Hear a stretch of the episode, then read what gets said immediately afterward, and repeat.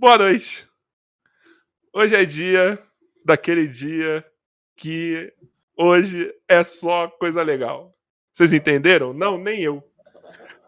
e aí, Bumbão, você tá Cadê? bem? Tá caçando o quê, meu lindo? Cadê? Ah, não tá. Eu queria minha toalha, minha toalha. Porra, eu esqueci da toalha também. A minha toalha, hoje é dia da toalha. Minha toalha.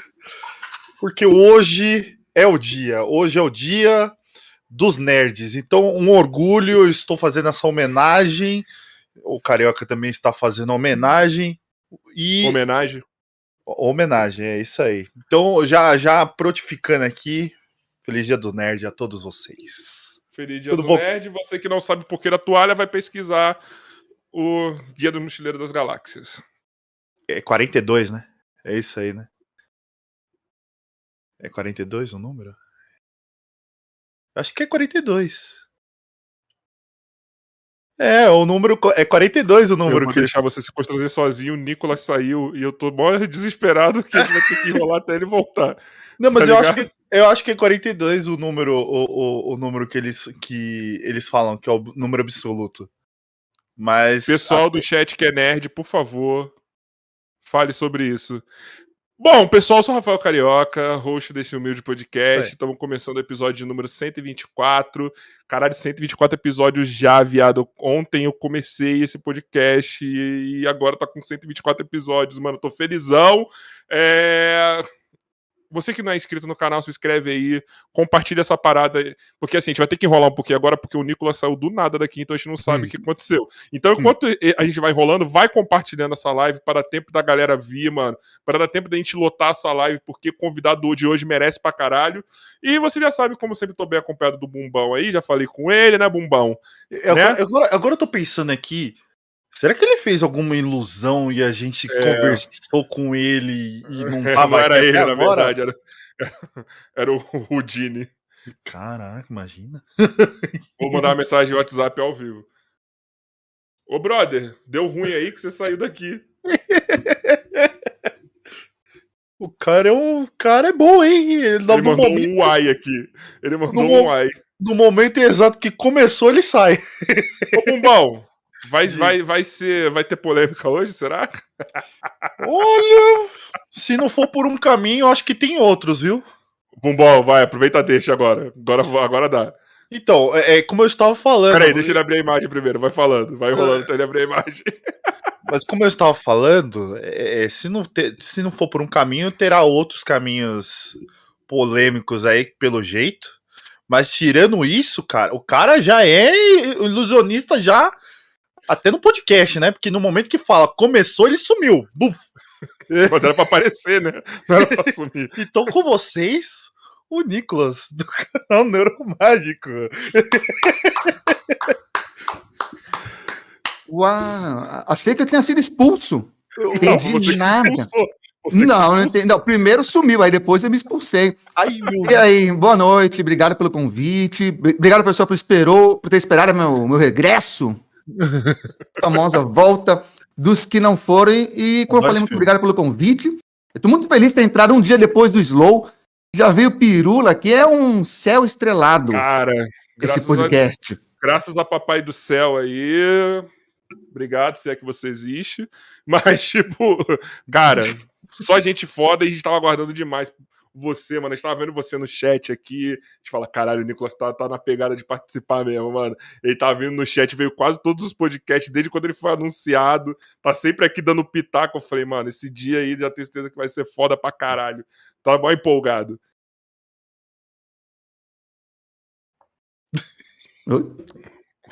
Opa, Bonner! Ei, Alô, quem fala? Bonner! pois é. Recebendo uma mensagem do além. né? Então é isso. Bom, e. Ô, Joy! Joy! Vai longe hoje. Ô, Joy! Sabe o que, que eu lembrei, né? Uhum. O que você lembrou, não? Ah, eu vou ter que te falar em off, irmão. Não Ah. dá pra falar aqui. Não dá pra falar aqui, cara. Não dá. Não dá. Mas o Joy entendeu. Piadinha interna. Piada interna. Vou te explicar depois, você vai se tocar. Você Tá vai ok. falar, caralho, realmente, vocês estão certos. É, Irmão! Fala. Deixa eu te fazer uma pergunta. É, é, é, é certo eu falar que você é o Houdini dos tempos modernos? Ou não? Ui, é, um, é um pouco de exagero, mas eu não vou recusar. Não vou recusar o título, não. Eu aceito. É mais fácil falar que eu sou o James Rand brasileiro. É o que temos para hoje. O James Rand. Veja, Ah, não sou eu que estou me dando o título, mas trabalho é mais parecido. Mas o que você levantou faz todo sentido, né? Tem um histórico de ilusionistas que combatem ou que investigam o sobrenatural. Ao começar por Houdini, né? Houdini foi contemporâneo ao início do movimento espiritualista e os mágicos são as pessoas mais capacitadas para pegar esses truques, essas charlatanices na hora. E Houdini já batia de frente lá atrás com esse pessoal. Mas aí vieram vários. O próprio Padre Quevedo era mágico também, Orc Sister. né? E o James Randi, que deve ser o mais famoso do, da atualidade, tudo bem, morreu, mas ainda é contemporâneo, dedicou a vida a investigar o sobrenatural. Todos Mas é mais ou menos assim, né, mano? É, é meio que essas charlatanices, entre aspas, saíram dos mágicos, né? Então, Claro. criar os truques para enganar o povo, para fazer acreditar num mundo místico, em mágica, nisso, foram vocês, né? É, na- muito, muito na verdade, o, na verdade, a mágica, enquanto arte performática, enquanto entretenimento, que é uma versão disso. Uhum. O que se teve sempre foram maneiras de se enganar as pessoas, de criar a ilusão de que algo sobrenatural aconteceu. Só pra você ter uma ideia, tem um templo na Grécia, isso pô, registrado, tem a estrutura, tem a planta, tudo, que tinha um processo no qual fazia-se um sacrifício, e aí punha-se fogo lá, o sacrifício era um animal, e aí colocava fogo em cima lá de uma caldeira. Essa caldeira abria, é, esquentava a água que estava embaixo, através de um sistema por vapor, fazia o tempo, a porta do templo abrir sozinha. Qual que era a ideia? Se os deuses aceitarem o seu sacrifício, eles abrirão a porta, então você pode entrar no templo e falar com os deuses, eles irão te ouvir. Se não ficou claro, esse mecanismo era secreto. Era para parecer que era o queimar a oferta que tinha feito os deuses abrirem as portas. Pô, daí vocês vêm, né? Por aí vocês vêm. A novidade é fazer mágica como entretenimento. Isso que é relativamente novo na Mas história. isso que eu ia perguntar, tipo assim. Vai, eu, eu tô perguntando isso antes de saber mais do Nicolas em si, pessoal, porque eu acho que é um puta assunto de começo que eu acho que vai desembocar bem depois no início do Nicolas. Vocês vão ver. É, porque vocês entram para fazer entretenimento e do nada vocês descobrem que por conta disso pode ter várias coisas podres por aí? Quando você aprende mágica, a hipnose também tem um pouco disso, mas você já você vai passar a olhar essas coisas com outros olhos. Não que todo mágico necessariamente seja um ateu, praticante, que rejeita a espiritualidade, não, de forma nenhuma. Mas os mágicos tendem a ser mais céticos. Porque eles têm a visão ali de como que as coisas acontecem. Como que acontece um truque. Portanto, que historicamente, quem sempre bateu de frente foram os mágicos. Uhum. Na época do Uri Geller mesmo, que foi anos 70, 80, ele enganou uma porrada de Ele cientista. enganou um monte de gente, mano. Quem ele não enganava eram os mágicos. O mágico via e falava, pô, eu tô vendo o truque. Tipo, a gente olha, a gente vê o que o cara tá fazendo. Nem sempre, claro. Então, você tende, de fato, a ficar mais cético. É um conhecimento que, nesse, nesse campo, abre os olhos. Entendi. Mas como que inflama, assim, pra você começar, tipo, a, a- a combater certas coisas, tá ligado? Porque, assim, honestamente, assim, eu não, eu não imagino um cara que vai aprender mágica ou hipnose ou qualquer outras coisas dessa interdisciplinaridade aí que vocês Uhum. têm, que tá entrando nisso já não. Estou querendo aprender isso aqui pra desmascarar um monte de gente. Vocês não entram com isso, tá ligado? Eu imagino. Não, eu. não. Algumas pessoas entram. O padre Quevedo mesmo deve ter sido um que entrou por causa disso. Ao estudar os, os charlatões, ele percebeu que ele precisava entender de mágica. A mágica é a primeira hipótese. Eu vou analisar um. Ah, fulano alega fazer um fenômeno qualquer lá, mexer um negócio com a mente. Cara, um truque de mágica é a primeira hipótese. É a primeira que você tem que cogitar. Então, acho que algumas pessoas até estudam, sim, por causa disso. Mas, geralmente, quem entra na mágica não entra por causa disso. Isso é uma consequência. E outra, nem todo mágico é caçador de charlatão. Muito pelo contrário. Existe um histórico, mas não é a maioria dos mágicos. De Tem forma nenhuma. que quer que os segredos fiquem, fiquem guardados, né? É, tem, tem gente que prefere que o segredo ser compartilhado com charlatões do que eles serem expostos. Então, mas é, mano, Nessa mantém, linha, né? Mas, mas Não, mas- mantém, né? A Só você ver que. Só você ver que mágico, dedicado exclusivo a caçar charlatão com um canal focado nisso mesmo. Pô, no Brasil, acho que só tem eu. Um canal focado nisso. Lá, De outro. E é, e é relativamente novo. Alguns fizeram alguma coisa, uma coisa muito pontual, quando teve um ali ou outro ali, mas alguém que pegou fundo, que foi além da mágica, porque eu tive que aprender um monte de coisa para falar sobre esses temas e tal. mas Acho que o canal é o meu. Por exemplo, eu fiz um vídeo agora, desculpa te cortar, mas foi sem querer, Não, que não é chama- falar nada, não, pô. chama 20 explicações científicas para fenômenos sobrenaturais. A primeira explicação que eu usei foi ilusionismo, claro. Porque muitas vezes as pessoas acreditaram em fenômenos sobrenaturais porque tinham visto um truque. Mas aí eu fui numa série de outras coisas que eu tive que estudar e pesquisar, encontrar fonte para falar sobre elas. Então a gente vai além. Eu estou indo além da mágica. Eu peguei realmente para ir atrás dessas coisas, indo um pouquinho além do, do que é truque. Caralho, mano, eu acho isso daí um caralho, mano. Tipo, é, é é uma parada que eu imagino assim. é, vai, vamos lá. Nós estamos aqui no podcast, tá ligado? Toda vez a gente Uhum. aprende uma coisa nova. Cada dia a gente aprende uma coisa nova, tá ligado? A gente explode nossas cabeças a cada dia. Por exemplo, eu sei que o Bumbo tá se segurando ali pra falar alguma coisa porque eu conheço Não, não, eu tô, eu tô por alguma concentrado mesmo. então, e tipo, eu imagino que o de vocês seja uma parada, uma conexão. Não, na verdade não é conexão. É uma desconexão espiritual, tá ligado? Quando você consegue ver os padrões assim nas coisas, sabe? Sim. Tipo, você, pa- você tira o misticismo das coisas e você começa a entender padrão, né? Padrão.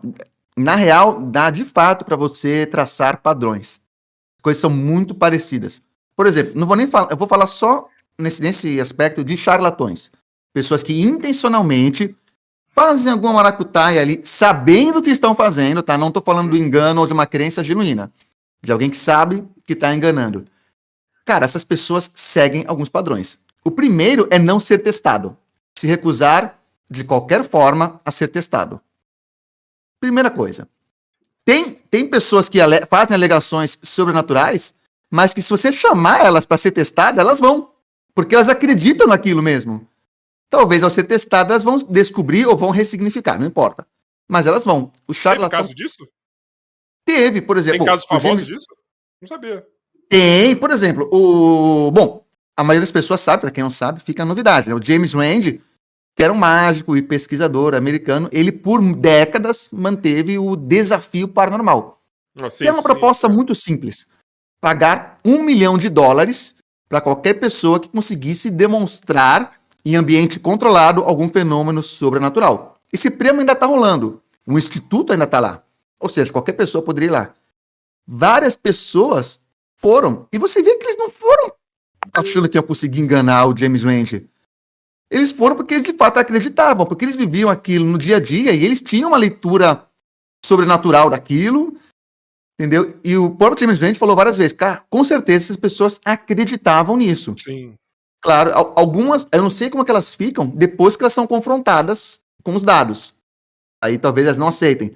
Mas se elas aceitaram ser testadas, ou elas tinham muita arrogância, achavam que ia conseguir enganar o método científico, mas eu acredito que pelo menos algumas, ou boa parte delas, foram porque de fato acreditavam que o que elas estavam fazendo era sobrenatural. Eles É foram muito fácil. Uma crença, né? Eles foram agarrados numa crença, mas, mas teve casos de, de gente, pessoas assim, porque quando acontecia isso, era como se fosse um evento, creio eu, tá ligado? Tem esse registro Sim. disso. Tem, tem um registro. Eu nunca acompanhei, mas tinha gente que, que de fato falava assim, aí eu mesmo já saí sem acreditar no, no que eu propus, ou não? Eu, eu, eu acho. É, para ver isso daí, teria que ter um acompanhamento posterior Uhum. da pessoa. A pessoa vai ter impacto na hora, foi o que elas registraram tal. Ela fala alguma coisa, não sei o que aconteceu, hoje não deu certo. Ela vai pensar alguma coisa assim. Tem que ver depois, a longo prazo, se ela retentou aquilo e como que ela manteve. Por exemplo, um teste que ele fez, que era nítido que as pessoas acreditavam, que esperavam que teria um resultado positivo, foi da radiestesia. que é aquele negócio. É, radiestesia é, é um termo amplo, mas você já viu aquele pessoal que, que sai com um galhozinho tentando achar água? Sim. Ah, sim. Pois é. Aí ele fez o teste cego.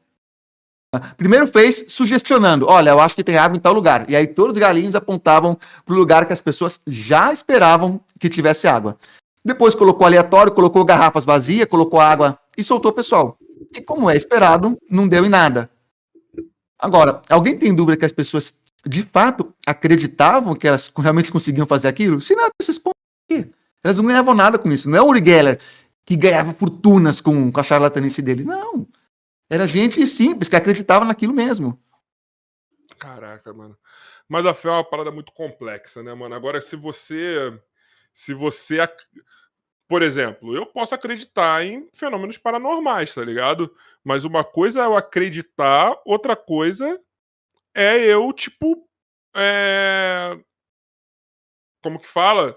Tipo. Tentar colocar aquela verdade para os outros, entendeu? Como Todo se eu pudesse mundo... provar e detivesse esse conhecimento assim. Todo mundo tem direito à sua opinião, à sua própria opinião, mas não aos seus próprios fatos. Se você diz, eu acredito que existam fenômenos paranormais, ótimo.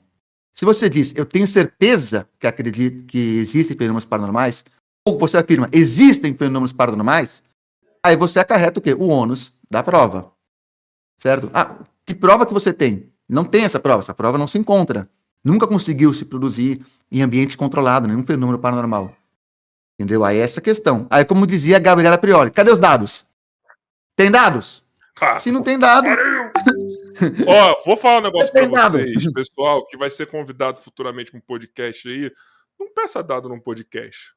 Se for um, um, se alguém se intitular como entrevistador, você pede.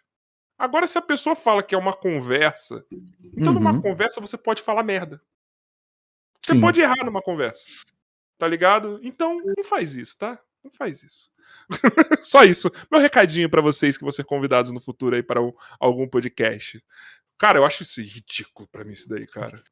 Porra, a, história do, a história dos dados? Assim, eu entendo ela, tá ligado? Eu acho que tem dois pontos. Como tudo, como eu quase tudo. Entendeu. Eu acho que ela o ponto certo está no meio, provavelmente. É. O ponto certo está no meio. É... Vou, vou, pegar gancho disso, porque isso tem a ver com o que eu falo de, de ter informação confiável, que é, tem a ver com o que eu falo, né, de validação científica, de verificar fatos, tem a ver. Sim, de fato, é, para você afirmar alguma coisa dentro, para você chamar algo de verdade, de evidência científica, de fato, você tem que ter dados. Aí ela deu o exemplo lá, fala, você não, não engordou na, na pandemia. Por que, que você não engordou? Quando você percebe que alguém engordou, você repara isso atra através da sua percepção pessoal. Sim. Através da sua observação. Do mesmo jeito que o monarca tinha a percepção pessoal dele, que a educação caiu, não, não importa qual fosse o assunto, a regra é a mesma. Certo? Aí ele pode falar: não, eu não engordei. E aí sim, para ter certeza, né, nós vamos comparar os dados só com os dados. Ah, vou me pesar, olha, tinha menos, tanto. O duro ali foi que ela já foi de uma impressão pro dado. Ela poderia, a primeira coisa, Parece quer ver? Que já estava pensado assim, tá ligado? Tipo, quer ver? Fa fa fala para mim assim. Não, eu acho que a educação piorou. Olha como poderia ter sido feito. Não, eu acho que a educação piorou. Não, mas não piorou, não. Tem, tem dados que mostram que ela melhorou. Olha, se é umas pesquisas assim, assim, assim, se a gente verificar isso daí, a gente consegue confirmar. Ela já foi direto para exigir os dados seus. Ela nem fez. Mesma coisa que você falar, nossa, você emagreceu. E eu sei que não emagreceu, eu falo, você tem prova? Você me pesou? Eu posso primeiro falar, não posso? Não, não emagreci, não. É impressão sua. Ah, é? Claro. Aí, se você insistisse, não, piorou sim, piorou sim, aí a gente vai entrar no, no compro, comprovar, é, comparar evidências. Só corrigindo, assim, na verdade eu falei que ela achou que era uma entrevista, não, na verdade ela achou que fosse um debate. Tá pois é, ela, ela e... foi como se fosse um debate, e aí o debate você tem que provar tudo que você disser. É. Não, e outra, é, você tem que provar tudo que você disser se você estiver clamando aquilo como verdade absoluta. Exi eu acabei de resumir bem. Você pode ter a sua própria opinião, mas não seus próprios fatos. E é importante saber separar fatos de opinião. Esse é um problema muito grande no debate hoje. É um, programa, um problema muito grande. Certo? Só que as pessoas também têm que ter um pouquinho mais de tato para conversar, porque senão não, não, são fura bolha. É só gente histérica querendo reforçar sua verdade a todo custo, querendo impor. Não adianta. Eu posso estar tá 100%. Pode ser muito óbvio para mim o que eu vou falar aqui. Eu posso estar recheado de dados. Se eu chegar atacando isso aqui de uma forma autoritária, eu não, eu não vou convencer ninguém que adiantou. O que, que adianta morrer com a verdade sem ser ouvido? Nada. É... Caralho, isso foi foda. Essa frase foi foda, Bumbão. Essa foi embaçada, cara. Tá ligado? Realmente. Você estampa a lápide. E você vê que eu, isso eu, eu me identifico bastante porque eu apanho dos dois lados. Eu apanho dos crentes, não muito, ao, ao contrário que pode parecer, pode parecer que eu tenho grande hate do público evangélico, porque eu falo muito de pastor, mas não é verdade. E eu apanho dos ateus, que acham que eu deveria ser mais incisivo. Eu vou lá e falo, é, pô, cara se desinscreveu do meu canal porque eu usei o termo falso médium. Pô, Falso médium é preso por fazer psicografias fraudadas, uma coisa assim. Como se atreva a dizer falso médium? Você tá dando a intenção. Você tá dando a. Ô, cara, sumiu a palavra. Volta. Aí expulsa, Cê- quer dizer. Ô, não, você tá dando a impressão. Você tá ei. dando. a- ô, você tá dando a impressão que existem médiums verdadeiros. Ah. Vai pro diabo que te carregue. Ó as ideias dos caras. Os caras nunca aprenderam a furar bolha, a trocar uma ideia, sabe? As coisas não. O que, eu, o que eu vejo é assim, ó. Nem É sei que como nem- chegamos nesse assunto aqui, mas faz sentido, não, eu faz? dou ex- Ah, mano, mas é conversa. Ó, entenderam, gente? O que é uma conversa? É isso, hein? Haha. você vai embora. Você devaneia. Mas Hum. o que eu, eu sempre dou um exemplo do nosso canal de corte do nosso canal principal. O nosso canal principal, o público que vê, vê tudo, geralmente, 90% das vezes, não tenho dados, Prioli, mas tipo, 90% das vezes, ele é um público que entende mais o que você está falando, que ele faz Claro. uma crítica construtiva, se ele não concorda com você, e etc, etc, etc. Agora, o público do canal de corte, meu parceiro, é o churume. É, é tipo. Não. É uma é torcida, é um Fla- Flamengo-Corinthians lá, tá ligado? Vou, pe- vou fazer pior. O cara que vai no canal de corte e comenta o título ou a thumb. Parece que o cara não entendeu ainda a pegada do corte, que é justamente colocar uma coisa chamativa para que você entenda aquilo dentro do contexto que foi falado. Entendeu? Aí o cara coloca no próprio, no próprio vídeo do corte, que é o do corte, de 5 minutos. Não tô falando o cara ver 4 horas do podcast. No vídeo de 4 minutos, se ele visse, ele entenderia que não é aquilo que ele entendeu. Mas não, ele vai lá e refuta o título Sim. sem assistir o vídeo. É impressionante. É Se liga, essa daqui, ó, de hoje, ó. Essa aqui é de hoje, tá? É, o- tem um corte do Slow, que é o seguinte, olha, o título é o seguinte. Cara, pra criticar o Slow tá errado. Não quero saber. Falou mal do não, Slow mas tá errado. criticou o Slow, criticou a gente. Ah, então. Slow fala sobre sua posição contra Bolsonaro desde 2018. Beleza. Beleza. Isso, então, estou atribuindo algo pro Slow, ok? Claro. Mas o comentário foi engraçado, mano. Isso que é o pior. Aí comentaram assim: canal dos caras já é um flow do Paraguai. Ainda vem com essas burrices. Mas eu não falei nada, caralho. A opinião não é minha, porra. Tá ligado? E o pior é esse, que nem lê ou lê errado a porra do título. Você tá entendendo? Não, não, não. Sabe que eu tenho muito. é, O pessoal pergunta se eu sofri muito hate do, de evangélico, já falei isso. E não sofro. Tem gente que tem público muito pior. Até porque os evangélicos nem são tão ruins assim. Alguns são, mas via de regra não são. Mais fez hate em mim. Aí dá uma olhada. Eu fiz um vídeo sobre a Operação Prato. Eu vou ter que contextualizar porque tem a ver Tá. com o que você falou. Beleza. O vídeo, basicamente, primeira parte do vídeo inteira, eu recontei a história com base no que saiu na mídia, com base no que você tem notícia. Certo? Foi uma coisa. Primeira parte foi só narrativa. E ali, 10% do vídeo, 10%, eu coloquei o depoimento do filho de um dos caras envolvidos, que falou que adulterou foto na época, que falou um monte de coisa. Beleza. E aí, no final, eu dei o meu, ponto, a minha interpretação, porque eu, sou, como sou um cara cético, eu falo, cara, pra mim é muito mais estranho que seja mais plausível acreditar numa histeria coletiva do que alienígenas vindo do espaço. Sim. Beleza, até aí tudo bem. Mas veja, que me deu trabalho de explicar toda a parada antes, certo? Aí tem gente que fala, essa sua teoria é muito fraquinha. Aí eu falei, "Ca- qual parte de esse é o depoimento do filho do cara você não entendeu? Como assim, minha teoria? Eu, eu não criei a explicação do cara. Eu só trouxe a notícia do que o cara falou. Nesse caso, eu não teorizei nada. Não é minha teoria, é a teoria do cara. Eu só estou compartilhando.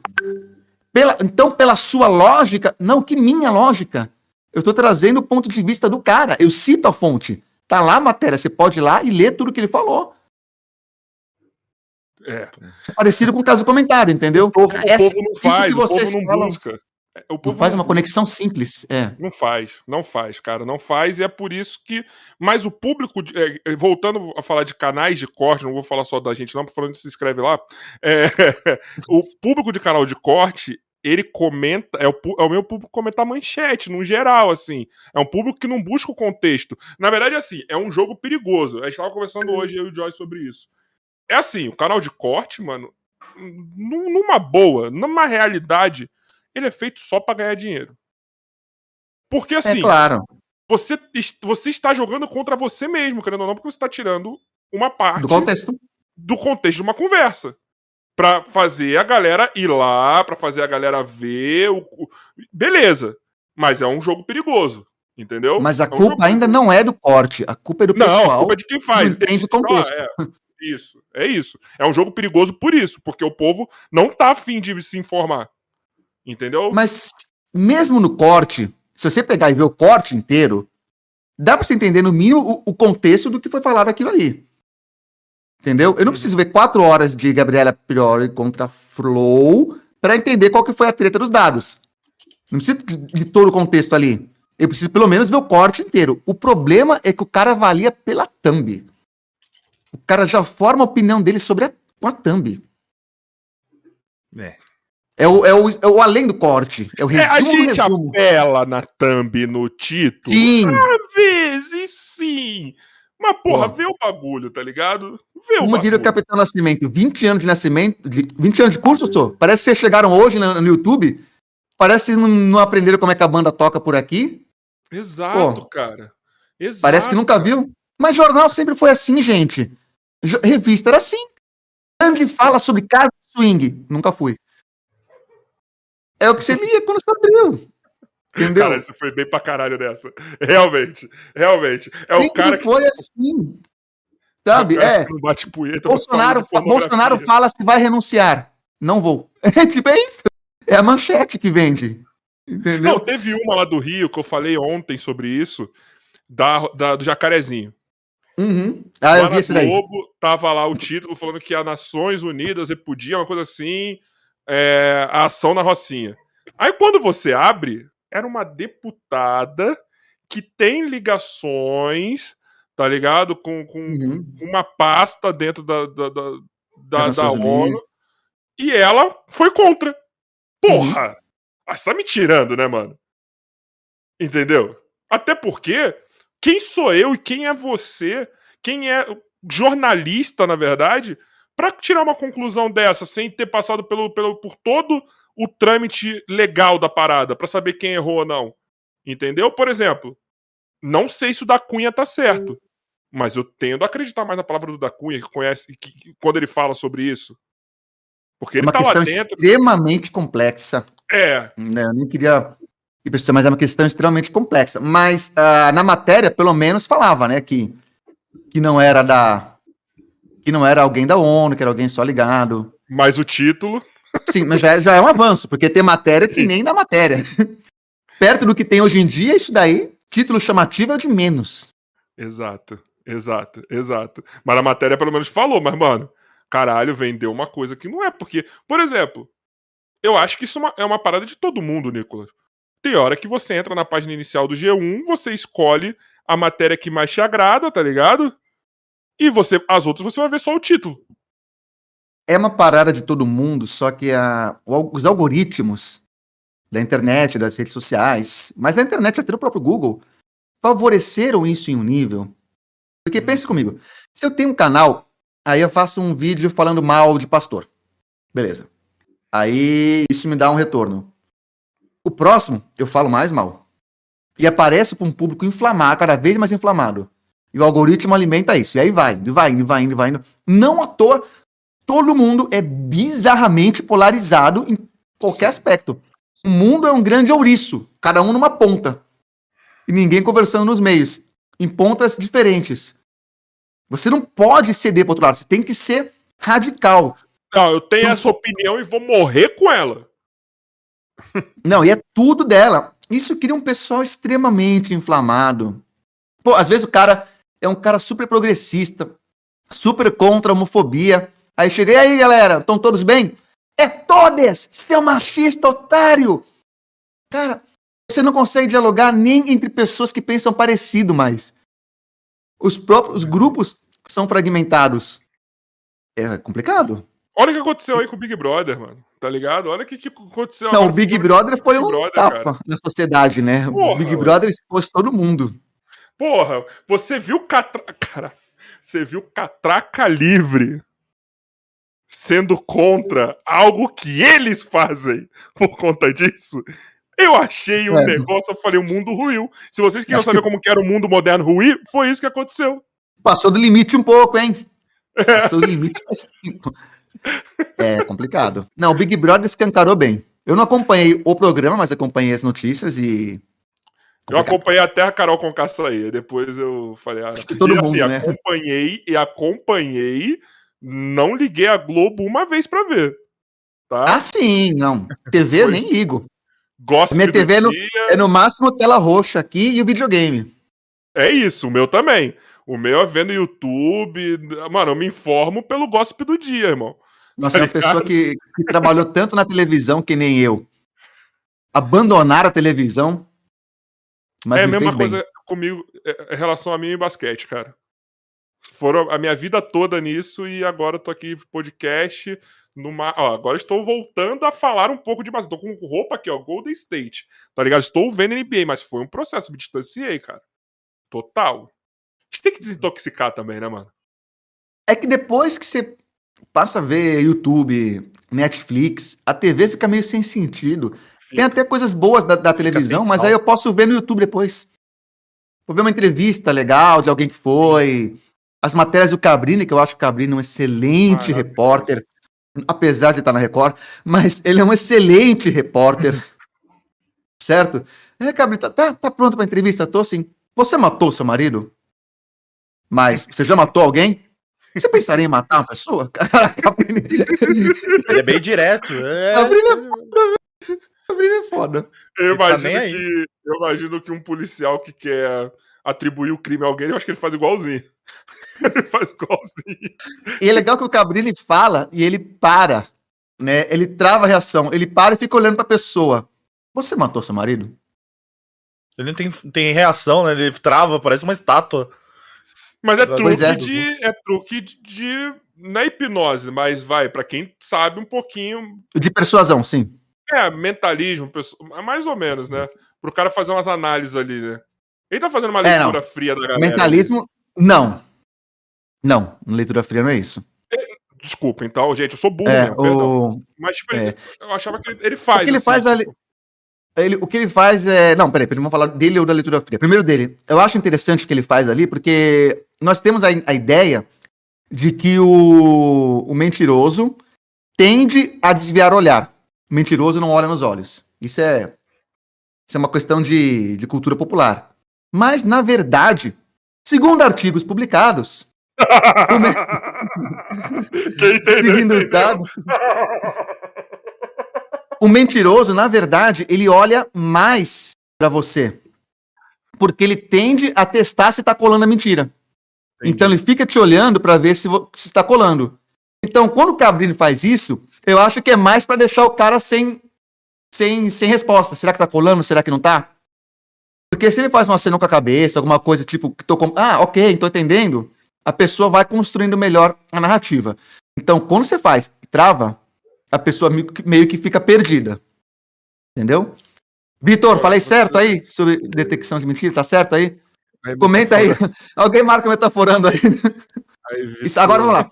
Leitura fria, vamos lá. Vamos... Você, mas quero você aqui, parceiro. Não, ele não tem medo, não. Ele, não. ele, nunca vai falar nada de você. Ele vai falar assim: olha, supostamente. Olha, pode, pode significar, entendeu? Toalha, eu vou te fazer uma um- pergunta. Eu te fazer uma que vocês pergunta. estão com uma toalha no. no- Irmão, hoje é dia da toalha, parceiro. Dia Hoje do é nerd. dia do nerd hoje, irmão. Hoje é dia do nerd? Legal. É, cara. A comemora toalha assim que- por quê? Ah, é. Mochileiro das Galáxias. mochila- Exato. Ah, é. Mate- Exato. Exatamente. Ai, caralho, de novo. Vai, Bumbum, o que, você ia falar que cortou aí? Não, eu bati Não, falar de leitura fria depois, então. dedo no fone. Pode falar. Não, então, dia do. Ah, agora ó, que você falou, eu te cortei, pô. Agora que você abriu a boca. Não, é é uma homenagem. Eu, fui eu que lembrei. O Carioca não, Sim. nem lembrava. Mas é, eu, não posso esquecer desse dia. Eu, eu sou é, um nerd nato, eu, eu, digo eu também. isso. Então, mano, é, é- é um, um dos dias que eu digo que é um dia, vamos dizer assim, significante pra mim. Então, é bom, é bom lembrar esses dias assim. É, é- é- é recíproco pra mim e pros É, outros. hoje-. Hoje é dia que Ei Nerd, Gustavo Cunha, Omelete tá fazendo live em tudo quanto é canto aí. Só se fala nisso. Nosso Exatamente. Deus, Érico, Érico Borgo. Érico Esse é um Borgo. Deus, Esse é um Deus, mano. Esse também tá na lista, ó. Guilherme Briggs e Érico Borgo também estão naquela lista assim especial que eu travo. Ó, sem devanear, de, vou voltar pra volto pra leitura fria, prometo. Eu achei tão engraçado. O Érico Borgo fez um vídeo do, sobre o filme novo do Mortal Kombat. Ver. Não foi sobre, sobre, sobre, o- sobre o vídeo, sobre o filme novo, foi sobre a história do Mortal Kombat. Foi um vídeo muito bem feito. Foi um documentário, eu que sou fã, arrepiei, vi na gravação os primeiros, toda a história de origem. É impressionante como tudo que é muito foda começa com dois brothers numa garagem. Sim. É impressionante, ou numa varanda. Sempre muito foda. E outro lado muito foda é que tudo que tá depois, milionário, 20 anos depois, todo mundo brigou, processou, entrou no pau por, por direitos autorais. Eu Mas enfim, também. Por que, que é engraçado? Ele fez quando lançou Mortal Kombat no cinema, né? Dois Sim. meses depois de todo mundo que ia ver já ter visto. Ele. E no final. E a saga continua, porque estreia agora no cinema Mortal Kombat, fazendo a chamada pra ação no final, né? Vamos ter que ver esse filme, ver o que, que nós achamos dessa nova. Porque um, um mês atrás ele já tava no flow metendo pau no filme, tipo.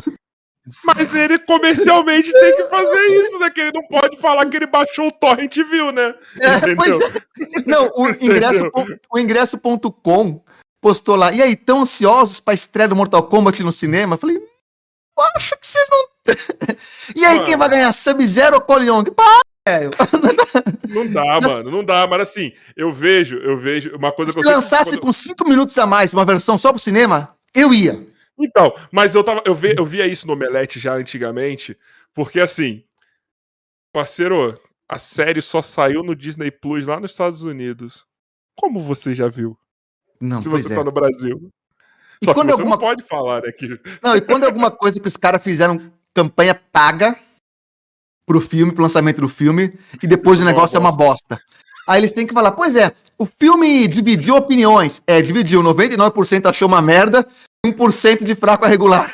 Mas o Omelete Dividiu. ainda já tinha uma parada que assim, ele fazia toda a ação pré-filme, mas Uhum. ele fazia o veredito dele tacando pau ou não, tá ligado? Ah, Mas era imparcial o veredito? O do Omelete, na época que o Borgo tava, ainda era, mano, porque ele tacava o pau mesmo, tá ligado? Mas só que assim, Não, eles tacavam pau em muita pré- coisa, tudo bem, eu concordo. fala, fala, fala. Não, eu concordo que eles tacavam pau. Mas eu achava que era tão. Pode ser que a opinião deles é diferente da minha mesmo, assim, que eles gostam de uma coisa bizarra. Tipo, até hoje os caras defendem Batman vs Superman. Mas o Érico Borgo gosta. Eu, Eu- também acho gosto. in- Indefensável. Então, desculpa. Eu gosto. Ok. Não, vamos, vamos entrar nessa, vamos entrar nessa, eu gosto. Não, vamos entrar. Le- entrar ainda, nessa, eu hoje, ainda hoje falaremos de leitura fria. Ainda Sim, hoje. Daqui a pouco a gente ainda- volta pro assunto que o Nicolas domina, Sério, mas vamos falar agora de. Semana que vem a boa. gente volta. Olha lá, eu volto. Aí, Mas é pra voltar. veja a versão estendida do Batman vs Superman, Pois é, que ele preenche várias lacunas. ponho muita fé nisso. Eu, eu ponho fé nisso por quê? Por causa do Snyder Cut. Que filmão da porra. Que filmou da Nem- porra. não, se, não se fala. Ao pessoal do chat, não se fala mal do Snyder Cut na minha presença. Exato. Que diferença que faz você deixar um diretor trabalhar? Pra Do mim, jeito dele, do jeito do jeito dele. dele. Não, não se mete. Não se mete, não. Deixa eu fazer a merda aqui. Contratou o Snyder, é 10 horas de conteúdo bruto, é 4 horas de filme. Não quero é, saber. Tudo bem. Ah, o filme, o filme tem quatro horas. Não tem problema. Tudo bem. Se não fosse tanta câmera lenta, tinha duas horas. Qualquer um. Até os meus vídeos ficam em quatro horas se eu ficar colocando tudo em câmera lenta. Mas Mas deixa. É a visão. De... Aí que tá. As coisas podem ser bizarras isoladas, mas quando você coloca no contexto, tudo se amarra. Todo bom filme, toda boa saga é quando todo o universo que está inserido conversa. Sim. Entendeu? Por isso eu ponho fé que a versão estendida do Batman, pra mim o Batman vs Superman, tem algumas coisas que não dá pra salvar. Até porque mesmo a versão estendida não é da 100%, Marta não dá. é, não dá é pra 100% salvar. Snyder de qualquer jeito. É. E mesmo a versão estendida, ela não é puro sangue. Ela tem interferência de qualquer jeito ali. A versão de- estendida ela salva dois terços do filme. Mas deve melhorar muito. Deve Não, melhora muito porque, por exemplo, vai, não tem aquele começo lá que, que tem muita coisa jogada? Quando Uhum. o Super-Homem vai lá no Oriente Médio pra salvar a Uhum. Lois, isso se explica do porquê que ela tava lá e tudo que aconteceu. O bagulho do, do prédio lá, que. que da, da- da- do, do prédio da Wayne lá na, na- em Metrópolis, aquele tudo tem tudo um contexto lá, entendeu? Por que, que o cara explodiu o bagulho, entendeu? Eles contam tudo isso É, eu percebi. o julgamento lá do que o Super-Homem participa, tá Tem uma ligado? cena completamente cagada também no, no Batman vs Superman. Mas eles explicam, querendo ou não, Não, na versão é. estendida. Não, na versão estendida deve ficar melhor. Eu vi isso, pô, no Zack Snyder, no, no Snyder Cut, eu vi isso. Porque tem lá, o Batman tá em Gotham, caçando para demônio em telhado. Daqui a pouco ele tá no Alasca lá com barba de cavalo. Quando que a barba dele cresceu? Isso é montagem que- feito por uma criança de 5 anos brincando no, no Agora, Vegas, a, parte né? da, a parte da Marta não salva, tá ligado? Tipo Não, assim, tem, isso, não tem salvação. era só alguma coisa que. Assim. Era uma parada relativamente inteligente que ele não soube usar. Tá ligado? Ficou muito jogado, muito cagado. Cara, É, o pior pra mim não é a Marta, o pior pra mim são as motivações. Que fica muito sem sentido. Cara, eu torci pro Superman. Isso não é normal. Ah, não, tô eu torci- Batman. Consigo. Eu, não, eu, eu torci pro Superman. pe- Não, o normal é a gente torcer pro Batman. Porque é desvantagem que motiva a gente. Por isso o Rock Balboa é uma puta saga. Por isso Cavaleiros do Zodíaco é uma puta saga. A gente torce hoje. pro fraco. Não veja hoje em dia. O que, Cavaleiros do Zodíaco? Ah, eu Não vi, vejo gostei, dia gostei pra cacete. Ah, Gostei. A saga antes do Santuário não dá pra ver, parceiro. Não, eu comecei É no Santuário. Não, Santuário comecei no é, é a Santuário. melhor de todas até hoje, melhor de todos. tá ligado? Mas assim, Mas por- tudo antes Porque a disso. história do não- fraco que vence alguém que é infinitamente maior. É uma, é um- é uma história, é um desejo que nós temos, assim, né? De mostrar como qualquer pessoa pode superar qualquer coisa. Então, o normal é torcer pro Batman, não importa de quem que você é fã. Agora, velho, o Superman chega lá falando, eu tô errado. O Batman mete bala nele? Que isso, velho? O Batman treinou onde? Na polícia do Rio? Que isso, cara? Mas é histórico que o Batman dá uma porrada no Super-Homem na maioria das Não. vezes. Dá- Isso é não, isso com certeza, com certeza. Agora, se você assistir o, o desenho ou você ler Cavaleiro das Trevas, a motivação do Batman é infinitamente mais lógica. Ok. Ele já, o, o Superman já tinha se rendido. Até porque o Batman é muito mais inteligente. O melhor jeito de eu vencer esse, esse cabra forte aí é não entrando com ele no pau. É, no, no, se, se você for ver nos quadrinhos ou no desenho, o Batman não tinha escolha. É. O Batman tava quieto, o Superman era o cuzão da história. Então a gente torcer pra ele se Porque o ferrar. Cavaleiro das Trevas, o primeiro, tipo assim, meio que ficou subentendido assim, irmão. Eu não te matei e eu quero Porque que eu você me quis. deixe em paz. Eu quero que Sim. você me deixe em paz. Eu vou fingir que eu morri e eu quero que você me deixe em paz. Ah, desculpa, spoiler, pessoal. Mas é um bagulho de Ah. 1900 cacetada. Não tem spoiler de coisa de mais de 10 anos. Não existe spoiler de filme, de saga de 10 É. anos. Você que não viu até agora, você não vai ver agora, né? Porra, não Exato. sentiu falta até hoje do desfecho. Então, mas ali a motivação faz sentido. No filme é cagado. Não, no filme é só porque o cara é uma coisa que ele não conhece. Só isso, que Isso. ele não, não sabe o que é. Ô, que coisa mais moderna, né? Tudo que é estranho eu mato. Ah, que coisa mais. Tem os X-Men sobre como isso é perigoso, tá? É, exato. Falando nisso, saiu um trailer ontem dos Eternos, que ele é foda, hein? Porra, foda. falar pra vocês, hein? Angelina Foda. Jolie, você tem meu coração. Nossa, o, que eu seu, e- o seu e de todo mundo, né? O Maluco. difícil vai ser ela achar o seu coração entre todos os corações do tem o universo. meu, se um dia ela precisar, eu tô ela. aqui. Desde Mas Lara desde Croft. sempre. Desde sempre. Desde Mulher- sempre, né? Desde sempre. Nem uma mulher, ela é uma É, né, que é o primeiro filme eu acho que eu lembro dela, assim, em que ela, assim, adentrou em algo de, de é, ação, barra nerd, essas coisas, foi com Lara Croft, se não me engano. É. É. Acho que foi também. Ô, senhor Ah, e senhora Smith, real. parceiro. O que, que é aquilo? Que casal, hein? Que casal, hein, mano? Que casal. Ó, Que casal. beijo pros dois ali. Não, Nós já separaram, né? Separaram, mano, não importa. Mas eu posso beijar separadamente cada um também, né? Não, sim, maravilhoso. Porra, maravilhoso os dois. Mas agora, pergunta pros dois. E essa é séria. Aí. Essa é pesada. Ah. Angelina Jolie ou Gal Gadot? Ah, eu acho que assim, o universo é composto de Não, perguntas não, não, não, não. respostas. Não, não, não, não, não, não. Angelina Jolie Vamos lá. ou Gal Gadot? Vou até perguntar pra minha esposa. Amor, primeiro, posso responder isso? Amor, posso escolher entre Angelina Jolie e Gal Gadot? Quem que você escolheria? que você escolheria, eu acho. Angelina Jolie. Se a minha esposa escolheria Angelina Jolie, quem sou eu pra discordar dela? Bumbão. Eu tô em dúvida. Eu acho que é Angelina Jolie também. Eu tô realmente em dúvida. Cara, que Eu sou cruel. Gal Gadot de qualquer jeito, mano. Essa mulher, ela é, ela é. Mas acho que Angelina Jolie não seria a minha primeira opção também, não. Como se eu tivesse Cara. opção, né? Oi, ô, não, mas vamos, parar pra pensar. Em questão de super-herói, Não, tô falando de não pessoa. Esquece pessoa, atriz, essas coisas, Angelina Jolie. Não, Ah, como, acho que nós estamos não. falando como, como. como sex symbol, né? Não tem como. Não? Gal mas- Gadot tem meu coração, irmão. Gal Gadot Gosto meu também. coração. Não, é, entre Gal Gadot, eu prefiro Scarlett Johansson ainda. Não, ela é. Não, vamos, vamos aqui no BR. Cléo Pires. Acabou, irmão. No BR, deixa eu pensar. Vixe, BR. Cléo Pires. Cléo Pires. Hum, Nossa, que Hum. machos escrotos que nós estamos sendo.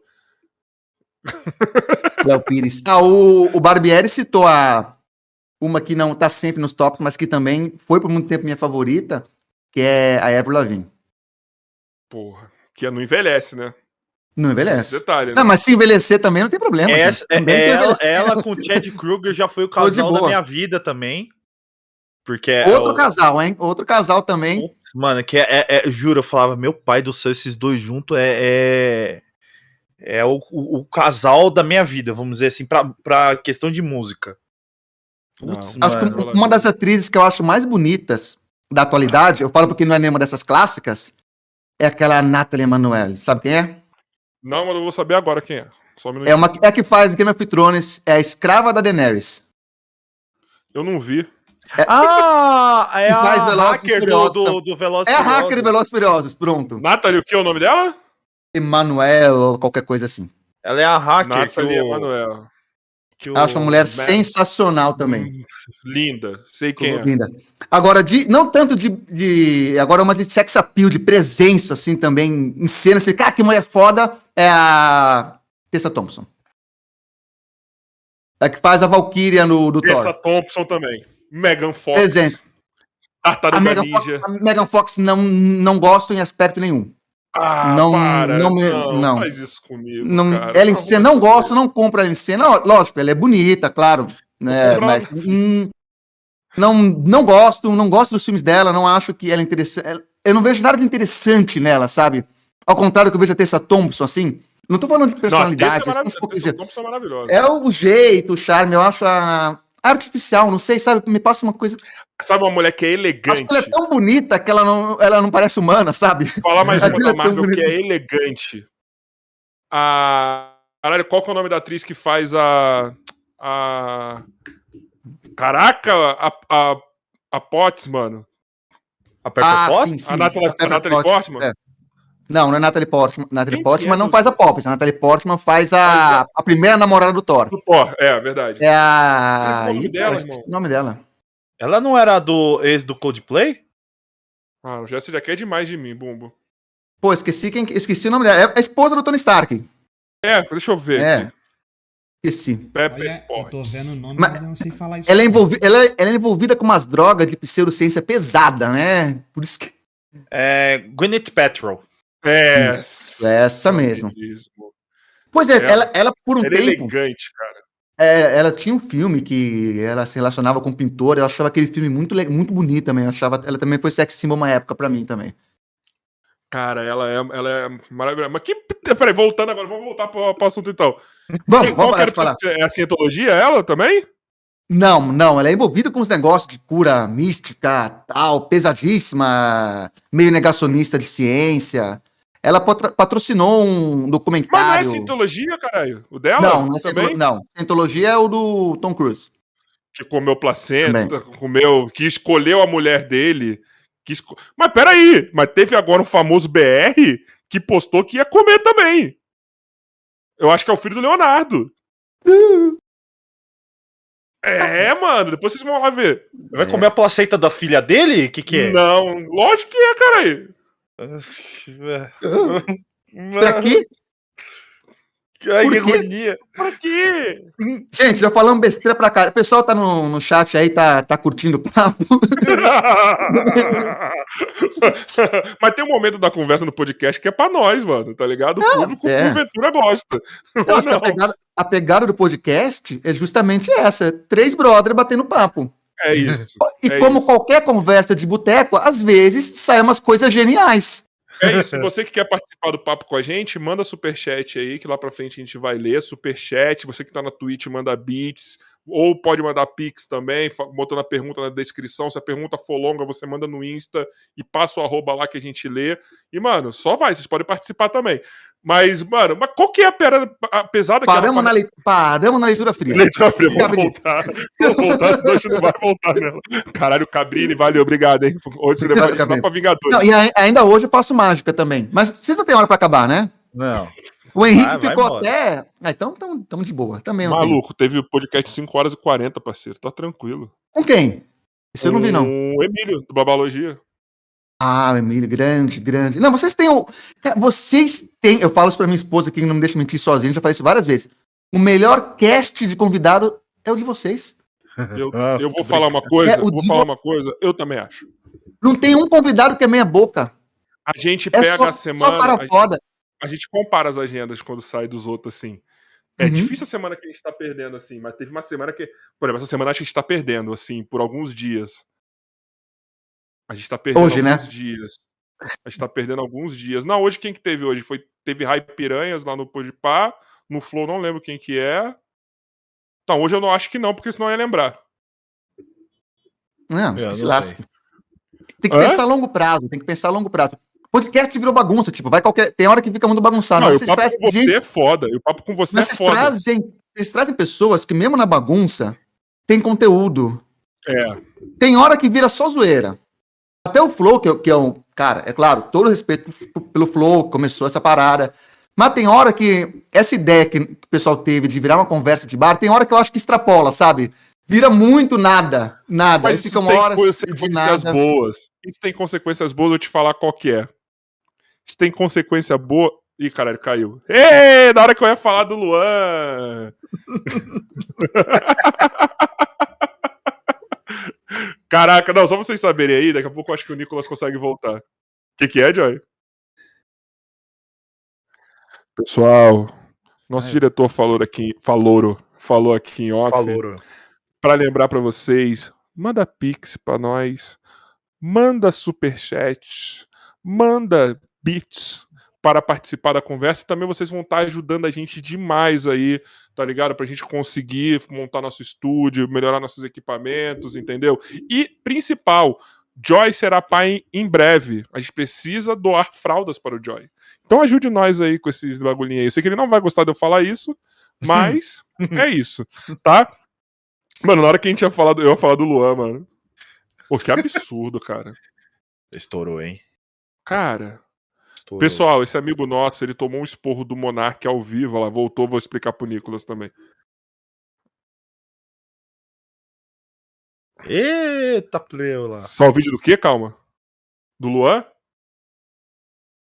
Cara, o Luan vai bombar. O que, que eu ia falar do que isso é bom às vezes? Ô, Nicolas, liga o microfone que tá desligado aí, tá vendo? Teve um amigo nosso, o Luan, que é de um podcast chamado Jogando Papo Fora. Que ele joga e conversa com, com, com convidados dele. E ele tá lá em Portugal. Ele tinha mandado. um superchat pro Monark, e pro, pro, não, pro Flow, na verdade, convidando eles para participar. Mas aí no podcast dele não tinha começado. Entendeu? O Monark deu uma mijada nele. Ao vivo. Mas uma senhora mijada. Tem motivo para isso? Nenhum. Tá mudo, tá mudo. Eu acho que saiu do, da configuração aqui, ó. Ó, bota a setinha para baixo aqui no microfone. Tá vendo que tem o ícone no microfone? Tem uma setinha para baixo. Eu acho que ele tá. Tem que botar detecção de voz para ele, pra ele voltar.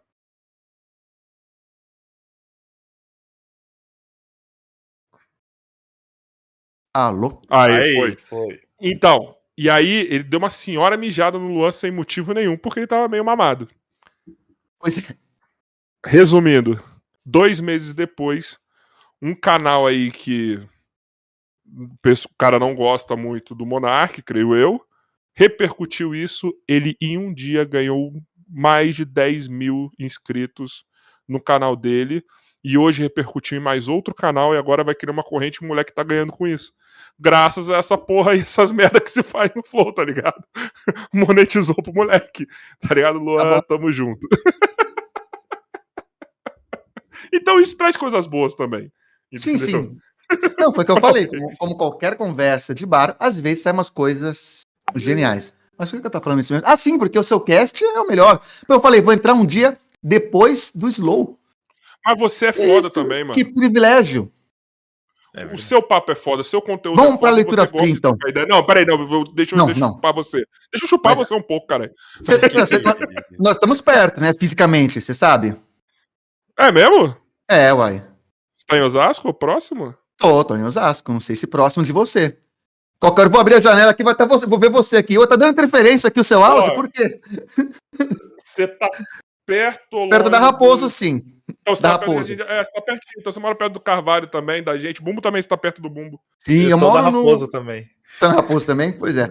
Pô, podia fazer presencial, pô. A gente faz tipo um, um comunitário. Vocês trazem seu microfone, vocês trazem uma câmera, usa a minha. A gente faz tipo uma festa. Cada um traz um prato de doce salgado. Que e a gente faz um podcast. Deram uma ideia esses dias pra gente. Esse daí é um BM800, eu tenho um desse também. Dá Aí, pra fazer, ó. ó. Ó dá pra fazer. Vamos fazer um dia só. Nossa, eu ia fazer uma. Fala, já é puxar um assunto que eu vou puxar mais pra frente. Depois a gente faz um gravado pra testar. Porra, mano, ia ser legal. É uma boa, hein? É uma, é uma boa, tá todo mundo perto, só o Jack tem que sair de Taubaté pra cá. Taubaté, tem uma grávida muito interessante aí. Ah, e o pessoal que faz um parkour cabuloso também. Ô, Joy. Não esqueça dos hackers. Joy, você, ah, entendeu, hackers. Você já entendeu a piadinha que eu ia fazer, né? Uhum. Uma grávida muito Tem uma grávida cabulosa, mulher do... Pois é, é grávida de Taubaté. Não é. Tipo, canal, canal a do sua mulher é a grávida de Taubaté, Joy. É, é uma grávida de Taubaté, claro. É, caralho. é grávida em Taubaté. É o nível dos mistérios, né? Você tá desde milagre, curas inexplicáveis, você vai baixando e chega a grávida de Taubaté. Mano, mas ela, como ela enganou com aquela bola de pilates, mano, no vestido, cara. Tem que ser um James Randi para desmascarar a grávida de Taubaté? Mano, são na... Olha o nível do mistério do Brasil, gente. Olha o nível dos nossos mistérios. Realmente. Ai, meu Deus do céu, cara. E, e, e, cara, eu lembro que a primeira vez eu ouvi só a matéria assim. Claro, quando você deixava a televisão ligada e ia fazer outras coisas. Sim, sim. Aí na hora que eu ouvi, eu olhei. Eu fui enganado no começo porque eu não olhei direito. Depois eu olhei. Eu falei, gente. Não, e tem a validação da mídia, né? Se tá no jornal, eu presumo que o mínimo que eles fazem é ter certeza que ela tá grávida se eu tô vendo num jornal. Não, a, a, circunferência tava estranha. do negócio. Vamos voltar para leitura fria. Vamos, agora sim, depois dessa pequena digressão, mas é bom que dê tempo o pessoal chegar. Agora sim, vamos falar sobre leitura fria. Manda superchat. É, pois é. Parece aqueles filmes que chega no ponto que vai matar o cara, aí volta, dois anos depois, você passa duas horas de filme. Parece Naruto. Então, ó, que vai matar, fria. solta um filler, tá ligado? É, um Cavaleiros do Zodíaco também, né? Agora eu vou, eu vou recuperar, vou lembrar, meu treinamento, Memória, amizade, força da amizade. Não, é isso, velho, não é isso. Eu só quero que você mate a pessoa, não quero saber. Mata, mata. Pois é. O legal do Cavaleiro do Zodíaco, eles tinham 12 casas para atravessar. E para conveniência do roteiro, e 12 horas. E para conveniência do roteiro, aconteça o que não importa o que acontecia, eles gastavam uma hora em cada Uma casa. hora. Inclusive quando a casa estava vazia. exato. Nossa, verdade, mano. E Tinha quando, você era primeiro, e quando você chegava primeiro na casa, Você tinha que alguma coisa convenientemente você desmaiava e só Aham. saía quando o outro chegava. Tá ligado? Tanto que não sei se vocês repararam, na saga de Hades, tem meio que um disclaimer explicando: olha, não pode dar a volta porque tem uma parede mística que impede você chegar sem passar pelas outras casas. Porque qualquer idiota pensaria, mano, por que você não contorna essa merda? Exato, mano. Tá ligado? A galera pula alto pra caralho ali, mano. É só, dar, É a- só isso aí. É a fronteira mais mal cercada do mundo. Ah, é lá? Porra, vou por aqui. Saga Gente, de Hades, que saga, viu? Só isso que eu quero falar. que saga, que saga. Que saga, que saga. Tá ligado? Ainda hoje, leitura fria. Bom, vamos lá. Ainda leitura fria. hoje. Eu falei, semana Saga, que tinha vem. o Saga era de gêmeos? Era, né? Saga, saga era de gêmeos, ainda é. Gêmeos, né? Tinha o Saga e o. Qual que era o irmão dele? O Canon. Mestre Santuário, Canon. Cavaleiro Dragão, Cavaleiro de. Aqua, Cavaleiro Marinho, lá, Cavalo Marinho, Ó, não. pra Marinho, mim, Dragão a, Marinho. melhor coisa do- a melhor coisa que já foi feita de Cavaleiro do Zodíaco foi o Lost Canvas, cara. E Com certeza, puta. continuou, cara. Como isso não continuou, cara. Você E vê meu o irmão- Doco, o Doco é foda. Meu irmão me mostrou isso daí. O, o anime, claro. Né? Sim. Aí, tá, você vai achar foda tal. Eu fui ver, caraca, é foda mesmo. Meio aquarelado, né? A, a pintura, né? a estética é diferente, né? O, o design é diferente, a, né? os traços, isso, isso que eu tava procurando. Os traços Sim. são diferentes, são mais finos tal. O roteiro é mais sério, é mais poético. É muito melhor escrito o roteiro. Todos os cavaleiros deles são mais interessantes do que o do que os nossos Cara, o nossa- Doco, nossa mano. Só você ver o Doco, mano. O Doco é o mestre ancião. Pra quem não sabe, tá ligado? Beleza, é o mestre ancião, exatamente. Aí, quando tá chegando, se faltando cinco episódios pra acabar, meu irmão, puta, pena que não continuaram, né? Travaram no meio. Oi? É, não tem, acaba e não fizeram mais. Exato. Faltando cinco episódios. Falei, caralho, você me fala isso agora que eu viciei nessa porra? Era um bagulho de Você- sucesso, mano. Se É você me fala antes, eu vou sabendo que eu não vou ver o desfecho dessa merda. Mas não, eu fui na maior expectativa. Caralho, vai ser muito foda. Aí acaba, não. É uma senhora saga, mano. É uma senhora saga, uma senhora história. Tá ligado? É muito foda, mano. É muito Tinha que ser crime. Interromper temporada no meio, acabar a série sem conclusão, tinha que ser crime. Tinha que Tinha. dar indenização. Tinha. É muito, Tinha. é muito errado. É muito errado. Tinha. E como não teve fã tacando bomba. Na... Não, Pois não, é. não é no prédio, é só ali na calçada pra assustar. Tinha que fazer igual fizeram com Sense8. Os caras apelaram tanto que os caras tiveram que dar um desfecho pra série. Eu lembro Não, disso. teve uma outra série que mandaram amendoim pra, pra, pra loja do. Pra, pra sede do estúdio, caralho. Qual que foi, meu Deus? Eu tava vendo no Jovem Nerd esses dias falando isso, mano. Mandaram amendoim? É, mano, porque tinha alguma coisa a ver com a série, os caras Que mandavam. ataque quilos- terrorista mais de boa. Os caras mandavam quilos e quilos e quilos. Não era tipo pouquinho. Eram Manda pra quilos cá e que eu quilos como de pra caralho amendoim, amendoim. tá ligado? Tipo, pro aqueles amendoim americanos, aqueles que já vem com, a, com no bagulho Ah, lá esse que não. que Esse não de- que eu tenho preguiça de descascar, mas. é. Então, e aí mandavam lá todo dia. Aí os caras, pelo amor de Deus, não manda mais, a gente vai encomendar mais sete episódios pra fazer Nossa, que ataque legal. É.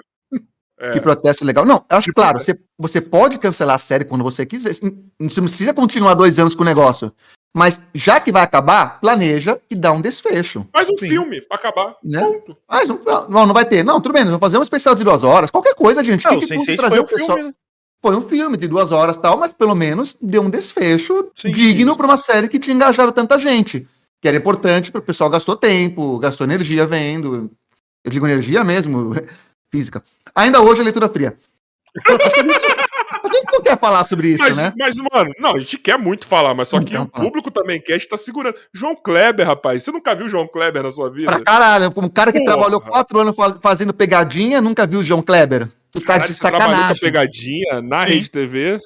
Pô, tu não pesquisa seus convidados, não, cara? Eu Não, pesquiso. pra conhecer aqui. não, por conta Não, disso, não. eu quero essa reação. Na rede TV, não. Eu trabalhei No no SBT. O Jansen era, fazia no? SBT? Quem? O Jansen Serra era no SBT ou na Rede TV? Acho que era na Rede Sim. TV, né? Eu acho que era Rede TV. Nem ideia. Eu não lembro dele na SBT. O Jansen, não. o Eu, comediante, o gordão, ele era na Rede TV. eu, eu lembro do Celso Portioli no- nas pegadinhas do SBT. Sim, sim, sim. Sim. Ele começou que nem eu comecei. Todo mundo falava que ia ser o próximo Celso Portioli e não deu, né? Não, não virou. enfim. Ah, Mas, ó, vamos falar uma ruim, coisa. Eu quero uma, eu quero uma, uma resposta sobre. Primeiro, como que você caiu nessa de. pe- Peraí, caralho, mano. É- Vamos que eu quero nessa pegadinha? Você tá vendo como que eu. Que eu... Por que eu, porque eu não gosto de me informar 100%? Por conta dessas reações legítimas, entendeu? Caralho, Eu por vi, eu vi espanto, espanto genuíno aqui. Ao 12 elevado, mais ao 13. Espanto genuíno, eu vi. Mas eu levei um espanto também, ó, quando eu tava lendo lá, eu vi lá, pegadinha, para, não. É que, tipo, já passou. Foi o auge da minha carreira, tipo, mas já virou outra coisa, já tô numa outra, já fiz outras coisas. O cara já Então- trabalhou com o Ivolanda, mano, não é Trabalhei com a possível. Holanda. Então vamos Ah, lá. irmão, Primeiro, como, como que eu caí nessa, né? E ainda hoje, Leitura fria. ainda hoje mágica, ainda hoje, Em algum momento. ó, em algum momento, que não o agora, Uri Geller aí, ó.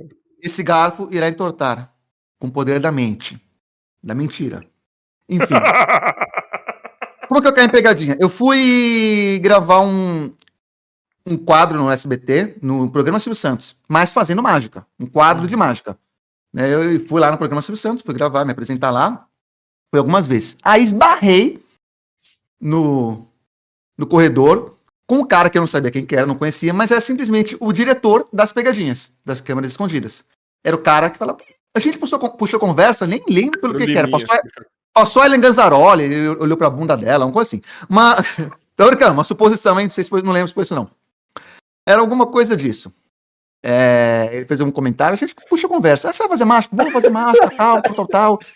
Aí ele falou: Você acredita que nós estamos pensando há um tempão em fazer mágica com pegadinha, tal? O que, que você acha disso? Se eu fosse ser honesto, eu ia falar: Nunca passou isso pela minha cabeça. Eu falei: Cara, você acredita também que eu tenho essa ideia faz tempo? Pô, podia fazer alguma coisa, hein? Cara, já tem até uns projetos, tem uns negócios desenhados. Vamos marcar uma reunião aí, cara. A gente conversa um dia. Ah, vamos, então vamos. Pronto. Marquei. Aí até a data da reunião. Aí sim, eu me aprofundei na ideia ali. E de fato, não, na época, não tinha nada de pegadinha com mágica. Nada. Tinha um programa na MTV que chamava Room 401, que usava mágica, só que era mais voltado pro terror. Acho que eu cheguei a ver alguma coisa disso daí, mas não Eu lembro. também Quem acho. apresentava até era o, o- Aquele também, homem lindo, maravilhoso, né? O cara do Supernatural lá, o mais novo do Supernatural. O- Ele que o apresenta. Jarek Paladé. Jarek Pala- Paladé. Não sei se é o Jim. Vou, per- vou perguntar pra quem entende. Amor, qual que é o nome do Supernatural? Do mais Que era o, novo. cabelo, o cabeludinho, não era? Cabeludinho. É, É. Ah, esse é não, mais não é o bonito Jim. mesmo. Esse é imponente. O Jim Esse é vai mais fazer bonito mesmo. agora. O Jim vai a voz do fazer Batman. o. Ele vai fazer o The Boys. Vai fazer o The Boys também. Ah, The Boys, isso. E fez a voz do Batman. O É cabeludo. isso, tá? Não, do, do personagem mesmo. Que é um cara que claramente não sabe fazer nada sem a mulher, né? Você já viu Não, mas não, claramente... o Su- Supernatural é uma série que eu passei. Mas que é Eu também bonito, bonito. passei. Mas vamos lá, mas que é bonito, é bonito. Agora, ao corte, hein? Nicolas fala que, que é apaixonado por. ao corte. Que homem bonito. então, ele, ele que apresentava e eram, umas pega- eram pegadinhas voltadas pro terror, mas Uhum. que usavam os truques de mágica para fazer os efeitos. Tinha um bagulho, uns bagulho muito louco. Tá? Só que era aquela coisa, né? A primeira ideia nunca é tão boa. Tem que. Mas era legal. Era inovador pra caramba. E tinha uma pegadinha japonesa, um quadro de pegadinha no Japão, que os caras faziam com mágica. Aí eu vi só isso e fui pensando pro brasileiro. Aí eu tive algumas ideias. Um cara, um vendedor de coco, que cortava o braço na hora que ia, que ia vender coco, o negócio da cabeça cair, enfim. Eu Na vi, verdade, eu, lembro Eu disso. peguei as mágicas que, que eu fazia e pensei, como posso transformar isso em pegadinha? E aí fui pensando. E levei pra eles. E fomos. E aí virou uma, virou outra, virou outra, virou quase quatro anos. Fazendo pegadinha com mágica. Caraca, mas. Então, peraí. Vai, quem foram seus companheiros de pegadinha? O grande Volanda, né? Que é o O mestre grande. Jedi. O, tem um. Aquela, não lembro o nome da. Mas é uma que é muito famosa. Maquiavel, Maquiavel, não sei. É a. Caramba! Só porque você errou esqueceu, eu esqueci junto. Pô, Lu- Luísa Maquiavel, Luísa Maquiavel. Lá vai o bumbo. Mas, ó, no, no meu canal. não, tô no- pesquisando, não, tô Ah, eu pensando. queria que você pesquisasse mesmo. Ah, no, no- no meu canal de. No meu canal corporativo, o canal corporativo eu sou foda. Caralho, irmão. No- sua pica meu canal lá- 30 centímetros agora, só de falar Ô, isso. louco, hein? É. Aí. Ah, sabia que eu tenho uma, uma técnica de leitura da Ruth personalidade pro tamanho sabia que meu pau tem 30 centímetros? Você fala, A. Ruth Ronce? Não, né?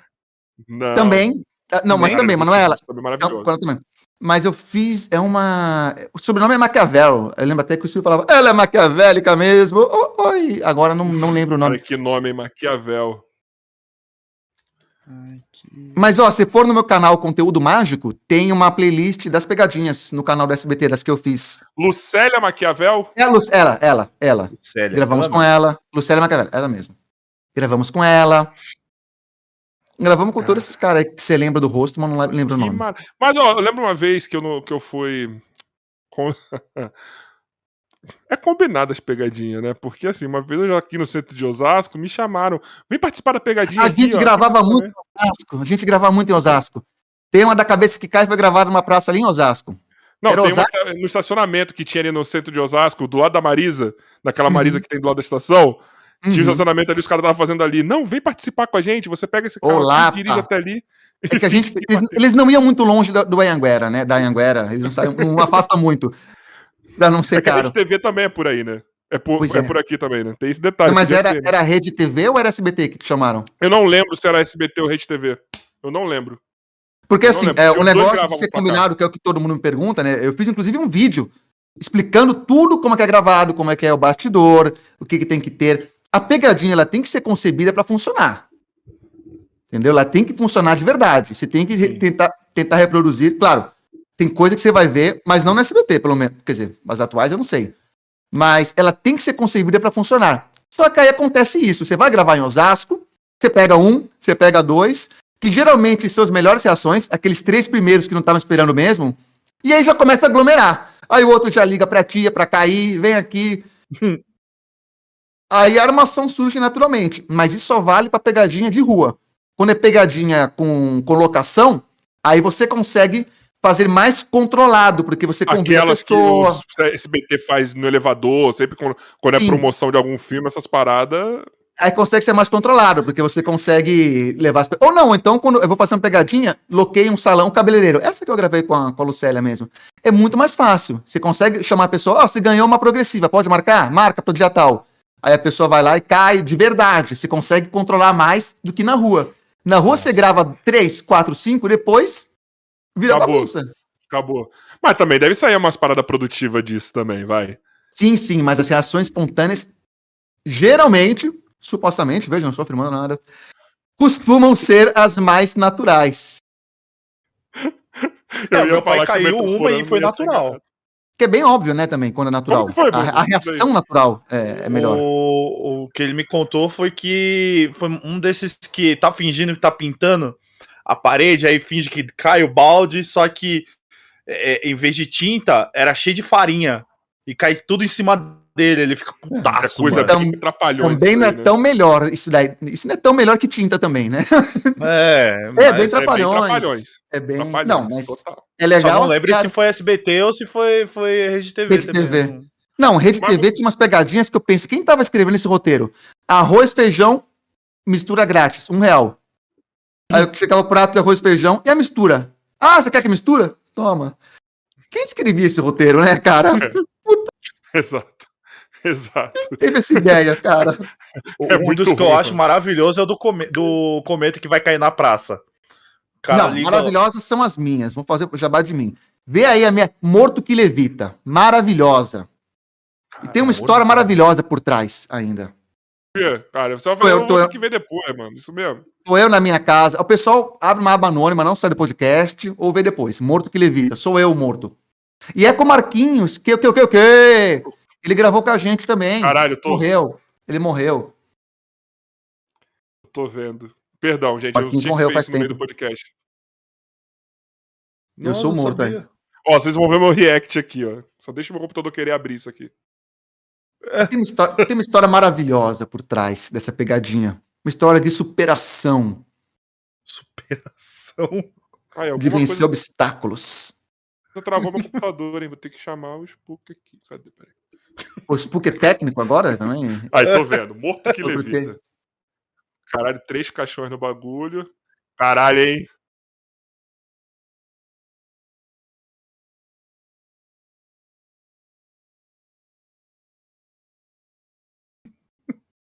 Eu quero entender o.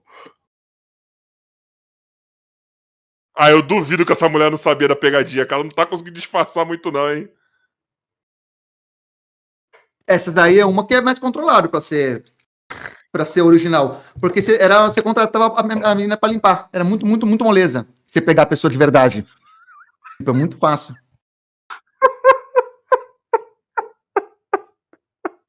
Tirei já, muito bom. Então, tô eu um belo dia em casa, aí me liga o pessoal do SBT e fala assim, Nicolas, sabe essas pegadinhas de, de velório? Você travou. Ele caiu. Foi, ele, ele caiu. Normal. É, normal, é Osasco também, a gente cai mesmo, né? Então, aí tô eu um belo dia em casa e me ligam do SBT e falam, Nicolas, sabe essas pegadinhas de velório que a pessoa levanta? Tem várias versões, né? De... Mas basicamente é o morto levantar, ou atender o telefone, ou assustar.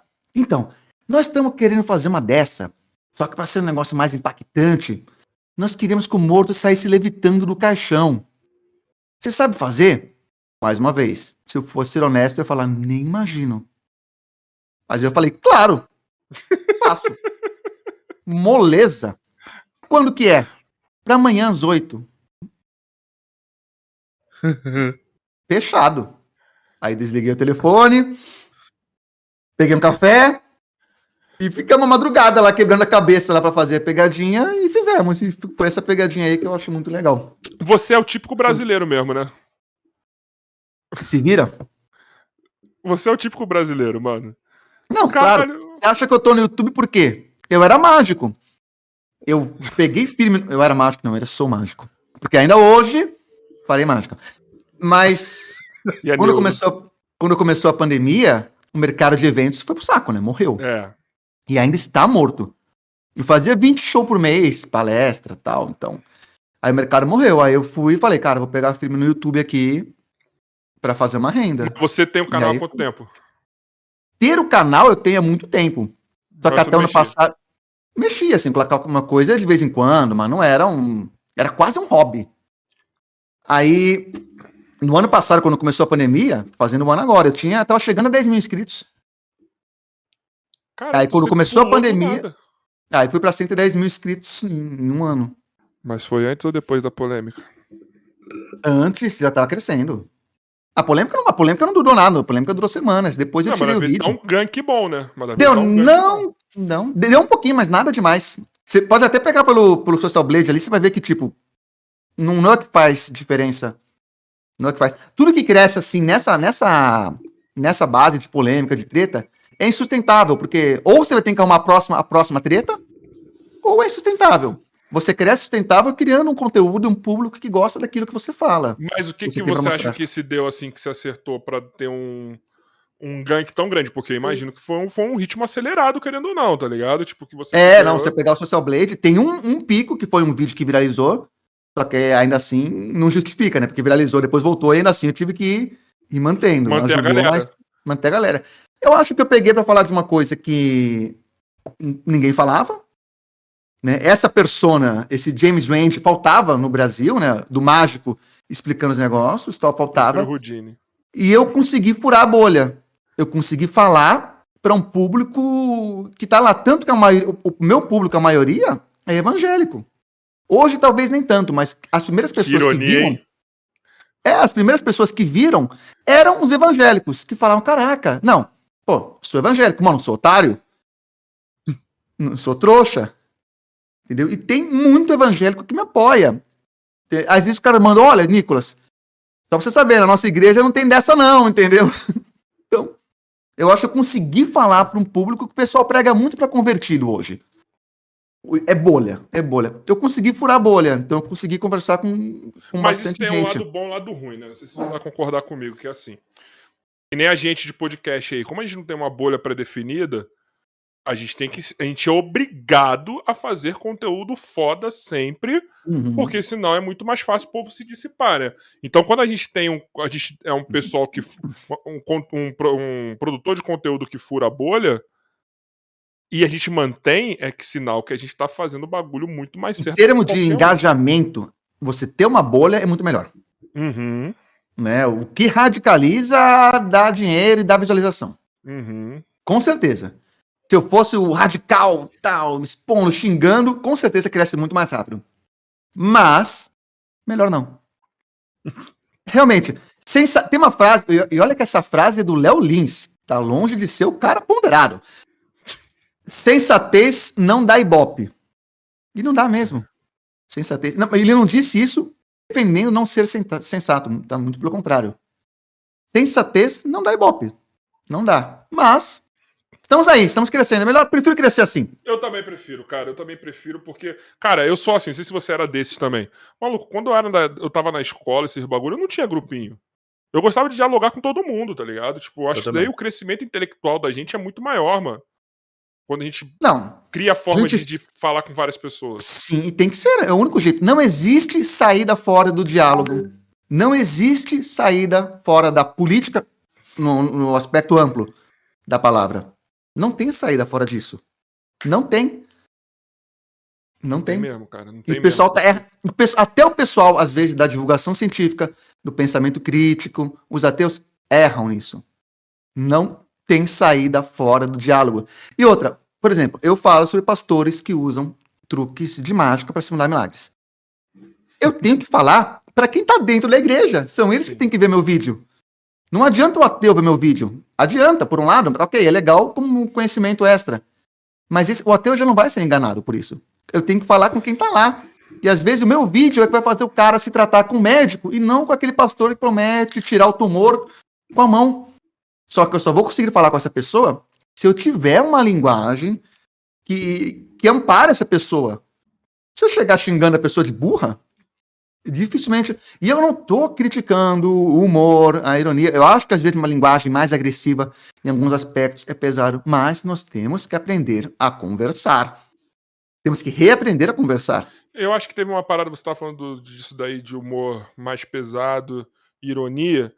Eu acho que é o seguinte, uma coisa que. Vamos, vamos botar exemplo aí do Di Lopes e do Léo Lins. Eu acho que eles não estavam entendendo aonde era o lugar desse humor deles. Tá ligado? Hoje eles entenderam. Por exemplo, quando eles quiseram fazer. Tudo bem, o Léo ainda faz um pouco, mas quando os caras entenderam que, que tentaram fazer piadas pesadas no YouTube, eles estão errados, cara. Essa piada é pro grupo, para quem é público deles, entendeu? Uhum. Aqui no YouTube, vai pra qualquer uma, uma roleta russa, tá ligado? Só que vai chegar em quem não é público, e aí vai ter gente que vai se sentir ofendida e etc. Agora, no teatro, irmão, quem tiver lá e não concordar, é essa pessoa que tá errada, mano. Entendeu? Você não sabe quem que é Léo Lee, você não vai precisar no Google de quem que você tá indo ver o show. Eu acho que assim, o, o ideal é entender que pode todo tipo de piada, mas no mundo de hoje algumas piadas não têm mais graça. E é bom que algumas, algumas coisas não tenham graça, porque significa que as coisas evoluíram. O que a gente ria nos anos 80, hoje parece absurdo, porque não é engraçado. Era engraçado pro pessoal daquela época. Mas eu ainda acho que às vezes tem que ter um Léo Lins puxando pro outro lado pra gente lembrar. E o mundo tá tão doido que em alguns momentos o Léo Lins é o sensato da conversa. Mas eu não Em alguns acho. momentos, em alguns momentos. não acho, mas eu não acho essa galera tóxica, tá ligado? O que eu acho que. esse- pode ser errado, pode ser errado o que eles estão fazendo. Mas é, é, um Léo Lins da vida tá tentando pegar o limite e jogar lá pra cima nem por ele, tá ligado? É, é que nem o Rafinha fez quando se fudeu lá, mano. Uhum. Entendeu? Que eu não acho nem que a piada foi pra isso tudo, assim. Eu acho que foi mal colocada, mal interpretada, tá ligado? E olha que é difícil defender o Rafinha. Mas, tipo, eu acho que esses caras pegam e querem jogar o limite na puta que pariu, entendeu? Faz do jeito certo, faz do jeito errado. Quem sou eu pra julgar? Eu sou é, o tipo de pessoa que eu vejo valor em tudo, Uhum. entendeu? Até naquilo que eu não concordo. E eu acho que tem um pouco de valor que o que esse cara faz. Agora, por que, que a gente tá falando de Léo Lins? Eu acho, eu tenho acho. a menor ideia. Ah, Léo Lins é mágico também, pra não falar que não tem nenhuma conexão. Então pronto, Léo Lins é É um mágico. bom mágico? Você já viu alguma coisa? Não, ele, ele descobriu que pra ser mágico tinha que ter talento e virou humorista. Ah, Tô brincando. Nunca vi ele como mágico, não. Mas sei que ele é mágico, que ele entende, assim, quando eu vi ele falando, já vi ele falando sobre mágica, ele entende. Essa piada é particular, é, é piada privada também, mas eu coloquei em público, foda-se. Essa piada é pro meu amigo Estevan Gai, humorista aqui de Belo Horizonte, tá? Vai Foi pra vir, ele que eu fiz. vai vir aqui o Giz... Foi quem que me passou o contato dele, mano? Foi o. Foi o Dudu ou foi o Fábio? Não lembro. Chamarei ele amanhã e marcarei. Ele já sabe o nosso interesse e concordou. Quem? Léo Lins? Não, o Guai. Estevan Gai? Estevan? É, Ah, Isso. Estevan Gai é fácil, ué. Você- eu mando. Você quer que ele venha aqui? Ele vai? Eu mando. Eu... Já, já mandaram não. pra ele. Já Ah, mandaram, já mandaram pra ele. pra ele? Já mandaram pra Entendi. ele. Já Então, então, virar. então a piada agora virou outra. Vai lá, Estevam. Qualquer um pode ir. Agora, agora, agora o nosso podcast virou a piada. Ah, qualquer um vai no, podcast, no nosso podcast, agora o podcast que pode qualquer um. Até o Estevam Gai, pô. Cadê? Deixa eu ver. Eu quero lembrar quem falou pra não ser injusto, cara. Ó, foi o Dudu Porcena que, que falou. Mandou Pra o chamar esse dele Bangai, aqui. É, aí ele mandou o WhatsApp dele aqui e falou: só chamar, já barulhei ele. Mas ele concordou já, ele já, ele já aceitou. Estevam. Segundo o Dudu Porcena, sim. Não, se não aceitar, você fala comigo aqui que eu, que eu cobro uns favores. Aí, mais um, ó. então, ô, Estevam, lembra aquela vez? Então.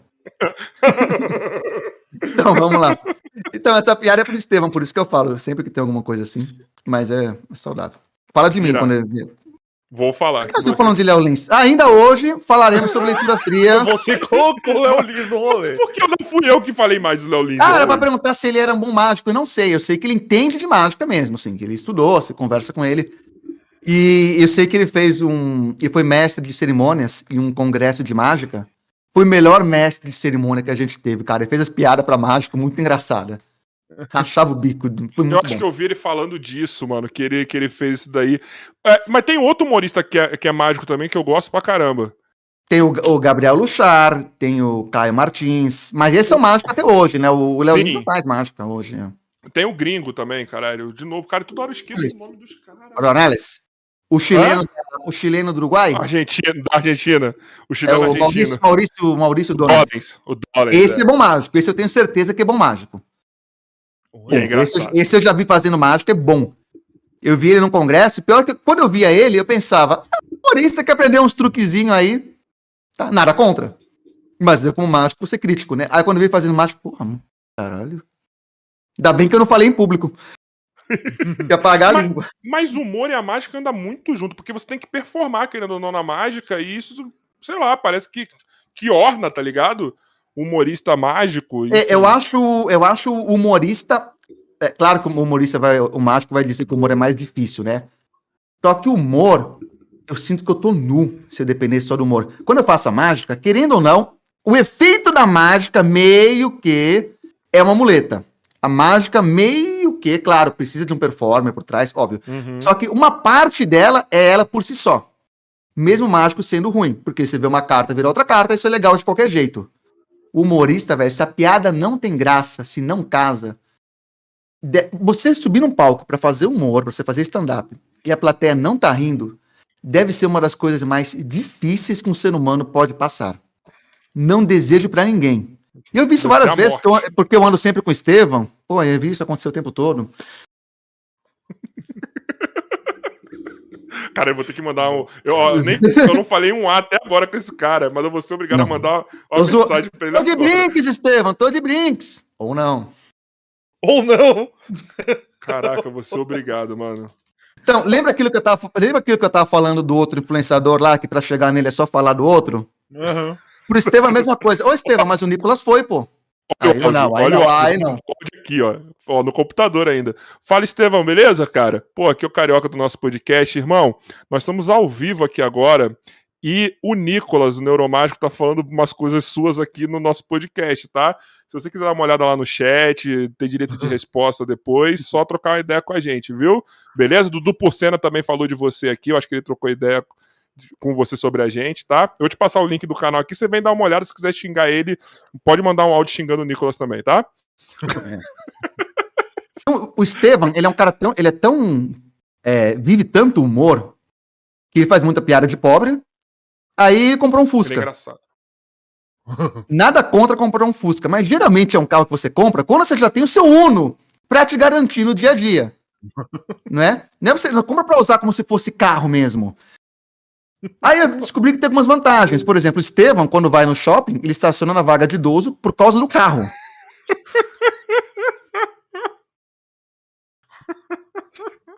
Não precisa da plaquinha, né? O carro já não, é a placa. O né? carro. Né? ele é tão azarado que toda vez que eu tô com ele, o carro não funciona. Ou não funciona nunca, e coincidentemente, às vezes eu tô. Não sei, pode ser a falácia da falsa correlação, eu não sei. Ele, não, agora eu vou comprar um outro carro também. Foi lá, comprou uma Blazer 98. Porra, meu Aí, Estevão, Estevão, outra, de novo, Estevão, é um carro legal que você compra quando você já tem um Uno 2015 para te garantir no dia a dia. Não compra. Pra quê? Mas eu gosto, o cara vive a piada. Pronto, já falei, Estevão, já fiz seu merchan aí, você não faria isso por mim nem ferrando. Aí, só, agora você vê o que compensa mais, se ser humorista ou você ser mágico. Só você olhar, comparar a vida do Nicolas e comparar a vida Olha, Estevam, você, você não faria essa propaganda por mim. Se quando o Danilo Gentili não mencionou meu nome. Ou oh, mencionou e foi cortado, né? Pode ser também.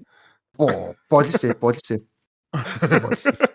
e ainda hoje, pessoal, ainda hoje vamos falar sobre leitura fria, um assunto muito sério. Já falei que vamos semana que vem. É, é vamos falar sobre truques é. usados em ambiente religioso. E vamos encaminhar então para esse assunto? Como que vamos. você porque vai, vamos lá, eu comecei nisso, mas o assunto foi para outros cantos também, quando você começou a falar de mágica.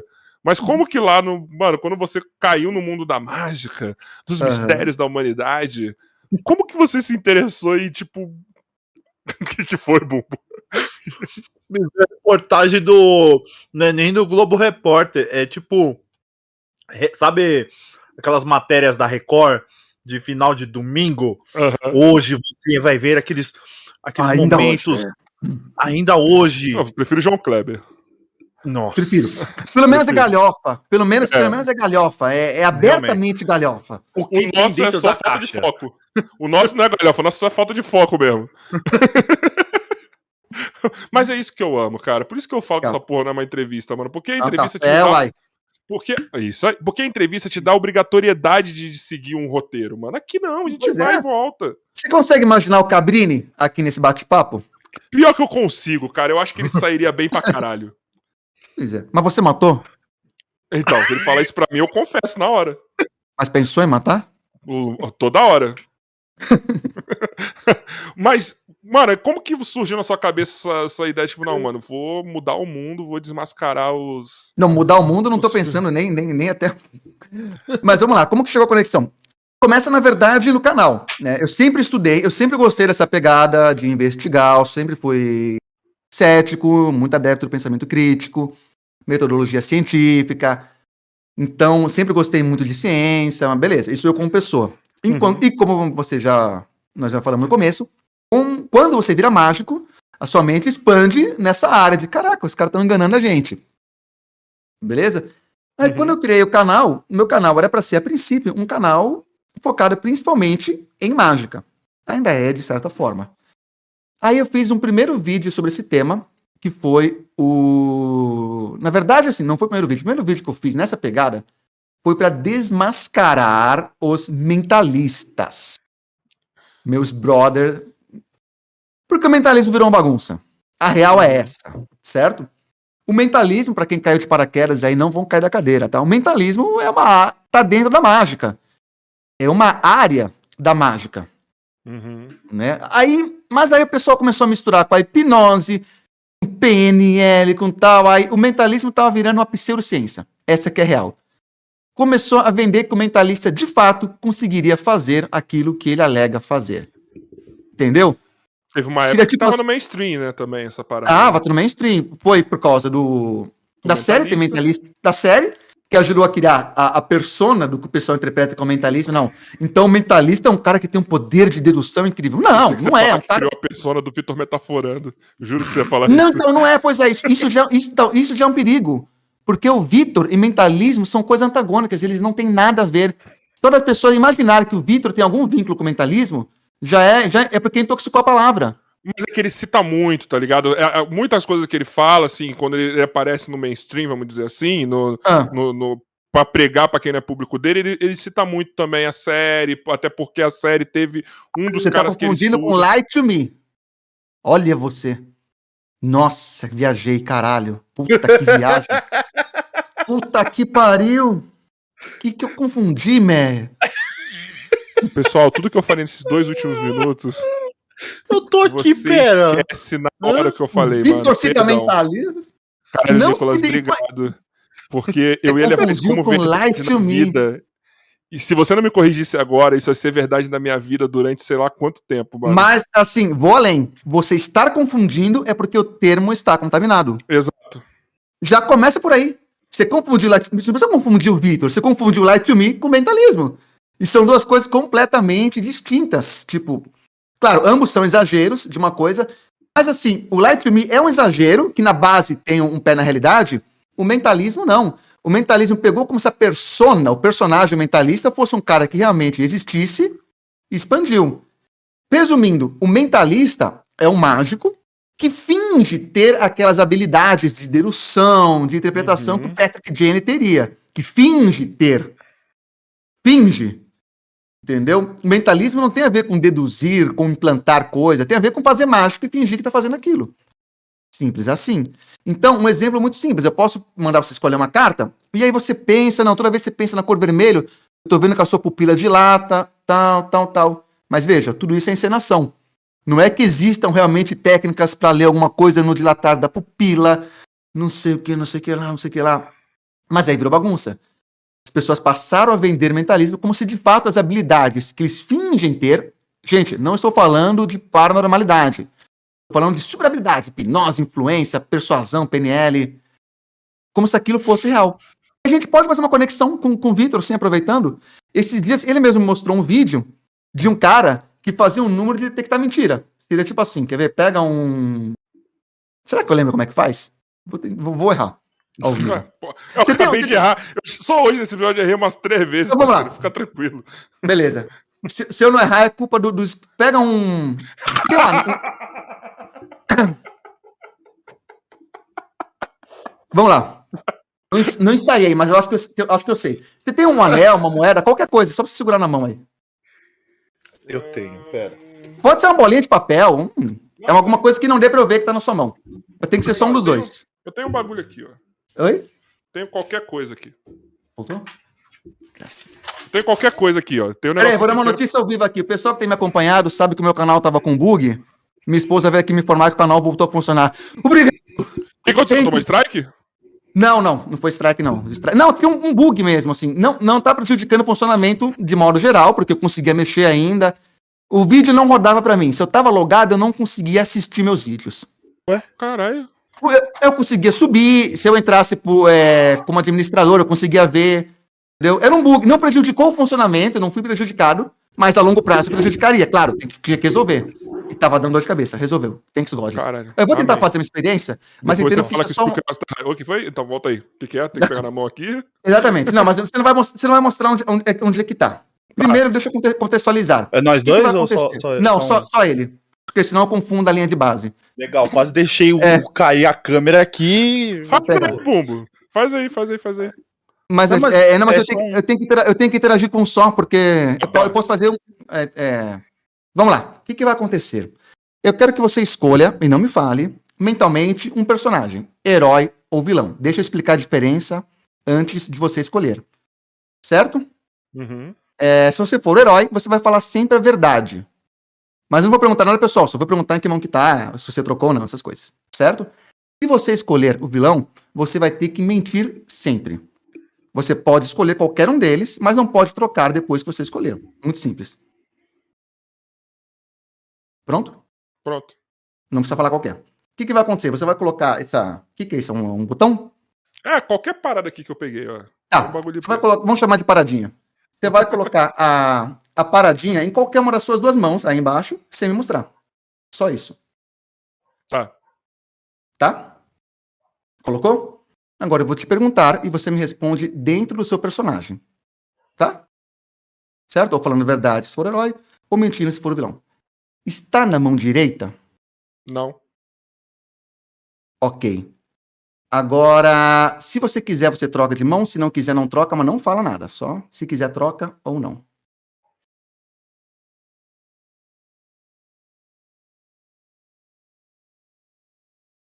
Já? Sim. Agora, ainda dentro do personagem, tá? Você trocou de mão? Não. É, eu vejo que você é uma pessoa que fica desconfortável mentindo. Na maior parte do tempo você prefere falar a verdade e tá na mão esquerda. Filho da mãe. tá na mão esquerda. Ah, porra. Pois é, aí que tá. Isso é um número de mágica, certo? O que acontecia? É um número de mágica, não é uma detecção real de mentira, não é microexpressão, análise vocal, sound voice, fax, na- nada Tava disso. parecendo com astrologia. Tem alguém Não, que é pessoa- carioca que fala. Ah, não, isso sim, isso, isso é leitura fria, mas beleza, isso a gente fala. Porque ainda hoje, Falou, ainda hoje falaremos sobre leitura fria. Ainda hoje falaremos sobre leitura fria. Então, é, o que acontece? Fiz um truque. O que o que tá pegando? Fiz um truque de mágica que simula detectar mentira. Certo? E o pessoal pegava e vendia curso de detecção de mentira. Ah, foi isso que eu falei. Vi um vídeo do cara fazendo truque de mágica para detectar mentira, sem falar que era truque de mágica, e vendendo um curso de detecção de mentira, de linguagem corporal, etc. Era essa a pegada que estava rolando com o mentalismo. E aí foi aí que eu comecei a entrar, batendo de frente. Falei, gente, isso é mágica. Para com essa porra. É mágica, é mágica. Quer aprender? Lindo, aprende. Mas aprende sabendo que é mágica. E o pessoal começava a comprar. O mentalista da vida real. Cara, o que é um mentalista da vida real? É igual um ilusionista da vida real. Que porra é um ilusionista da vida real? Então, é isso. Mentalismo é mágica. E tava virando bagunça e eu entrei batendo de frente nisso daí. Foi a primeira tretinha. Tretinha, não. Foi como o meu conteúdo começou a ir pra essa área. Aí eu fiz aquele vídeo. Cinco pastores que usaram truques de mágica. Quando eu fiz a princípio, era para ser um vídeo de mágica, né? Eu fiz por ser mágica, usando truque para simular milagre, claro. E esse vídeo deu tanto, tanta visualização, ele tá com 5 milhões de visualizações agora. Caralho. Aham. Aí eu pensei, caramba, isso interessa as pessoas. Uhum. Ah, sim. E aí teve o outro momento, que foi quando deu o caso do João de Deus. Hum. Aí eu achava que eu podia contribuir um pouco falando sobre as cirurgias mediúnicas, os truques que são usados nesse ambiente. né? Eu achava que eu podia contribuir, porque também ninguém estava falando sobre isso. Eu estava falando sobre os abusos, mas não sobre essa parte da charlatanice, das Uhum. curas. Então eu falei, posso contribuir com isso. Aí eu vi que de fato eu podia contribuir com isso. E aí pronto, eu vi que tinha um público que queria isso e pronto. Então, tipo, meio que você também. Você, tá, você conseguiu achar seu público numa parada que você gosta, né? Que você provavelmente. Que eu gosto e que eu estudei muito. É. Eu tenho propriedade para falar. Isso Não é a voz da razão, mais mas tem. prazeroso e muito mais fácil, né, cara? Assim, Mas eu tenho base no que eu falo, então o ma... Vai. tô. É, já sabe pra onde que eu vou agora, né? Foi esse do João de Deus que deu. Não, não é agora não. Não, Foi ah, esse tá. do João de Deus que deu mais. Mais. É... Hate, Deu view, né? Ou Sim. foi o do, do Spook? Que deu mais view ou mais hate? Pode ser o, o ma- maior engajamento, vamos dizer assim. Maior engajamento é o- esse daí, 5 milhões, o maior, maior vídeo do canal. O do Spook, quando eu tirei do ar, tava com 40 mil visualizações, não era tudo isso, não. Mas deu barulho. Pra Deu, cacete. deu barulho. Deu barulho porque ele tava em alta e porque tinha um público. Deu muito hate. Mas se somar os hates da ufologia, por exemplo, tem- foram maiores que o do. Ah, mano, ufologia, mas deu- a torcida de futebol ali é, é é mais apaixonada. É apaixonado também. Mas a torcida do Spook também foi bem apaixonadinha, assim. Teve. Foi o que teve mais hate, foi a princ... Não sei se foi o que teve mais hate. A longo prazo não, mas foi o que deu hate mais rápido. É que eu acho que assim do João dizer? de Deus era unanimidade que o cara era um filho da puta, tá ligado? É, mas aí que tá. Nós somos, nós somos um país tão complicado que só- ele precisou abusar de 500 mulheres para ser unanimidade que ele era um charlatão. Uhum. Porque há 30 anos atrás, o padre Quevedo já falava que ele era um charlatão. É mesmo? Sim. O James Randi convidou ele diversas vezes para desafio paranormal.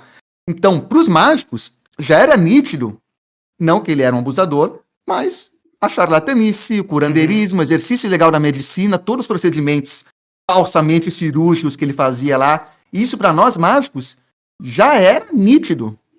Mas não. precisou ele abusar de 40, de 40, de 400, 500 mulheres para o pessoal se tocar disso. E aí, quando o pessoal vem tentar silenciar as pessoas que questionam o sobrenatural, eu sempre penso: e aí, vamos esperar umas 500 mulheres ser abusadas? Porque pensa, se a gente tivesse parado de dar moral para o João de Deus, quando o padre Quevedo denunciou as cirurgias, quantas mulheres não ter, teriam sido poupadas? É. Que foi Então, ali, questionar ele, ele é sempre quase bom. um coronel, né? Ele foi quase um coronel, esse cara, né? Ele Questionar é ele sempre bom. ameaçava. Ele ainda ameaçava a galera. Tipo, ele foi um coronelzão, ele. Ele é o dono da cidade. É. Ele era o dono da cidade. Ele foi um coronelzaço, ele. Mas assim, o que que vo... até nesse, ne- nessa linha assim, pra galera que não é seu público que pode ver isso aqui porventura, ou um corte aqui lá pra frente, qual, qual, que é a, qual que é a diferença que você vê nesse seu caso? E aí, tá vendo? É só falar o Spook tá tirando ele, que eu ia falar agora. Eu ia invocar agora. Eu ia invocar agora, Bumbo. Os obsessores. Eh, os zombeteiros, os espíritos Os zombeteiros. Cara, pior que a gente tá zoando, eu gosto, cara. Tipo, eu quero muito você aqui, tá? Eu, eu, eu consumo, mano, eu gosto, velho. Tá ligado? Mas eu zoo mesmo, eu zoo com tudo, mano. Quando você vier aqui, eu vou zoar eles também. Eu, eu sou tipo Cocielo. Eu zoo, mas eu tenho medo também. Mano, eu sou, eu gosto, cara. Eu só Quero... quero. O coldom que ele tem. Eu gosto do entretenimento, tá ligado? Eu gosto da galhofa, mano. Entendeu? Eu vou zoar todo mundo, entendeu? Quando os caras estiver aqui, eu vou zoar o Spook. Quando o Spook estiver aqui, eu vou zoar os caras, mano. Entendeu? Ué, ele entrou e saiu? Ah, né? Tá. Ele tá aqui de volta. Falei, foram os, os obsessores que tiraram ele. Os espíritos zombeteiros. Os obsessores tiraram você. de voz. Pronto. Os obsessores estão te silenciando, cara. Não vão conseguir me silenciar. Talvez com processo. com imposto, não. Opa, Abraço, Felipe Barbieri. 40, 14 mil, é isso? Ou 40? 40, acho que é 40 salários mínimos, não sei. 40 salários mínimos. Isso aí, irmão. Vai Isso na aí. fé, hein? Tomara que sua conta esteja bem legal, Barbieri. Eu queria- pedisse- Eu queria ver ele perder queria só pra rir- ver de onde que ele vai tirar esse dinheiro. Não, eu, que- eu queria ver eu perder um desse. Eu queria receber um processo desse rir. 40 salários. E, e qual Tá. que é a base para 40 salários mínimos que até hoje eu não entendi, cara? Não, eu acho que é aleatório. O advogado pede o que quiser e aí o juiz vai. Aí, Barbieri, 40 salário mínimo. Eu queria ver você perder, não é porque eu acho que você tá errado, só pra ver de onde, como que você ia fazer. Só isso. é um Uno, né? É um Uninho, né? Porra, é um, be- é um belo Uno. Um Uno. É um, Um um belo Uno do Uno. Toreto, deve ser. Mas o que eu ia te perguntar, é, voltando a falar do- dos obsessores, do Spook, qual que é a diferença que você vê, assim, crucial nesses dois vídeos? Porque o João de Deus, pelo que eu entendo, posso estar bem errado, tá? Uhum. Mas ele foi o seu maior vídeo, mas o que te deu um barulho, uma dor de cabeça maior, provavelmente foi o do, do Spook. É, eu vejo a questão da, de internet mesmo, né? O pessoal ter a panelada. É a panelinha que, que defende celebridade a qualquer custo. Então, só, só por isso, ele tinha um público maior. O João de Deus não tá no YouTube. Ah, mais pessoas viram, né, também, mas é, entendeu? Uhum. Tudo bem, mais pessoas iam ver se você tivesse deixado também, né? Ia, muito mais, muito mais. Se tivesse deixado, tava. Esse vídeo já tá bombado. Pelo crescimento que teve, ia tá bombado. E agora esfriou, né? Agora, você vê, o, o Barbieri fala do, do Spook hoje e dá hate, claro, mas não dá o que deu no meu. Porque nivelou, né? Também porque eu fui o primeiro. Mas, é, Mas esse é você- o jogo, jogo da internet, é esse mesmo. Mas você, mas você é só pela. Pra, você só fez isso pra comprar sua paz mesmo? Tipo, de tirar, de não, não entrar nessa dividida. Eu Porque eu, fiz- sei que eu sei que pode criar uma, um argumento do seguinte: o cara tirou porque ele não tinha tanta certeza assim do que ele tá falando. Entendeu? Pode gerar isso daí. Eu- e a gente sabe que não é isso. Sacou? Tipo, se tá nítido, né? É, mas o, o não ter tanta certeza, eu deixo implícito no. Porque eu não sou, eu não sou juiz. O, o vídeo que eu fiz, eu falei sobre leitura fria. Sobre leitura fria, eu tenho certeza. Eu não tenho certeza, eu tenho provas. Tem Sim. estudo, tem um monte de coisa. E o que eu faço ali é comparar. Ó. Ou seja, a conclusão poderia ser: olha, pode não ser leitura fria, mas é exatamente igual, ou é muito parecido. Né? Eu jamais seria categórico, não, não, tenho poder de acusar, jamais farei isso porque não é Uhum. ético. O que eu faço é falar sobre um assunto que eu entendo. E cá entre nós, leitura fria eu entendo. Tanto que o Ventura, pouco tempo depois, fez um vídeo que fala basicamente a mesma coisa que eu. Aquele vídeo do Ventura, tecnicamente, tá perfeito. Quando eu vi que aparecia que era um mágico profissional que tinha feito aquele vídeo. Não, não que o Ventura não possa entender de leitura fria, claro que pode, né? Mas eu sempre vi ele com o pessoal da PNL e tal. Eu falei, caralho, ele falando parece que, que é formado e tem 30 anos de mágica, porque falou muito bem sobre leitura fria. E ele não tinha visto meu vídeo. Ou seja, certo? Então, pô. Agora, eu, eu tirei foi para comprar minha paz, ponto, em, em um aspecto. Outro, porque os argumentos da esposa dele foram plausíveis, Uhum. Pra mim, ela me convenceu, ela foi muito simpática, muito educada. Então, ok, justo, né? Pediu de boa, se fosse, se fosse pela ameaça, não tirava. Talvez tirasse pela paz, mas não pela ameaça. Agora ela trocou ideia de boa. Você acha que. Eu vou fazer uma pergunta que eu já te fiz em off, mas é bom a gente Aham. falar aqui. Você acha que ela que tá trazendo equilíbrio pro, pro conteúdo dele, assim, de tipo, pra segurar as pontas? Porque ele tava se queimando sozinho, né? Querendo ou não, com. com... Cara, eu não, eu não estouro, acompanho tanto ele. Não, não, tô falando assim, com a é- questão de, de entrar em contato com vocês que estão, tipo, é, fazendo contraponto com ele. É isso que eu tô falando, entendeu? É, eu, acho, é, eu acho que ela é uma pessoa extremamente equilibrada. Não que ele não seja. Não sei, eu não conheço ele fora do, do desse microcosmo da internet. Também não conheço ela, mas eu conversei muito tempo com ela. É, ela falou coisas que são extremamente equilibradas, mesmo para quem querer no, no sobrenatural. Ela, coisa que ela falou, por exemplo, em off, assim, sobre tratamento mesmo. Ela falou: olha, a gente jamais pede para a pessoa largar um tratamento, mesmo que a gente faça aqui o, o tratamento espiritual, mas a gente nunca pede para a pessoa deixar de ir no médico tal. Pô, isso eu acho super positivo. Já que é um negócio que não fica nítido vendo ele dando entrevista. Também não vi tantos assim. Mas ela falou assim, nem precisava se explicar para mim. Entendeu? Então eu não sei. Agora, eu não acho que, tá equil- que esteja equilibrado, tendo em vista que o Barbieri está sendo processado, né? Sim. Então, o Ventura foi, o Barbieri foi, mais um monte. Então, eu não sei o como equilibrado tá. Eu acho que a. Eu não sei qual que é. Com qual que é a você solução. foi, ela foi determinante, assim, pra você entender um. Entender, não tô falando aceitar e concordar. Mas pra Uhum. você entender o outro lado, né? Foi, ela foi. Totalmente. Até porque, mas eu tenho isso comigo. Tem gente, a maioria das pessoas da internet não, não tem isso, né? Eu tenho que. Se eu quero passar uma mensagem, eu não preciso sair rasgando pela avenida principal, se tá Uhum. trânsito. Eu posso contornar. Eu falava sobre leitura fria. Eu fiz mais vários outros vídeos sobre leitura fria. Eu ainda falo a mesma coisa. Só que eu não preciso falar dele. já a gente vai falar sobre isso, hein? E ainda hoje. E não preciso falar dele para falar sobre leitura fria. Eu fiz o vídeo dele porque as pessoas estavam me pedindo. E as pessoas já chegavam com uma conclusão. Agora, o que eu acho sobre. O que eu sei sobre leitura fria ainda está publicado aí. tu imaginava que ia dar esse hate, ia chegar assim Jamais. cabeça? Jamais. Jamais. Jamais. Foi Tua novidade. cabeça ia ser mais um vídeo que você ia falar sobre alguém que tá fazendo essa parada aí. Sim, sim, sim. Jamais. Até porque hoje eu sou muito cuidadoso de, de não expor pessoas, de dar o benefício da dúvida. Isso tem uma questão ética e tem uma questão jurídica também, né? Que ninguém quer tomar processo gratuito. Sim, sim. Isso Hum. deve ser uma dualidade dentro de você que deve ser foda. Você tem 99% de certeza do que você tá falando, só que esse 1% que pode te fuder, né? Sim, mas eu, eu, eu- prefiro expor ambíguo assim, não, não ser taxativo e deixar para as pessoas concluírem. Até porque, eu não sei se todo mundo percebe, se depois de você ver algum vídeo meu que explica alguma coisa sobrenatural, você quiser continuar acreditando, mesmo que seja nítido que o cara tá fazendo um truque, não vou te obrigar, cara. É, Não vou te obrigar. Acredita no que você quiser. Quer acreditar, sei lá, no João de Deus? Acredita. Falar só às vezes tá nítido paradas. só pra você, né, mano? Tá ligado? Pois é, tipo mas- assim, a gente acha que nossa, a nossa mente aberta é a mente de todo mundo, só que a gente. Às vezes Que o, nosso, é, né, que nosso filtro é a realidade. mano? Não É. é. Não é. Todo mundo tem filtros, inclusive as pessoas que são céticas. Todo mundo molda o mundo pela sua percepção. Ô, eu dou um exemplo de eleição política, tá ligado? Da eleição que teve a prefeitura de São Paulo. Se eu fosse pelas minhas redes sociais, o Boulos ia ser eleito com 100% de, de, dos votos. E no dia eu falei assim, gente, hoje a gente vai ver se a gente tá numa bolha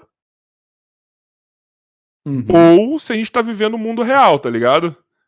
Aí quando deu Pô. com o Covas, finado Covas, ganhou com quase 30% a mais, mano. Eu falei, é, realmente a gente tá vivendo uma puta bolha mesmo. É, é a lente. Só sei que o Boulos tinha o melhor podcast da, da internet. Chamava Café com Bolos. Puta que nome genial. Irmão, o Boulos, quando foi pra internet, ele, me, ele, ele, virou a pessoa que eu mais quero conversar. Uma das pessoas que eu mais quero conversar hoje, mano. Pô, eu fiz uma piada tão sem querer, tão sem graça, esses dias. Saí aqui na para São Paulo para comprar algum negócio de máscara, tudo, tudo fechado, porque, claro, tá com horário restrito, né? Ai, cara, como é voltei... é ruim isso, ter que explicar toda hora que saiu de máscara. pois é, mas é, não, não é, O povo é foda, né, mano? O povo é eu não, já, já, não saio quase pra lugar nenhum. Beleza, aí saí, voltei, tudo fechado, cheguei puto e falei, que raiva, velho. Queria matar o prefeito. Pô, ele tinha acabado de morrer. Caralho. Olha, é... se fosse o Léo Lins, faria de propósito. Se fosse o Léo Lins, pegava a notícia, planejava. Mas eu acho que nem ele ia fazer tão na hora assim.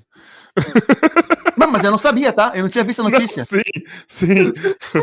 mas se, se, nem ele fazer, ele pensado, ele não ia fazer nesse momento, tá ligado? Eu acho que isso depõe a seu favor, porque ninguém ia fazer a piada na hora, assim. Pois é. Entendeu? E que Deus o tenha esse cara aí, porque, ó, eu tenho amigos do PSDB que eles já falavam antes, falou, cara, a gente tá achando que ele já sabe que ele vai morrer, mano. Porque ele tá aproveitando ele parece... muito é. a vida. Ele foi, quando ele foi lá naquele jogo lá no Santos, Isso. na final da Libertadores, a galera já falava assim, mano, ele acha que ele já sabe que ele vai Isso morrer. Vai falar. Ele politicamente, ele é um, é um puta político, assim, não tô falando se ele... Ele, ele entende da politicagem, tá ligado? Ele não é fazer, dar estilo no pé assim.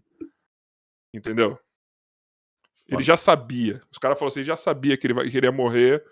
Não, na verdade, os caras falaram, a gente acha que ele já sabe que ele vai morrer, por isso que ele tá querendo aproveitar essas coisas com o filho dele. Tem uma piada que envelheceu muito mal também, que foi perto da eleição, os partidários do. Os eleitores do Boulos fizeram uma piada assim: que, que, que é mais agradável, Boulos ou Covas? Nossa. Foi agora o cara que tem sobrenome Covas morrer. Piada que envelheceu mal, tá vendo? Mas a foda, a única coisa ruim do Covas ter morrido é o que ele deixou aí de, de vice. De, de vice, mano. Parece que esse maluco é meio complicado, hein? Ele não é unânime nem dentro do, do partido, ó. É, e ele é complicado do jeito que eu não gosto, que é do negacionismo, do, do que eu acho inadmissível, que é o negacionismo científico, entendeu? O teocrático. Hum. É, só aqueles jogos políticos que você coloca um vice ali para agradar um alguém que é foda, né, mano? Que é foda. Pois é, e, eu não. Se, e ainda hoje falare, falaremos sobre leitura fria. mas vocês vão ver isso quando o Lula escolher o vice. Exato.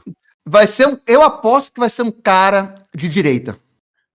De então, centro-direita. Estão falando isso, né? Estão falando muito isso, sobre isso. E o PT é pragmático o suficiente para fazer essa escolha. Irmão, eu posso falar uma coisa? Primeiro, se não for o FHC. Se então, não for o FHC, velho. Mas você acha imagina. que ia ter uma junção assim com PT, eu acho cara. que momentos desesperados exigem medidas desesperadas. É. A minha medida desesperada seria uma chapa Ciro Moedo. É. Entendeu? Que o Ciro Mas tá colocando à direita, né? Esses caras são pragmáticos, velho. Esses caras fazem o que foi preciso. Mas assim, muda o jogo pra caralho. Um Lula FHC muda. assim, ou alguma figura. No mínimo, é uma demonstração de boa vontade em dialogar entre a política democrática do país. Você sabe que por outro um lado, controle que... ali de um lado. Mas por outro lado, que merda, né? É, é, vale a pena ver de novo. Não, que merda que ano que vem as opções provavelmente de segundo turno vão ser Lula e Bolsonaro. Porra, mas, mas com o vice do FHC, vale a pena ver de novo reprisando Vale Tudo e o clone. Né? Mas isso me passa uma coisa legal, cara. Assim, eu vou te falar que eu não tenho um sentimento tão ruim com essa chapa. Foda é ser o Lula que tá ali, tá ligado? Tipo, mas é uma parada que assim, peraí. O cara não vai governar por um lado só, não, tá ligado? Tipo assim, não. Mas o. o... Mas o Lula. Nu... De... Não quero entrar, mas o, o Lula nunca governou por um lado só. E isso era bom para ele. Mas ele foi um cara que sabia fazer as alianças né? Mas dessa vez, se é. você bota o FHC, fica mais escancarado. Mas o Lula, quando se elegeu, ele fez uma cena pro mercado, assim, que foi o que elegeu ele. galera, vocês vão ganhar dinheiro com a gente também. Ele fez um aceno pro mercado que foi e garantiu a eleição dele. Aliás, assim, o sucesso do governo Lula, eu acho que não dá para, mesmo quem é anti-Lula, não dá para negar que ele fez um bom governo, foi justamente em conseguir equilibrar a questão social e a questão do mercado. Sim. Claro que até um certo ponto, né? Depois entregou com uma crítica. Não vou nem entrar nisso, mas ele tinha essa característica. O Lula é político. Ele político é um gênio. No mau é um sentido gênio. da palavra, né? Do Ele cara. é um Ah, gênio politicamente, tá ligado? Assim como eu acho que Ciro também é um gênio politicamente, o Dória é um gênio poli- politicamente, FHC é um gênio politicamente, só que não- isso não quer dizer que são bom, boas pessoas, nem bom, Não, claro que tá não. ligado? Mas, Mas mas, eu prefiro, mas eu prefiro um, um, um cara do mal inteligente do que um cara do mal burro. Não, eu prefiro, na verdade, eu prefiro nem um cara do mal, né? Esse que é. É, mas, bom, mas né? tem algum que não é do mal, aí vai ser difícil, hein, cara. É. Eu acho que É. entre os que tem chance, eu acho difícil alguém não eu ser acho do mal. quem é do mal não tem mais cabeça, não tem mais tanta sanidade assim que se chama Eduardo Suplicy. Ah, é o único sim. é- esse não é do mal. mesmo. Esse não é do mal mesmo. É o maior político que já passou nesse, nesse país, é Eduardo Suplicy, cara. Vou te possível. falar. Só que já tá velho, já tá tipo. Pra caralho. não tá que esses ali- caras não estejam, né? O mais jovenzinho ali é o Bolsonaro. O Bolsonaro é jovem até. Relativamente jovem perto dos outros. Cara, mas Não é? Parabéns. Pro nosso presidente, hein? Puta que eu pariu, viu, mano? Caralho, velho. Podia estar todo mundo na rua já, né? Com Parabéns. certeza. Minha filha tá nos Estados Unidos. Vacinou. Olha que A maravilha. minha filha, a minha filha se vacinou faz, sei lá, seis meses, quase. E não estamos falando de Minha Portugal 20 com ovo, né? Não, nós estamos falando de um país que dá para comparar com o nosso em vários aspectos. Estrutural, desigualdade. E que não tem o SUS e que não tinha um sistema de, va- de vacinação parecido com o nosso. Porque se tem uma coisa que o Brasil sempre foi bom, é em vacinar. Cara, o Butantan e a Fiocruz só não fizeram todas as vacinas para todos os brasileiros ainda, porque os insumos estão chegando de picadinho. E foi que nem alguém Mas falou claro. aqui no podcast, que eu não lembro quem, porque o cara vai falar mal da China, a China vai mandar a hora que quer as porra do negócio. Uma coisa é tá com fome e xingar um, integra- um entregador do iFood. Não faz sentido. Espera chegar o seu sushi, velho. Não tem sentido. Xingar a China hoje em dia não tem sentido. Por mais que você não goste da China. Ah, mas não pode dar tanto poder assim, irmão. Ele já tem o poder. Ele já tem, ele já tem. É, é negócio ficar amigo. É negócio ficar amigo. Entendeu? É a mesma coisa você pegar o. Fala um cara forte aí. Eu. Não, Jason Momoa. Você- tá na Não, turma com o Jason. Momoa. Peraí, peraí, peraí, peraí. Não, não. Jason Momoa não. Que eu sei que ele tá muito forte, mas eu vi uma foto hoje do, do Thor. Ah, outro Maluco homem do lindo, né? James Maluco, ele tá gigantesco. Ele acho que ele tá maior que o Momoa, mano. Que é outro Chris- homem lindo também. O Chris Hemsworth? Outro homem lindo. Outro homem lindo, Ele é simpático, né? Suas bocas Engraçado. com é. sua língua. Então, é a mesma coisa, você tá na turma e você é o Estevan Gaico, pronto, vou falar um cara fraco. Beleza. Comparação Aí- boa, hein? E você tá na turma com o Jason Momoa. E, te- e o pessoal vive arrumando briga. Você quer fazer o quê? Parar de entregar suplemento de whey protein pro Thor ou ficar amigo dele? Quero ficar amigo dele, irmão. Exatamente. O, é mesmo... Ah, não pode dar tanto poder. Olha o tamanho do cara, velho. Você vai parar de dar, de dar a barrinha de whey pro cara agora? Você vai tentar tirar a barrinha de whey do cara? O cara já é forte. Fica amigo dele. é É o melhor que dá pra fazer. É a única coisa que dá pra fazer. Cara, parabéns. Nem os Estados Unidos, que os Estados Unidos estavam batendo na China. Tudo bem que agora começou um pouquinho, tá ligado? Mas, tipo, nem eles estavam batendo. Não, mas eles, eles ainda podem um pouco, né, velho? Eles Mas ainda se têm eles- um pouco. Uma coisa é você bater na China sendo nos Estados Unidos. A Outra Nike coisa é você bater sendo no. Brasil, né, velho?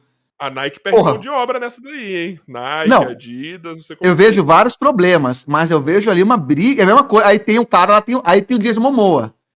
E ele mexe com o cara. Se brigar vai dar merda, vai dar merda, porque são dois caras fortes. Mas Não dá pra mão. comparar. Mas sai na mão. Agora, o que, que os Estados Unidos vai imitar o cara, velho? Que- Não dá, não. É ridículo. É ridículo. Desculpa aí, não queria politizar, não, mas por favor, é. Pra mim, politizar é quando sai do Bolsonaro. Aí a conversa vira política. Saiu, foi pra lá, eu acho que já sai do campo da política. Vai pro campo da, sani- da insanidade. Sabe qual que é o mais triste que vai acontecer? A gente vai ter vários cortes legais aqui desse episódio. E eu tenho quase certeza que é esse aqui, que mais vai dar? só porque fala de política. Vocês querem apostar? Vamos ver depois, eu vou falar pra vocês aqui no próximo episódio. Aquele, aquele, ó, aquele lá que eu fiz a, a mágica lá de adivinhar que mão que tá, você coloca assim na thumb, chupa metaforando. Tá? Pode colocar. Neuromágico neuromágico. milha, é, neuromágico milha metaforando ao vivo. Isso coloca ali, pode colocar. Sou eu que tô falando. Pode... Ô, Joy, prepara essa já, Joy. Agora, por que, que a gente começou a falar de Bolsonaro? E de política? Sei, de cara, eu sei o que a gente não fala de leitura fria. Diretora fria. Mas ainda hoje, Mas caralho, eu tava preparando o terreno pra entrar nisso. Vai! Ó, alguém não duas. quer que a gente fale de leitura fria. Eu acho que são os obsessores. Eu vou fazer mágica ainda, gente. A gente faz no final. Eu acho que são os obsessores. Maluco, a gente tá 2 horas e 21. Acho que na hora que a gente entrou no. Na, na papo de leitura fria, eu acho que tava com meia hora de podcast. E, É mais lá, ou menos isso. e lá se foram mais, tipo, quase duas horas do bagulho. Então, agora é a hora. Não, agora eu vou deixar Nicolas, o neuromágico, brilhar e falar de leitura fria. Eu não vou nem dar introdução, não vou nem fazer uma pergunta. A pergunta é o que é leitura fria, né? Faz o freestyle. O Bom. que é leitura fria pra esse jovem burro, jovem velho burro que sou eu? Leitura fria, para começar, nós temos que entender o, o efeito Forer. Forer é um psicólogo, pesquisador. Um dia ele fez um teste. Ele chegou na faculdade que dava aula para a turma dele e falou: vou fazer um teste de personalidade. Aí ele deu um formulário para todo mundo preencher. As pessoas preencheram e na aula seguinte ele entregou o resultado. Esse resultado deveria vir com uma descrição de personalidade. Aí todo mundo pegou o teste e ele pediu para avaliar. Dá nota de 0 a 5. 0 seria não tem nada a ver, e 5, putz, acertou muito a minha personalidade. Em média, a descrição de personalidade ficou com nota 4,6. Ou seja, porra, puta teste bom. Só tem um problema. Todo mundo recebeu a mesma descrição de personalidade. Um misturar de frases aleatórias que ele tirou do horóscopo. O que, que esse experimento mostra? Que nós tendemos a interpretar como específico descrições que são genéricas. A descrição é genérica, mas nós entendemos como específico. Certo? E aonde que entra isso? Entra, o, charlatão pode falar umas frases ambíguas que dá muito a impressão que ele está falando diretamente com você. Astronomia. E Astrologia, a- quer dizer. astrologia. É Do, do mesmo do mesmo que confundiu Let Me com Mentalist. É que na Bom, outra veja agora. Peraí, agora eu vou botar no do Bumbo também. Outro dia o Bumbo novo, falando com o Sérgio do Space Today, chamou astronomia de astrologia e agora eu chamo Hum. astrologia de astronomia. Estamos Pois é. empatados, Bumbão. Obrigado, viu? Muito obrigado. Pois é, e então, e durante uma. Se for uma leitura fria, o que ele fez era um texto, certo? Então era só uma descrição genérica. Agora, se o, o cara tá fazendo ao vivo, né, o médium lá tá fazendo uma descrição ao vivo, ele consegue ir ressignificando. Então ele fala alguma coisa para você, ele viu que não colou, ele vai mudando, ele vai contornando, e com isso, dá a sensação que ele tá falando de você, da sua vida. Entendeu? Bom, O que, que foi, Bumbo? O que você pensou? Eu parei aqui, eu não falei porque você, tava, você ia falar. Não, eu só fiquei pensando. Que, De certo modo, é, é- é- muita gente faz isso real mesmo. Sim, sim. Vai Mas- contornando você. Mas tá, Claro. e aí, tipo, beleza, a galera faz esse contorno e a aplicação real, tanto no, no- no charlatanismo quanto na, na parte que isso pode ajudar, tá ligado? Eu nunca vi esse papo dessa parte de que leitura fria pode ajudar. É Eu mesmo? nunca, eu nunca entendi isso de romantizar. Isso vem com o The Mentalist também. Essa romantização da leitura fria. Meu amigo, se você não vai ser um cartomante, me diz pra que que você vai aprender leitura fria? A leitura fria, basicamente, aí que tá, aí confunde igual o The Mentalist. A pessoa tende a entender que a leitura fria é saber interpretar as pessoas. Concluir, não, não é. É fingir que você está fazendo isso. A leitura fria não te dá habilidade real de falar sobre as pessoas. Em tempo da real, habilidade- praticamente não funciona. Funciona. Só que você não está realmente falando sobre a pessoa. Eu não estou realmente me aprofundando na sua personalidade. Ela funciona. Funciona para enganar você que eu sou alguém que conhece muito você. Talvez um vendedor para dar um charme ali na venda dele, não sei o que lá, ou um sedutor para falar. Mas a leitura fria, basicamente, ela é uma técnica de enganar. Ela não é uma real descrição de personalidade, ela não fala sobre você. Não é porque eu olho para você e aí eu consigo ver várias coisas. Dedução. Não é dedução. É fingir que eu estou deduzindo. Então, se você não vai enganar pessoas, para que, que você vai aprender uma técnica? Que o, objetivo é enganar, é fingir que você conhece profundamente não, a pessoa. Não dá para você se defender nessa? Tipo, você sabendo um pouco sobre isso? Dá, dá para você se defender. Dá. Se você conhece, você percebe quando estão usando para você. Sim, Então. como defesa. Mas aí, como defesa, qualquer conhecimento é válido. Agora, o pessoal, quando vende, vende para você usar. E eu não consigo ver uma aplicação honesta disso. Mas a maioria ainda é pela romantização. Assim como o mentalismo. Não, aí eu vou aprender a falar tudo sobre a pessoa. Não, você não está falando. Você está fingindo que você fala, mas não é uma descrição de personalidade mesmo, entendeu? Quer ver, ó? Dá pra você fazer assim, ó. É, Você gosta de ser admirado por outras pessoas, o que não te impede de fazer autocrítica. Você tem algumas fraquezas de personalidade, mas de alguma forma você consegue compensá-las. Em relacionamentos, você gosta de ter uma pessoa dinâmica e animada que encare a vida com garra e jamais gostaria de estar ao lado de uma pessoa controladora. Faz sentido isso pra você? Porra. Você agarra com unhas e dentes as oportunidades. Quando você está interessado em alguma coisa, a preguiça nem passa perto de você. Você gosta de ter suas próprias opiniões sobre as coisas e não aceita qualquer argumento só porque alguém está empurrando para você. Você gosta de pesar as coisas e tal. Inclusive, isso que eu estou falando, você está pesando. Né? Você não gosta de entrar em discussões desnecessárias. Isso não vale para o Felipe Neto, tá? Nem pra mim, eu acho. É, Quer ver? Ó, esse é um bom exemplo. Não, mas você, quando você entra em uma discussão, eu quero dizer com isso que você não entra apenas para impor a sua opinião. Você entra porque você acha que, de certa forma, você consegue contribuir com aquele assunto. Faz sentido? Tá, Então não é desnecessária. Então, desculpa, é Uhum. só o Felipe Neto mesmo. Felipe Neto apanhou de todo o sertanejo, você é o cara. Só pra constar. Realmente. Hum. Se eu fosse ele, eu respondia lá. E você que come placenta? Eu respondia isso para esse cara. Por sertanejo. Ah, não vale a pena, não. Cara, peraí, mas ele tava erradaço nessa. Meu... O Não, Felipe não, que ele, Neto. não que ele esteja certo na maioria das vezes, mas ele tava erradaço nessa. Eu não acho o Felipe Neto tão ruim quanto falam, não. Não, eu acho que ele tem um problema. Eu tava. Tem- que, não, eu acho que tem vários. Acho que só tem um. Não. Eu Obrigado, acho que tem vários. obrigado por ter falado isso, porque ontem a gente falou de Felipe Neto aqui, eu falei uma, uma parada dele, e eu fiquei pensando, tipo, mas será que é assim mesmo assim? Ele tem um problema com poder. É, Ele ter gosta. poder é um problema pra quem tem poder. Ele gosta de ter cada vez mais, tá ligado? Ele tem esse problema de querer acumular o poder em cima dele. Então ele quer ser a voz, ele quer ter, tipo, uma moral acima do que ele pode ou do que ele tem, enfim.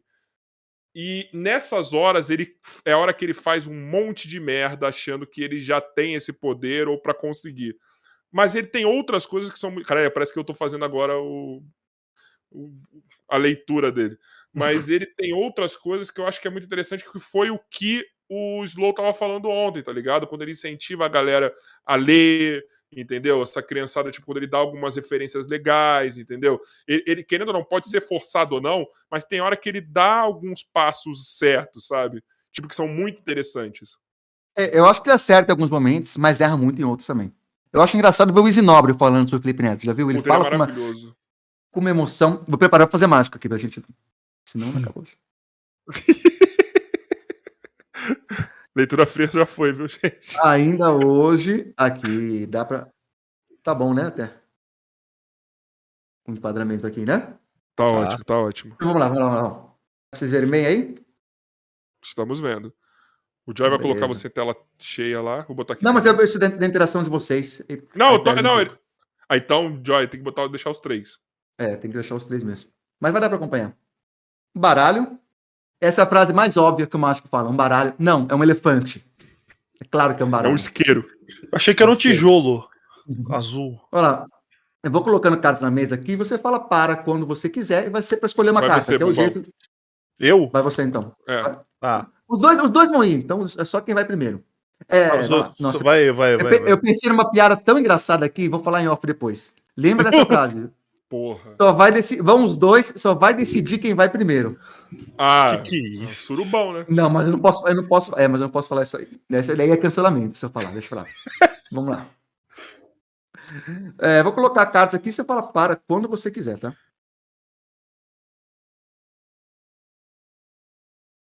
Para. Nessa, nessa ou na próxima? Na próxima. Essa, né, seria. É. Isso? Isso. Ou mais uma? Essa aí. Essa aqui mesmo. Então, beleza, aqui é a sua carta, sem problema. Bota um pouco mais pra baixo que tá fora do quadro essa carta aí. É, pronto. Isso, é aqui, não, beleza. Tá. Fechou. Fechou? Isto. Agora, ainda você fala para quando você quiser. Esse fala para é para decidir o local que a carta vai ser devolvida, ok? Parou. Parou? Então, pronto. E o que acontece? Eu vou estalar o dedo e olha só, nós temos uma única carta vermelha no baralho que é azul. Certo? Tudo bem. Pera, Fala pera, pela pera, pera. primeira Pera, vez. pera, pera. Você falou com a única carta no baralho que é azul? Não, é no baralho, baralho uma azul. carta vermelha no, no baralho azul. Um baralho que é azul. Ah, tá, tá, tá. Tá, tá. azul. Entendi ao contrário. Não, de boa. Não, pode ir. Talvez eu tenha falado o contrário, porque às vezes eu troco as palavras É. mesmo. Mas o importante é que ela é diferente. A diferença não importa. Pela primeira vez, carta que você escolheu? Era. Era um. Oito Cara- de ouros. Oito de copas. Copas. Ouros. Isso. Ouros é balão. Isso. Caralho, Rafael, o que, que você tá fazendo nesse podcast hoje, Rafael? vou, vou, vou, Cara. vou repetir, ok? Vou repetir. Agora você fala para quando você quiser. Para. Tá. Ok? Processo é o mesmo, eu estalo o dedo e uma única carta fica vermelha. Uma única carta fica vermelha. Ah, Uma não. única carta vermelha. Uma única carta fica vermelha. Não, não. Mano, nem Não, mexeu no bagulho, mano. não, não, não, não. Tá que eu pariu, mano. Não, não, não é possível. Foi obsessor, mano. Obsessor, mano. Vamos aproveitar que nós já estamos no enquadramento aqui, vamos fazer outra? Vamos. Você falou que tinha três, né? Pra mim. Isso. Falei que tinha três. Para você. Você não precisava falar isso para todo mundo, né? Que parece que é mais espontâneo. Pô, vem agora vai fazer uma mágica? Mas tudo bem. Então faz quatro e surpreende. Agora eu falei também de fazer quatro. Então Boa. esquece. Então vamos lá. Eu separei os ases aqui, mas é só pela. Eu vou ter que afastar um pouquinho, ou abaixar um pouquinho mais. Tá ok aqui? Sim. Tá ok, tá ok. Tá Ok? Vamos lá. Eu separei os ases, mas é Tá. só pela, pelas cores. O que, que vai acontecer? Eu vou separar uma carta aqui e você fala para mim se você acha que ela é preta ou se você acha que ela é vermelha. Se você achar que ela é vermelha, eu ponho aqui. Se você achar que ela é preta, eu ponho aqui. Tá bom. Ok? Vamos lá. Essa primeira carta, ela é preta ou vermelha? Vermelha. Muito bem, tá indo bem, tá? Vamos lá. Vamos continuar. Preta ou vermelha? Vermelha. Ué. Preta ou vermelha? Vermelha. Vermelha. Lembrando que o baralho tem 26 cartas pretas e 26 vermelhas, tá? Preta. Preta. Vermelha. Preta ou vermelha? Preta. Preta. Preta ou vermelha? Vai pra preta. Vai pra preta, tudo bem. Tem duas aqui que são da mesma cor. Vermelha ou preta? Vermelha. E uma preta e uma vermelha. Essa aqui é preta ou vermelha? Uma é preta, outra é vermelha. Vermelha. Então essa aqui tem que ser preta, né? Sim.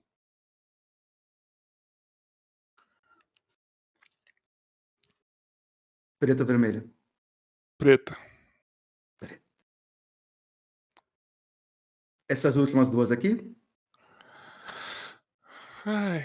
são, são da Vermelho. mesma cor. São da mesma cor. São da mesma Vermelha, cor. Vermelho. vermelha, vermelha, Perfeito. vermelha. Vermelho, tá bom, tá bom, tá bom. Tá vermelho. Isso, agora, agora você, hein? Só que Vai você nós vamos. É, vamos direto, tá? Vai de um um. Eu vou pegar, você fala se é preta ou vermelha na pauleira, entendeu? Fechou. Vai. Vermelha. Preta.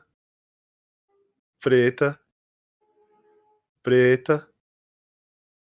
Pre- preta, Então- preta, preta, preta, Tá preta. bom. Não consigo trapacear com você.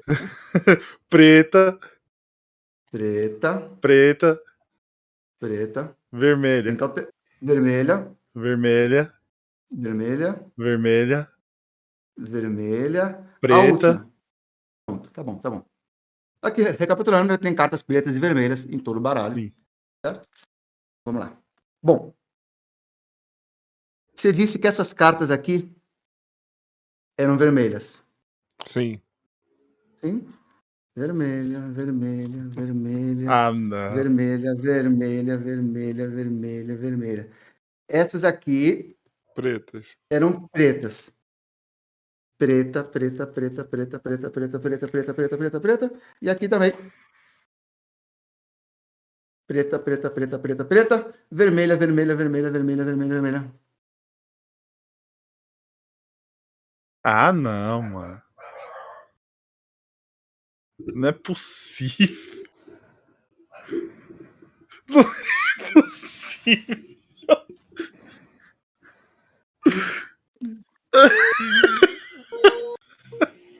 Ele tá tentando ver. Eu não gosto de mágica, não. Como é possível isso, velho? Isso daí é para dar exemplo para os mágicos que vêm visitar, só ficam fumando maconha.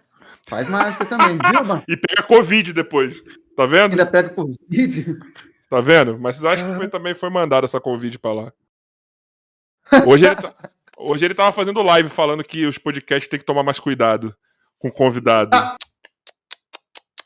Nossa, pior que eu fiz uma sequência de preta, mano. Não era possível isso. Eu vou É, soltar. você foi. Eu vou começar a usar você mais naquela- máscara no podcast. Vou pegar um. Mas Cara, o, cuidado o- o- do, do podcast ou mesmo de qualquer ambiente, né? É. Ficar com o distancia- mínimo de distanciamento e tal. É isso. Deixa eu te perguntar uma coisa. Pra fazer a mágica com baralho, ela precisa mais de, de você ter o controle sobre a atenção de quem tá vendo ou mais habilidade é, Os dois. manual, cara? Mas depende assim, da, por os igual? dois. Depende da mágica.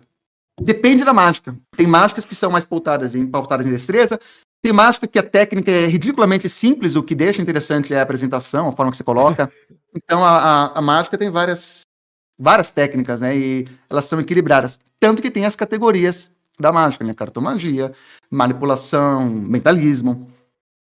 Então, Que que é, que que- mas o que, que é mais difícil, assim, pro mágico mesmo? Tipo, a destreza, tá ligado? Ou a- o controle sobre a atenção de. de- mais difícil é disfarçar que tá mentindo. É convencer. Ficar natural, na mesma linha de base. Ó, Vitor, tem, é, enquanto tá fazendo truque. Que a coisa mais normal que tem é o mágico, na hora que vai, que vai fazer a mágica, muda completamente. Ó, eu vou colocar a moeda na minha mão, hein? Coloquei, viu? O cara pega um tique na hora que tá mentindo. O mais, o mais difícil é ficar de boa, né? Natural, fazendo uma coisa que é absurda, mentindo pra caramba. Fazer uma coisa Mágicos são completamente. melhores mentirosos, então. Não sei se tem tem artigo, tem dados. Não sei, não tenho dados. E voltamos pros dados. Não, que ele pode se complicar em casa se ele falar que sim também, né, mano? Não, minha mulher, minha mulher conhece, conhece toda a minha linha de base, meu, meu, meus AU 12, AU 13. Mano, não deve ser muito ruim pra vocês, assim, que tem um. Vai, você ainda pode. Você ainda passa, mas, porra, pro Vitor, pro Ventura. Não, o Vitor é muito, Vitor é muito chato. Ah, essa sua postura aí, se é sua postura, ah, Vitor e Ventura, né? frente. Ô, quer, eh, quer, quer coca? Não, pelo sua indicação, pelo seu olhar aqui, pelo jeito que você, você prefere Fanta. né? Porque deve ser muito foda. Porque por mais que você fale que desliga, vamos falar do Ricardo Ventura e do Vitor Metaforando. É isso que eu tô pensando. Será, que, ele, é, será que desliga? É. Vamos falar do Ricardo Ventura. Vamos falar dos dois juntos assim, vamos comparar, vamos colocar na mesma frase os dois. Então, é. será que. Porque assim, os caras falam que desliga, mas eu acho que não deve ser 100%, cara. Não desliga. Você aprende a conviver. Eu acho que aprende. Fica de boa. É tipo assim, você vê o espectro da luz aqui, por exemplo. Você, do nada, você começou a ver o espectro da luz assim, você consegue ver alterações de calor, de energia, isso. Você vai ter que aprender a conviver com aquilo, cara. Você acabou, você ganhou uma habilidade, irmão. Entendeu? Sim. Não tem como. Sabe? Mas. Eu acho que tudo que é novo, o pessoal deve ficar naquela euforia, né? Eu fui, fui comprar uma, uma coca no bar e eu percebi que a mulher tá traindo o marido. Porra. Mas sabe o que, que deve ser foda? Suspensão da descrença, tá? Não, não dá essa habilidade, por favor. Mas, mas sabe o que, que deve ser foda? É que.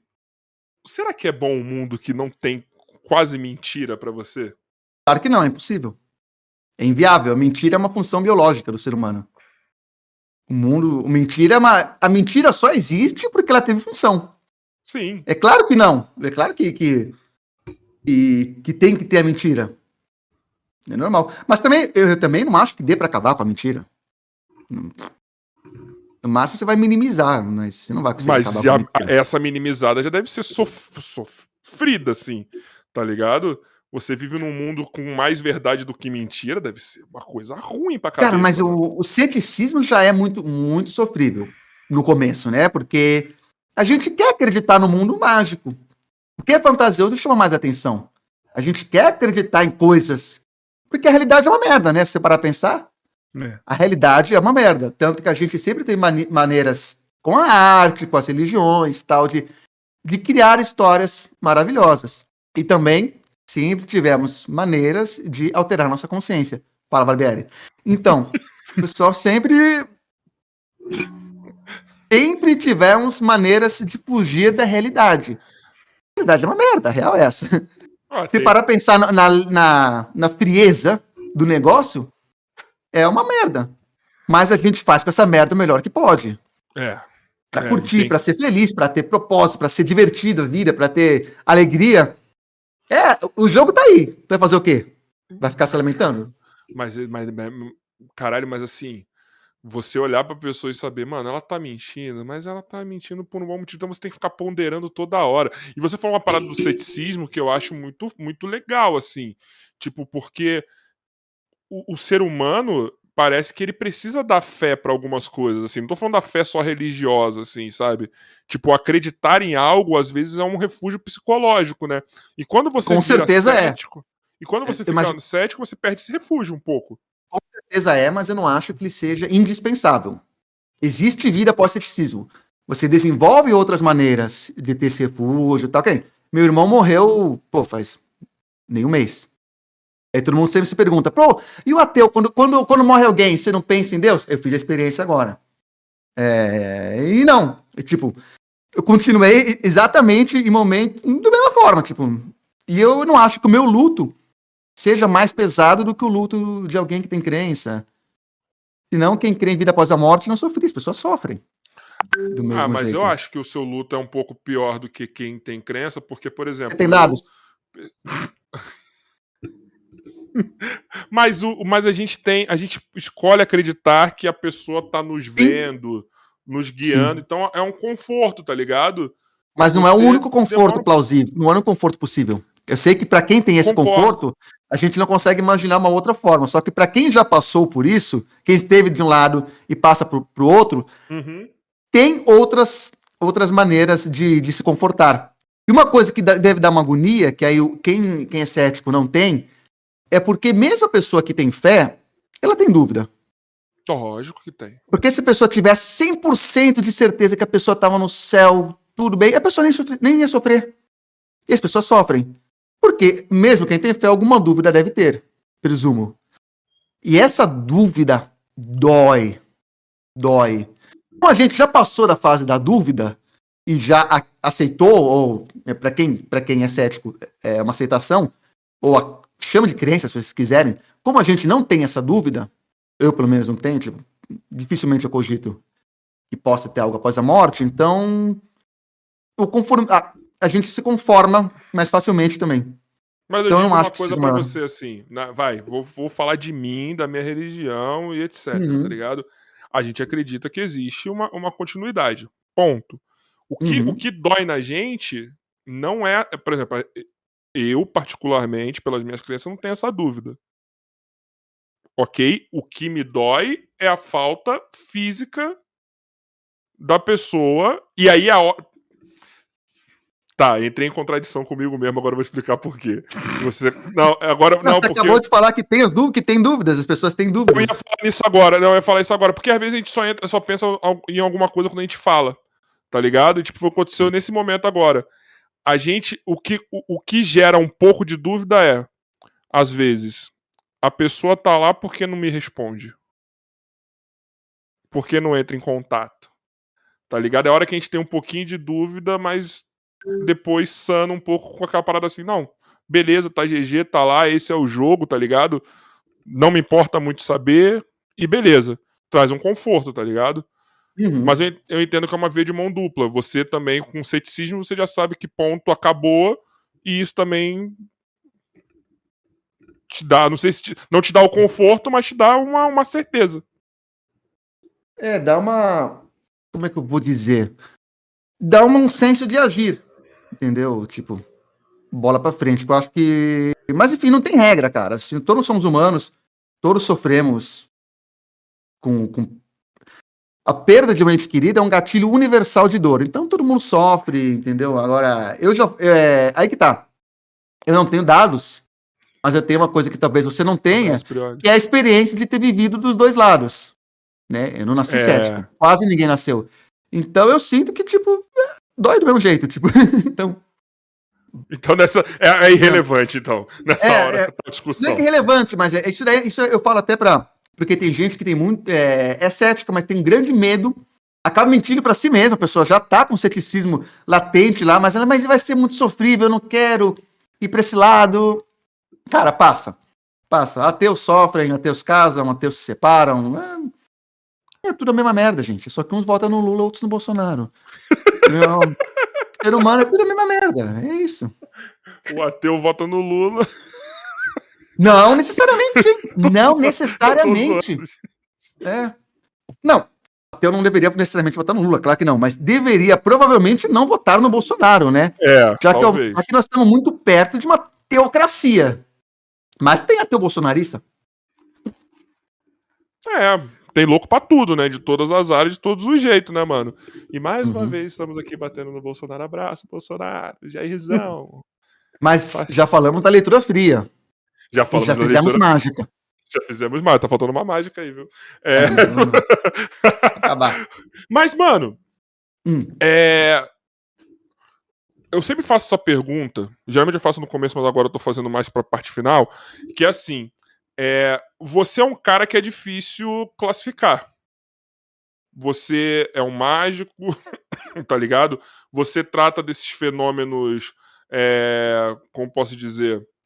É, esses fenômenos humanos, assim mesmo, tá ligado? Da, da ordem é, de questão da, da, de psicológica, tá ligado? A questão visual. Então você é um cara que é muito difícil classificar, porque é, parece. Por isso, que por isso que a gente inventou o nome, neuromágico. Pronto. Exato, é isso que eu queria. É isso que eu queria, assim, tipo. Até o nome neuromágico ele te remete a várias coisas em aberto, assim, tá ligado? Tipo, como classifica você, Nicolas, de, de verdade, assim, o que, que é o neuromágico? Qual que é a definição dessa parada? Por que, que eu não, pergunto, por que, que eu acho tão importante isso? Porque eu sei que é, é uma merda colocar pessoas em caixas, mas eu gosto de saber assim, caralho, eu gostaria de, de quando fala, perguntarem quem que é o neuromágico, eu saber como explicar, tá uhum. ligado? Isso não é, é coisa ruim, isso só diz o quanto você é foda. Eu tive um vídeo, eu tive que fazer um vídeo, inclusive, que é uma merda, que é aquele vídeo que não vai dar o alcance que dá, mas você tem que fazer, é, que era explicando o que é neuromágica. Uhum. Tem dados sobre isso? Então, aí eu, eu, tive que explicar isso daí. Neuromágica não, não, não é uma categoria, não é uma, uma especialização científica, nada, é uma marca. É um nome. Tem um histórico por causa da origem da palavra, de por que, que eu escolhi essa palavra. Tem uma história, não vou nem contar, não. Quem quiser ver o vídeo lá. Mas basicamente, neuromágica é uma, é uma. É uma. É um nome que eu quis usar para me definir. É marketing. Pronto. Mas. Ah, tá bom, vou contar, vai. É... Se liga no corte. O termo neuromagia vai ser mencionado a primeira vez num livro muito bom de dois neurocientistas. Ah, então já era um termo que existia, perdão. Já era um termo Neuromágica não, mas existia neuromagia. E era uma, uma parada. Vou, vou explicar por quê. Não era exatamente a mesma coisa e o significado era outro. É, tem um livro muito bom chamado uh, Truques da Mente, que são dois neurocientistas estudando é, como o cérebro funciona durante um truque de mágica. E eles chamavam esse estudo carinhosamente de neuromagia. Era mais um apelido jocoso Entendi. do que um termo científico. Chamava assim, neuromagia. Não era neuro, ou neuromágico nem neuromágica. Uhum. Magia. É. Chama, mas era um apelido, porque eles eram neurocientistas estavam estudando mágica. Ah, nosso, nosso estudo em neuromagia. Era um apelido, uma brincadeirinha. Aí, quando eu lancei meu primeiro DVD, que era um DVD de mágicas. Ah, bom, antes disso, minha casa pegou. O saiu na hora, querido. Para, para, para, para, para, para, para, para. Apaga a luz, apaga tudo, apaga. Meu Deus, eu não Pessoal, acredito. Fica aí que já, já ele vai. Música, Pessoal, mano. você que quer mandar um superchat fazer uma pergunta pro Vitor. Isso aí. Vitor. Isso aí, é o Vitor. É isso. Caralho, gente, o que, que tá acontecendo comigo hoje, é mano? Isso. Ô, Bumbo, o que, que tá acontecendo comigo hoje, Eu mano? não sei. É Caralho, eu tô Nicolas. todo atrapalhado hoje, mano. Caralho, eu tô todo atrapalhado. Já falei ah, naque... quantas merda aqui hoje. Naquela hora que você falou eh, que você se confundiu do Light to Me, eu lembrei. Você confundiu que eu falei do Light to Me com o Ricardo Ventura. Não, que mas eu, falei... não lembro que eu falei sobre a questão de ver a verdade na, na, na face da pessoa. Pessoal, manda superchat quem quer falar, mandar perguntinha aí pro Nicolas, tá? Não esquece. Agora ele voltou. Mano, que. Mano, hoje tá foda pra mim, hein? Sério. É, acontece, acontece. Tá Mas é aí. Nicolas, tá? É Nicolas. Não, você sabe que eu falei Vitor por causa do Metaforando, né? É, tá, mas é Nicolas, convidado. Seu cu. Ixi, agora não abre imagem dele. Deixa eu tirar e botar ele de volta aqui na sala, calma. Enquanto nisso, vocês ficam com a minha mágica, eu tô tentando há meia hora tentar sumir essa moeda da minha mão, mas eu até agora não consegui enfia no cu, aí eu não consigo sumir com a moeda, né? Consegue. Não, Consegue, aí eu vou estar tá fazendo prazer em mim. então, sumindo com a moeda. Não. Você vai Ei, Nicolás, saber. sua imagem não tá abrindo. Fecha e abre o Discord de novo. Como ele vai. Sumiu. Fecha e abre o Discord. Mas, pessoal, manda superchat aí, mano. Sério. Caralho, mano, é muito. Eu gosto de conversa assim, bumbão. Estamos três horas, faz tempo que a gente faz um podcast de três horas. Verdade. E ele, mano, caralho, prendeu a atenção, mano. E as duas primeiras horas, principalmente, a gente não viu passar, cara. Verdade. Eu tá tô só aqui, tipo... só, só aqui assistindo. Eu ainda tô em choque na questão das cartas. Porra, mano. Que eu falei, uma, acho que umas sete seguidas preto. Não é possível sair Ô, sete. chat, vocês acham que mágica é do demônio, chat? Vem comigo aí. Fala pra mim. Pergun... Sério, eu quero saber se mágica é do demônio. Nosso diretor Emerson Joy vai passar aqui pra nós. Ô, Nicolas, fecha e abre o Discord, porque tá dando ruim aí sua imagem. Tem que abrir, fechar mesmo. Fechar, sair do bagulho e voltar. Tá? Puta, mano. Caralho, na hora que tá bom o bagulho. Na hora que eu fazer a pergunta, é... não lembro mais qual era. É que ele ia contar que pegou fogo a casa dele. na hora que ele ia contar que ia pegar fogo a casa dele. E pegou fogo mesmo, acho que agora, tá ligado? Por isso que tá dando esse problema aí. Olha lá. Deus. Aê! Travado. Tá ouvindo Não, nós? Voltou, voltou. Só o microfone tá desligado. Tá ouvindo? Tá ouvindo, Nicolas? Tá ouvindo nós? Você não tá nem vendo. Olá. Oi. Deixa eu mandar Olá. mensagem no WhatsApp. Vai falando aí, bombo na tela.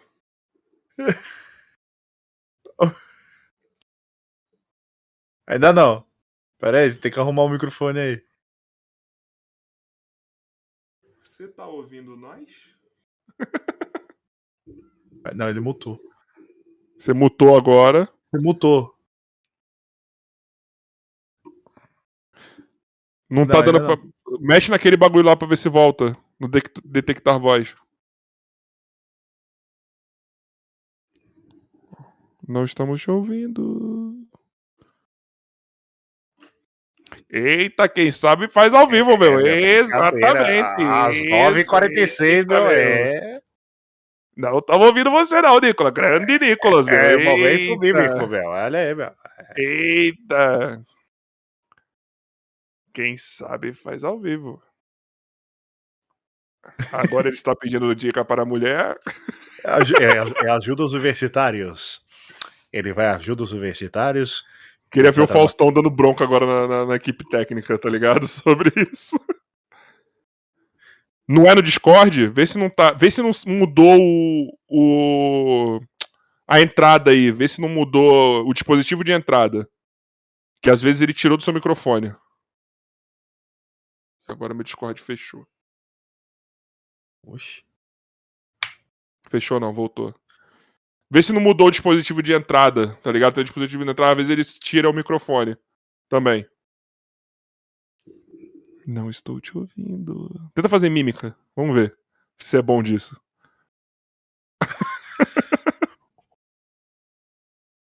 Alô, alô, não. É. Eu Você sabe bom Libras? Você sabe Libras?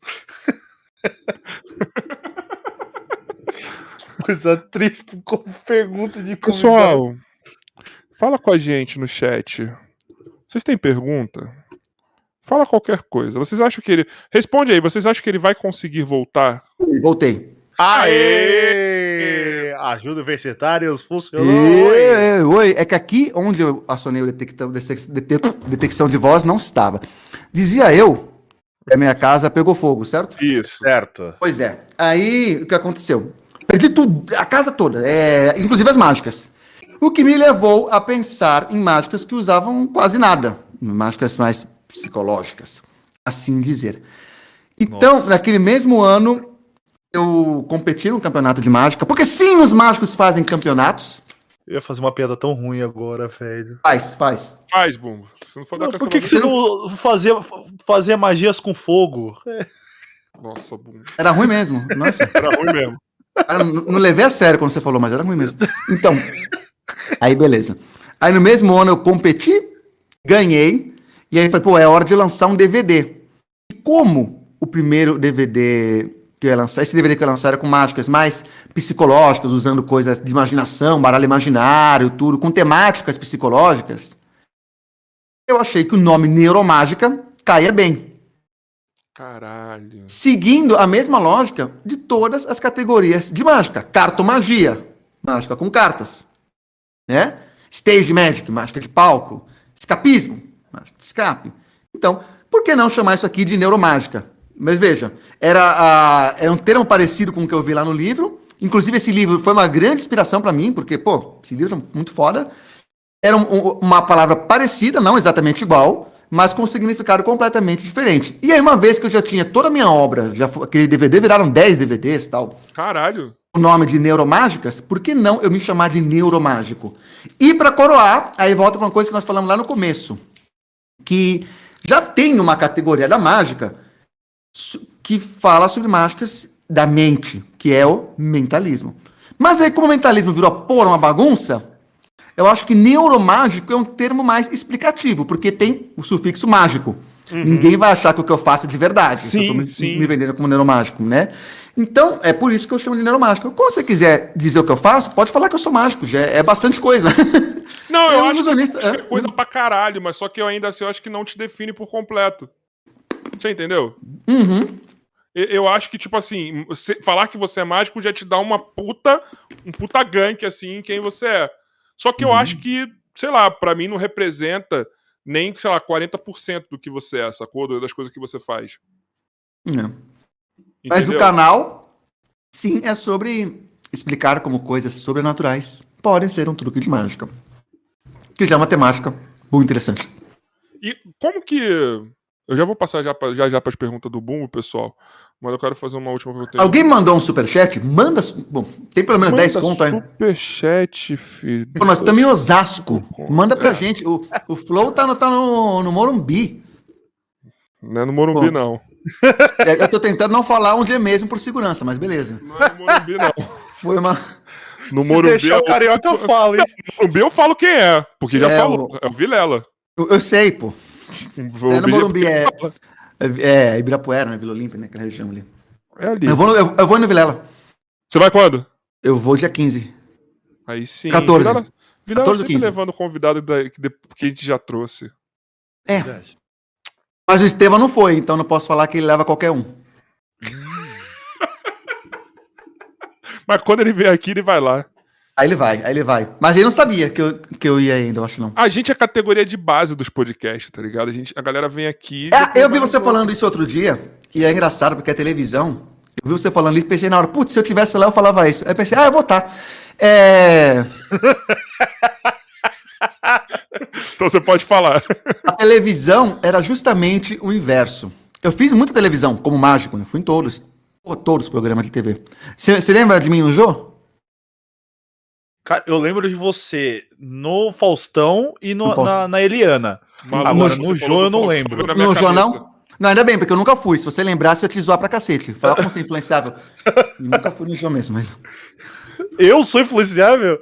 Verdade. Não, não é, porque você. Não, não é. é. Ah, não é. Se você falasse que me viu, você ia falar que sim. Eu fiquei, eu fiquei calado. Mas o pessoal é, fala por conformidade pública. Lembro, claro. Lembro não, que eu nunca fui, seu trouxa. Então, lá é o contrário. Se você vai num programa grande, tipo um Faustão, um Caldeirão do Hulk, aí os outros programas todos chamavam você. Sim. Se você começa no pequeno, você não ia nos outros. Sim. Não tinha esse crescimento. Claro, você podia dar um boom por causa, por causa de alguma coisa. Mas não tinha esse de, nossa, legal, foi alguém lá no Mulheres em Foco. Vamos chamar aqui para o Fantástico? Não. Mas para a gente é uma matemática boa, sabe por quê? Por exemplo, vou dar um exemplo. Hoje o, o Ventura vai estar tá no, no, Danilo. Sim. O que, que fizemos? Mudamos as tags do, do episódio com Ventura, tudo para de noite. Então a gente tem o gank orgânico. Quando a Ana foi no Vilela, do, do Nunca Vi um Cientista, a mesma uhum. coisa. Assim, a gente vai. Pra gente, eu acho que faz parte do jogo e levanta. Cara, Nicolas, então, o, o tá cast tá de vocês é foda. Não tem, não tem o que falar. Vocês começaram com o Pirula. O Pirula não vai em lugar nenhum, velho. O Pirula não vai no quarto dele, eu acho. Só pra constar. Ele não vai pra cozinha. O Pirula não vai em lugar nenhum. Só pra constar. Só pra constar. Veio aqui primeiro, tá, Rafinha? Uhum. tá, Rafinha? Ah, mas ele gravou primeiro comigo. Não importa, meu parceiro. O primeiro que saiu foi aqui. Você que demorou. E eu até queria que você tivesse soltado antes, tá? eu até queria. Mas foi bom. Foi bom. Mas eu acho foda quando vocês aqui, por exemplo, vai lá no Vilela. Vamos citar o exemplo do Vilela. O Sunny Play veio aqui, depois foi lá. A Ana veio aqui, depois foi lá. Essa semana tem alguém também. O Balian veio aqui, depois foi lá. Você veio aqui, depois foi lá. E assim como vão ter outros também, tá ligado? Então, para mim tá ótimo, entendeu? Não vou te dizer que o Vilela tá aqui olhando, mas se ele tiver, porra, dá uns créditos aqui para nós, fala que bom trabalho a gente tá fazendo. Entendeu? Mas tá vindo, mas, mas o Slow, por exemplo, nunca foi nenhum. Mas a galera do Science Vlogs não vai em lugar nenhum agora. Tirando a Ana, que a Ana tá, tá indo porque ela, ela tá levantando uma bandeira que ela tem que falar disso agora. Tá se arriscando, vamos colocar assim. Mas essa galera não vai, só que eu tô tirando proveito do meu, do meu formato. Eu trouxe Jacaré Banguela, nenhum outro trouxe aqui. Só os cria que trouxe e eles estão lá na gringa também. Tokudok também, que nem dá pra ir, né? Porque tá na Espanha. Que tá na Espanha, entendeu? Então a gente está trazendo, está do nosso. Porra, você está vindo aqui, depois você vai lá, é sinal que a gente está fazendo um bom trabalho, que outros estão levando. Então toda vez que um cara vem aqui primeiro, uma mina vem aqui primeiro, eu me sinto felizão, mano, sinal que o trabalho está bem feito. Mas agora, se vocês aí estão vendo o nosso trabalho e se inspirando nos nossos convidados, porra, mano, Do mesmo jeito que Leva, leva nós elogia, começar, né? Leva a gente. Cara, eu nem Pra sei se começar. quero- não, não, não, nem precisa disso, só dá o devido crédito, mano. Porque na hora que vocês todos aí estão fazendo o bagulho certo, eu sou o primeiro a ir lá elogiar, tá ligado? Porque eu acho da hora isso. Então, se vocês acham que o trabalho que a gente tá fazendo e o nosso cartel de convidados é foda, é sinal que a gente tá acertando também. E só fala assim, irmão, parabéns, tá? E se não quiser fazer também, a gente vai continuar trabalhando do mesmo jeito, tá ligado? Porque eu acho que você é um puta papo foda. Eu acho que, que não só não é só trazer quem todo mundo tá trazendo, tá ligado? É pesquisar quem é foda. Quando falaram assim, irmão, tem esse cara aqui pra você trazer, ele faz isso, isso, isso, isso, isso. E a gente de confiança, acho que foi o Henrique que passou seu contato. O biólogo Henrique. Eu falei, irmão, na hora. Na hora. Tem outro que ele tá fazendo que eu quero até fazer uma pergunta. O pessoal da Liga Racionalista.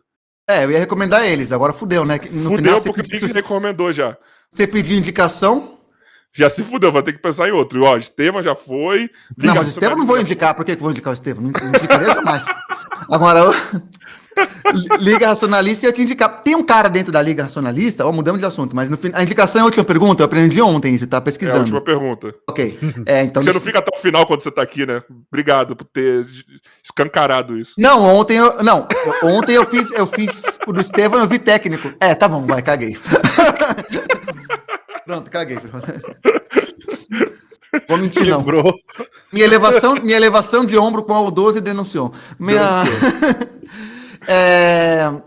Eu tá falando mesmo? Assim, tem o Antônio Miranda, que tem o Antônio Miranda, que vocês têm É que trazer para falar sobre ateísmo. trazer.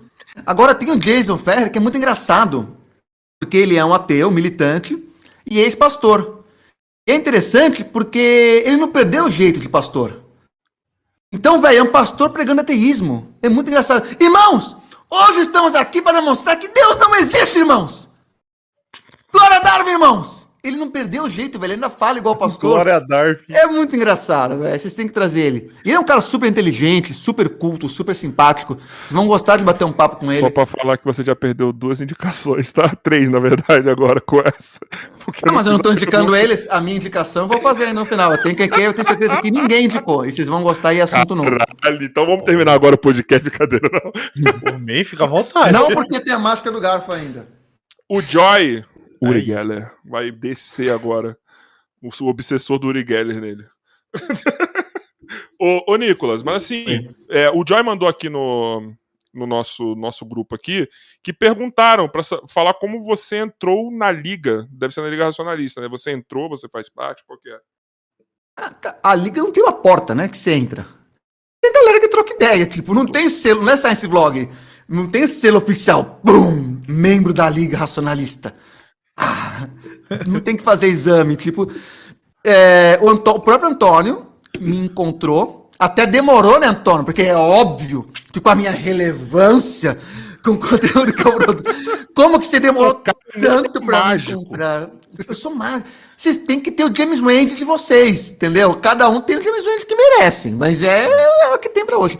Não, o Antônio me, me convidou, a gente fez uma live e aí eu sou da liga, sou amigo dele, sim, estou.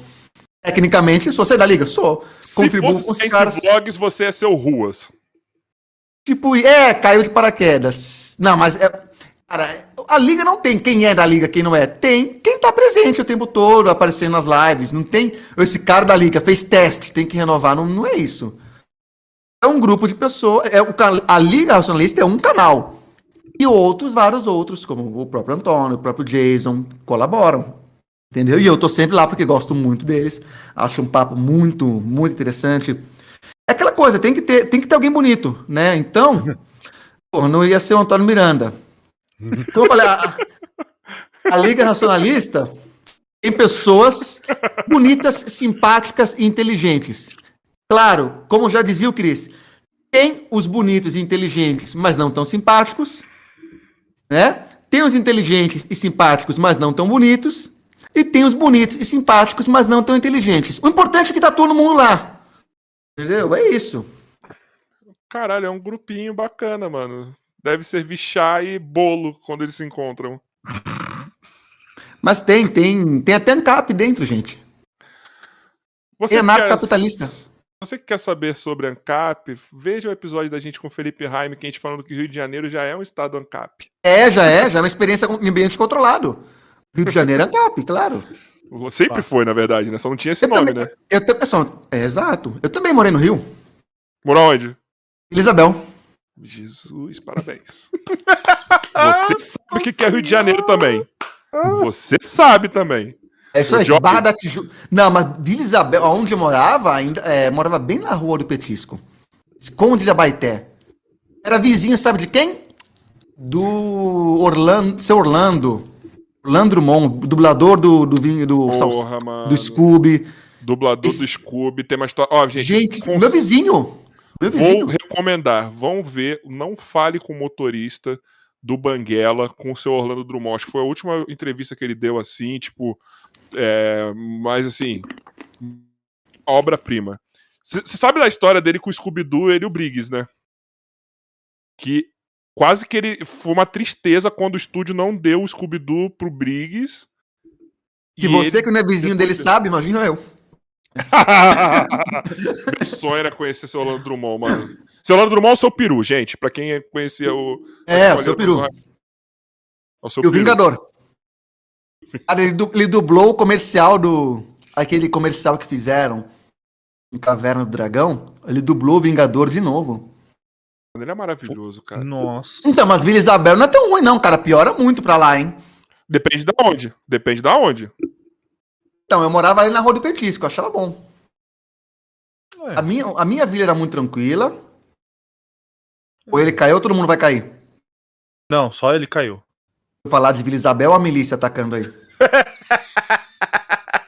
Foi falar da vila. Não, mas. Eu é, acho que piora bastante pra lá depois, pro, pro Mundo dos Macacos lá, mas enfim. É, eu eu conheço muito bem ali. É, Uhum. realmente. Isso me derrubou. Eu, eu morava bem na parte boêmia ali, que tem o petisco da vila. Tipo, era, Sim. Ah, Um lugar legal. era legal. Você morava num lugar legal. Agora eu conheço um Braz de Pina onde eu morava, tá? Lá tem um lugar também chamado, Brás de Pina. Chamado Cinco Boca. Procura no Google. um, tem uma estação de trem, não tem? Brás de Tem, Pina passar. tem, Tem. Tem. Estação de trem Braz de Pina. E, Engraçado assim, que a não- sua imagem não tá aparecendo, mas eu ouço você, tipo, parece que tá vindo além. Não tá aparecendo só pra você Ainda ou pra, não. pra ninguém aqui? Como é que eu Não, vou pra saber se não tá aparecendo pra já. ninguém? Ah, então tá bom. Pera aí, deixa eu ir voltar, calma. E agora? Vocês são dois, você é dois quadradinhos dançando na minha frente. Só um minuto. É como se você tivesse morrido e fosse o paro pro computador, a sua inteligência artificial, sabe? Eu voltei, né? Foi a melhor Black comparação Mirror da consegui. vida. Black Mirror. Foi a melhor comparação que eu consegui pensar as ideias. O carioca agora, momento entra e sai, entra e sai. Carioca, não. Gente, Mano, pra e mim o- aparece, é só pra ele, carioca. Foi o Barbieri que perguntou se você nasceu no Rio? Eu falei, "Bar- O Barbieri perguntou pra um cara que o apelido é o Carioca se nasceu no Rio. Aquele dia ele já tava com a maconha, tipo, fumando ele naquela hora. Ah, mas a maconha não faz isso. Com alguém faz? Ah, mas no caso do Barbieri eu acho que sim, hein? A cara naquela É. hora ele falou: Não vou fumar. Depois ele já pegou o baseado, já, já tava à vontade, ficou quatro horas falando, tá ligado? Falamos histórias maravilhosas. Tem uma história que ele falou que ele roubou um ônibus, gente. Então já fica por aí já.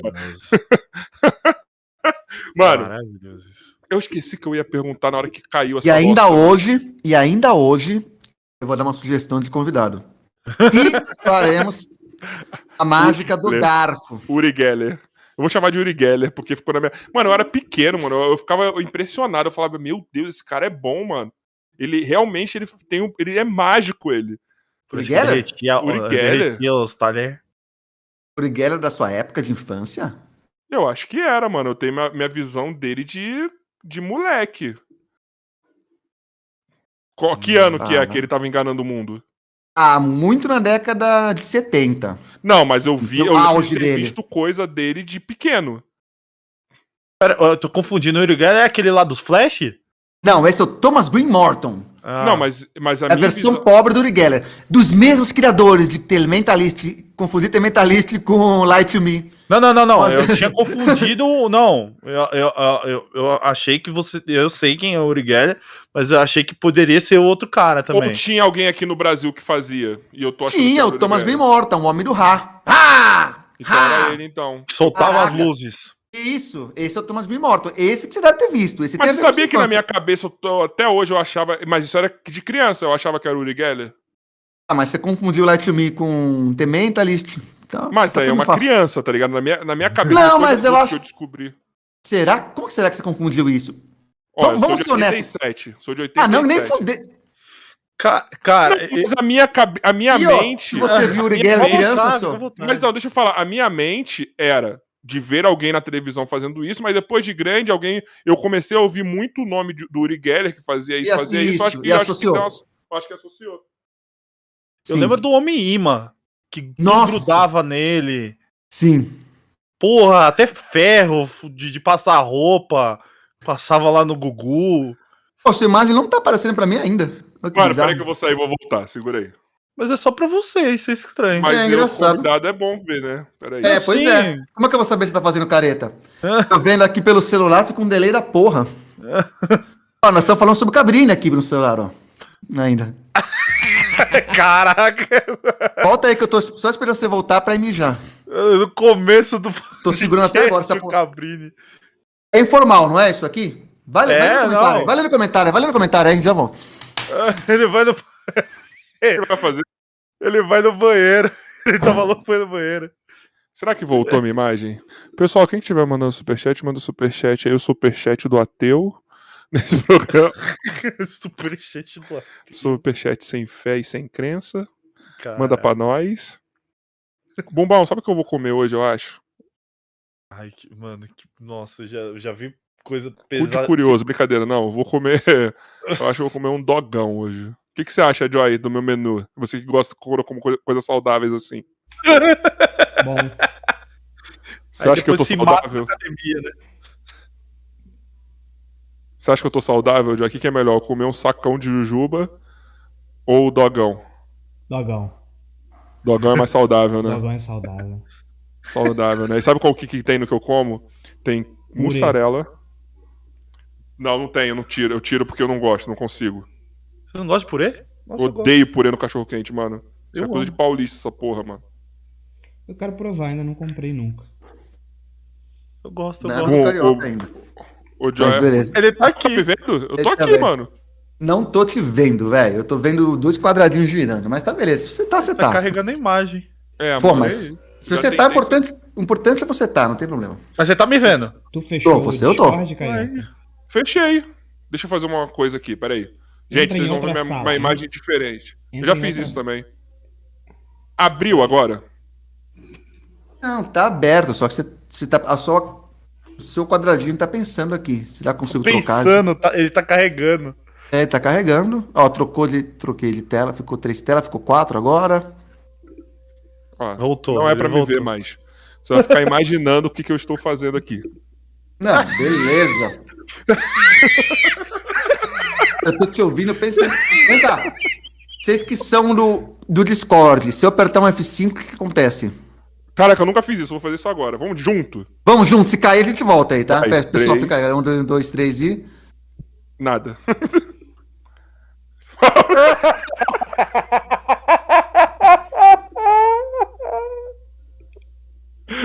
Caralho, que sessão cringe. Eu porra, sabia mano. que ia dar uma merdinha aí nesse rolê.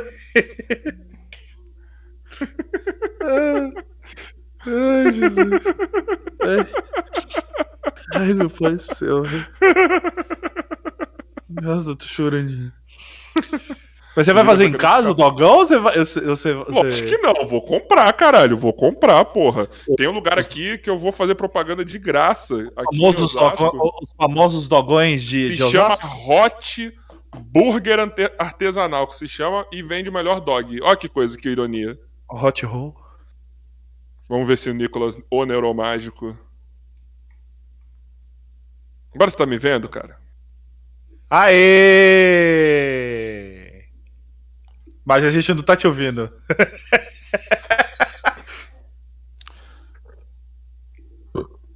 Amém. Isso. É isso aí. Amanhã não tem feijoada, hein, pessoal? Já se você avisando. tem que arrotar, você assopra. Eu assopro, mano, pra não ficar nenhum gosto Não. ruim na minha boca. Não. Vamos fazer em Libras esse podcast? Não. De novo esse negócio de Libra. Mano, eu- na faculdade eu tive a opção de fazer Libras e eu não fiz por preguiça. Na faculdade. Não, faculdade não. Faculdade eu ti- eu tive o, poder de aprender mandarim, né? Mas eu não. Caralho, Bumbo, você ia ser foda se soubesse Era mandarim. bem longe da minha casa pra fazer mandarim, então eu desisti.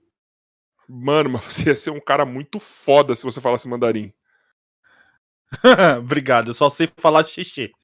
O que, que é xixi? Obrigado. Nossa. Agora, Aê, foi. então. O que nós estamos falando mesmo? De mijar. Ah, mano, eu tava De falando, mijar. sei lá do que, mano. De comer dog agora na hora que você Hum, saiu. com purê.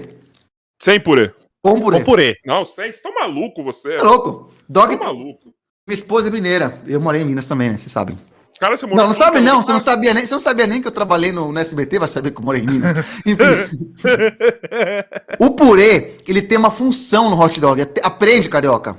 Prender a É salsicha. Não, não Ele tem é função, é uma merda. Ele é uma argamassa. Mas, mas por que vocês colocam coisa que não tem que colocar? Coloca dois filetes de cheddar Falou o cara que falou a galera que coloca uva passa no dog. Não, eu tiro uva passa, mas eu adoro bacon, adoro ovo de codorna, adoro molho rosé. Mano, ovo de é codorna.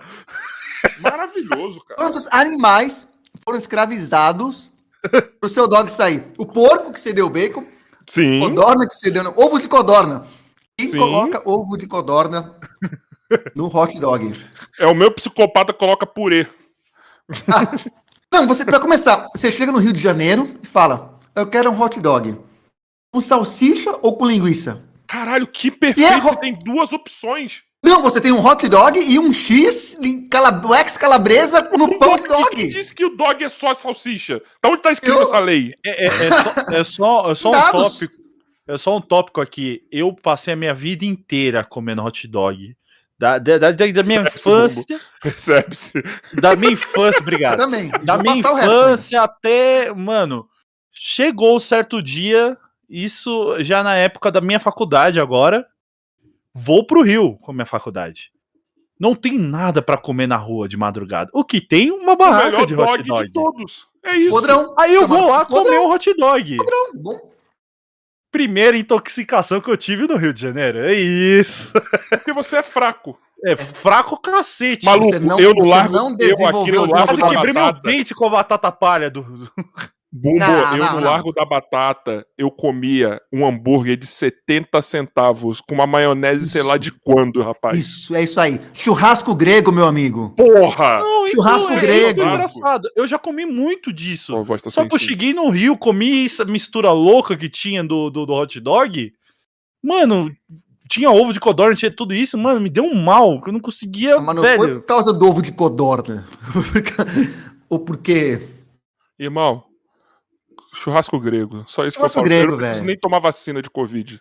Eu sou do saber. tempo que churrasco grego era 50 centavos, ainda vinha com suco. Ainda vem. É um Então, pois é, você sabe que o suco, aquilo lá, ele tem um valor histórico, porque alguém fez um suco um dia, abriu um que suco lá e colocou. E Isso. desde que abriu a barraquinha, a pessoa só vai acrescentando água. a cor é a mesma. Só água. Não, e cor- detalhe, que a quando cor se você mantém pega por- essa porra, você tem que fugir das abelhas. Sim. Então, A, lá. primeiro, a abelha é um bicho inteligente. Se a abelha tá comendo, não é ruim. Outra, a, a cor se mantém, claro, por causa do efeito homeopático, né? Das partículas que já vão colorando. O gosto é placebo. É le- um leve toque da fruta que eles escolheram. É placebo. Qual que é o sabor? É amarelo. É amarelo e vermelho. É isso. A carne, falam que é um monte de rato abraçado. Eu acho que é exagero, eu acho que é mentira, eu acho que tem gato também, que é para dar volume, mas Porque É, assim, aquilo é você pra maravilhoso. pensar naquele bolo de carne, assim, ele não tem, não é, não é uniforme aquilo, porque a Não é. gordura, ela não está onde devia ter uma gordura. Você ainda tem é, é legumes Frankenstein da carne, é o churrasco É. Frankenstein, pedaços de- desconexos. É que nem, você tá ligado que se você vê o que tem a salsicha, você nunca mais vai comer uma na vida, né? Claro que não. Eu acho que são vários tipos de carne. Tem siamês, tem é, um vira-lata Vira-lata. mesmo. É, Vira eu só sei se só conheço siamês de raça de gato, merda. Não deu pra planejar a piada. melhor. Persa, O Estevan Gaipo faria melhor essa. tem persa, tem o gato persa. É. Você tá elogiando o Estevão Guaipo, então? Não, tô falando que a minha foi ruim. Fui, eu fui tão ruim que até o Estevam faria melhor. Entendeu? Eu acho que churrasco grego hoje não precisa tomar vacina. Só isso que eu acho, irmão.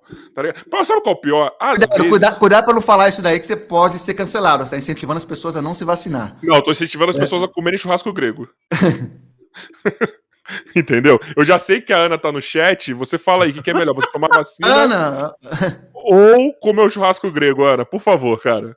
Fala essa pra mim. Se não tem sentido o que eu falei. Churrasco grego já te dá uma imunização natural, cara. O churrasco Natural, grego é o melhor. O melhor de São Paulo é o churrasco grego. Ó, eu, eu gosto dos do centro de Osasco, cara. Os que tem ali perto da estação, direto eu tomo, hum, será que eu vou comer? Só que é uma parada que te dá vergonha. Quando você encontra alguém, essa pessoa vê você comendo churrasco Ah, grego. Que- que- que- Eu não. A vergonha de comer, mano? É? É porque Não, quando você tá de comer nada, de comer churrasco grego que é o problema. Entendeu? Eu não ligo de comer na Eu, frente eu- dos eu outros. tenho mas- medo, assim, de preocupar as pessoas com a minha saúde.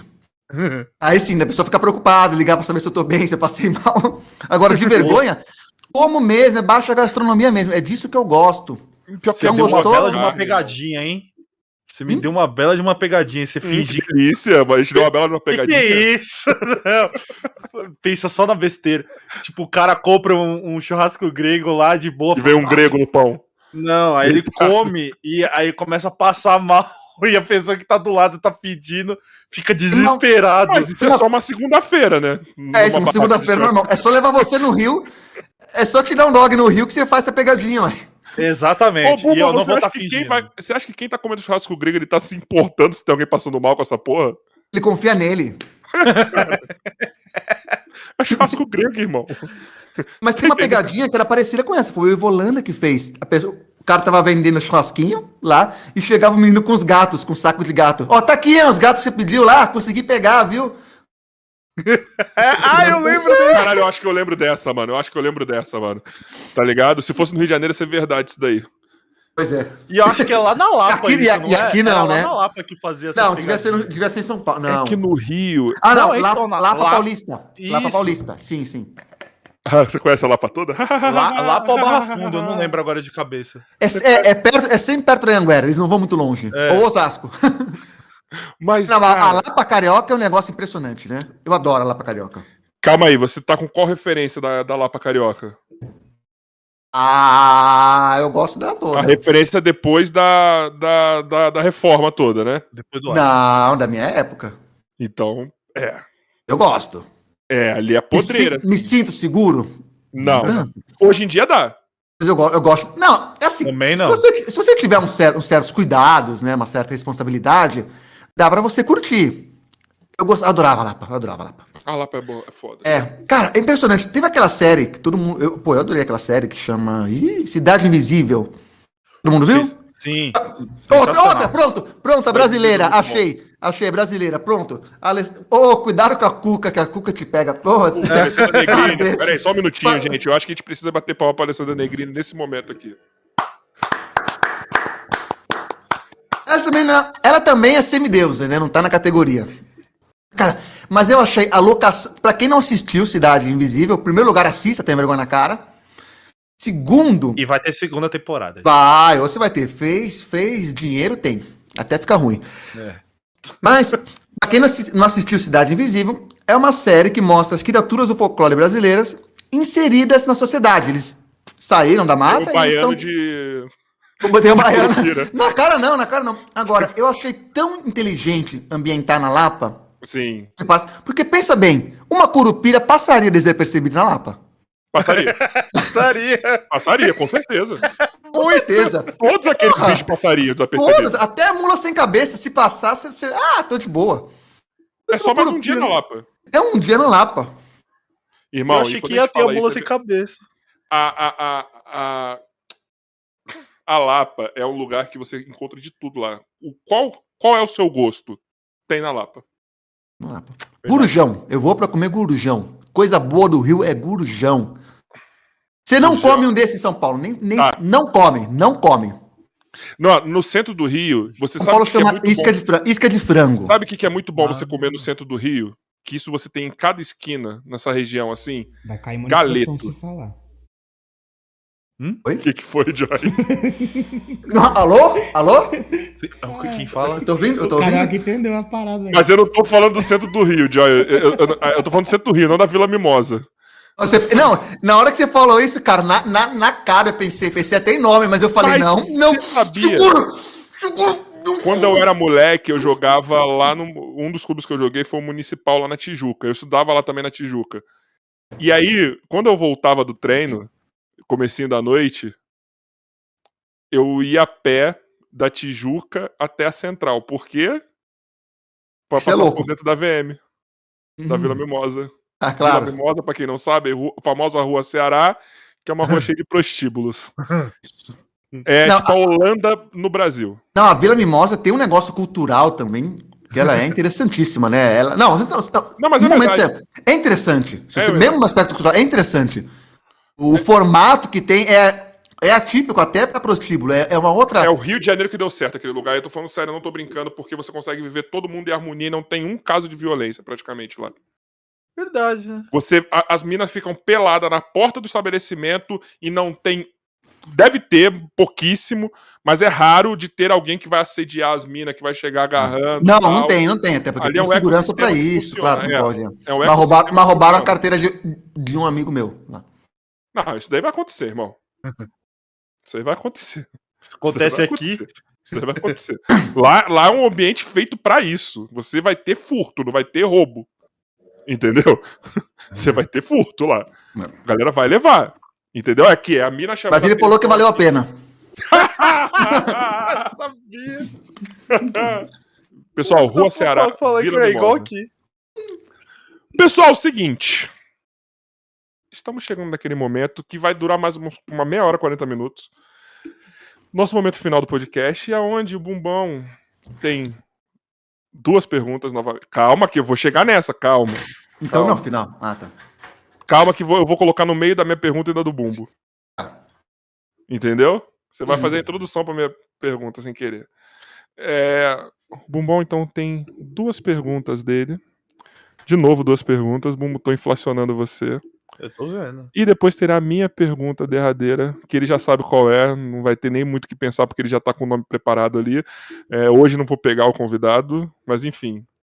Vai Você Bumbão. pega seus convidados? Ele pega, le- depende. é, uma- janta, faz, tipo, leva pra jantar, depois aí tem A o- minha casa o ela é chamada de matadouro.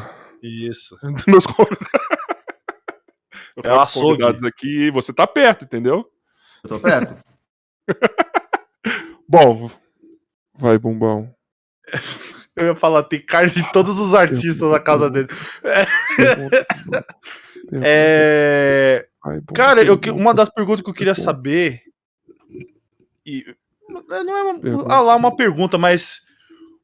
O que seria um momento mágico que aconteceu na sua vida, em tudo que você passou, assim, em questão de, de mídia, assim, eh, seja na, na TV, seja apresentando mesmo, é, é, é, coisas assim que você você teve a mesma reação que um- uma pessoa assistindo você fica, nossa, cara, como é que foi isso, entendeu? Tipo, um, um ou alguns momentos assim que foi marcante pra você. Tem um, um episódio, só que tem, que- tem, tem que contextualizar.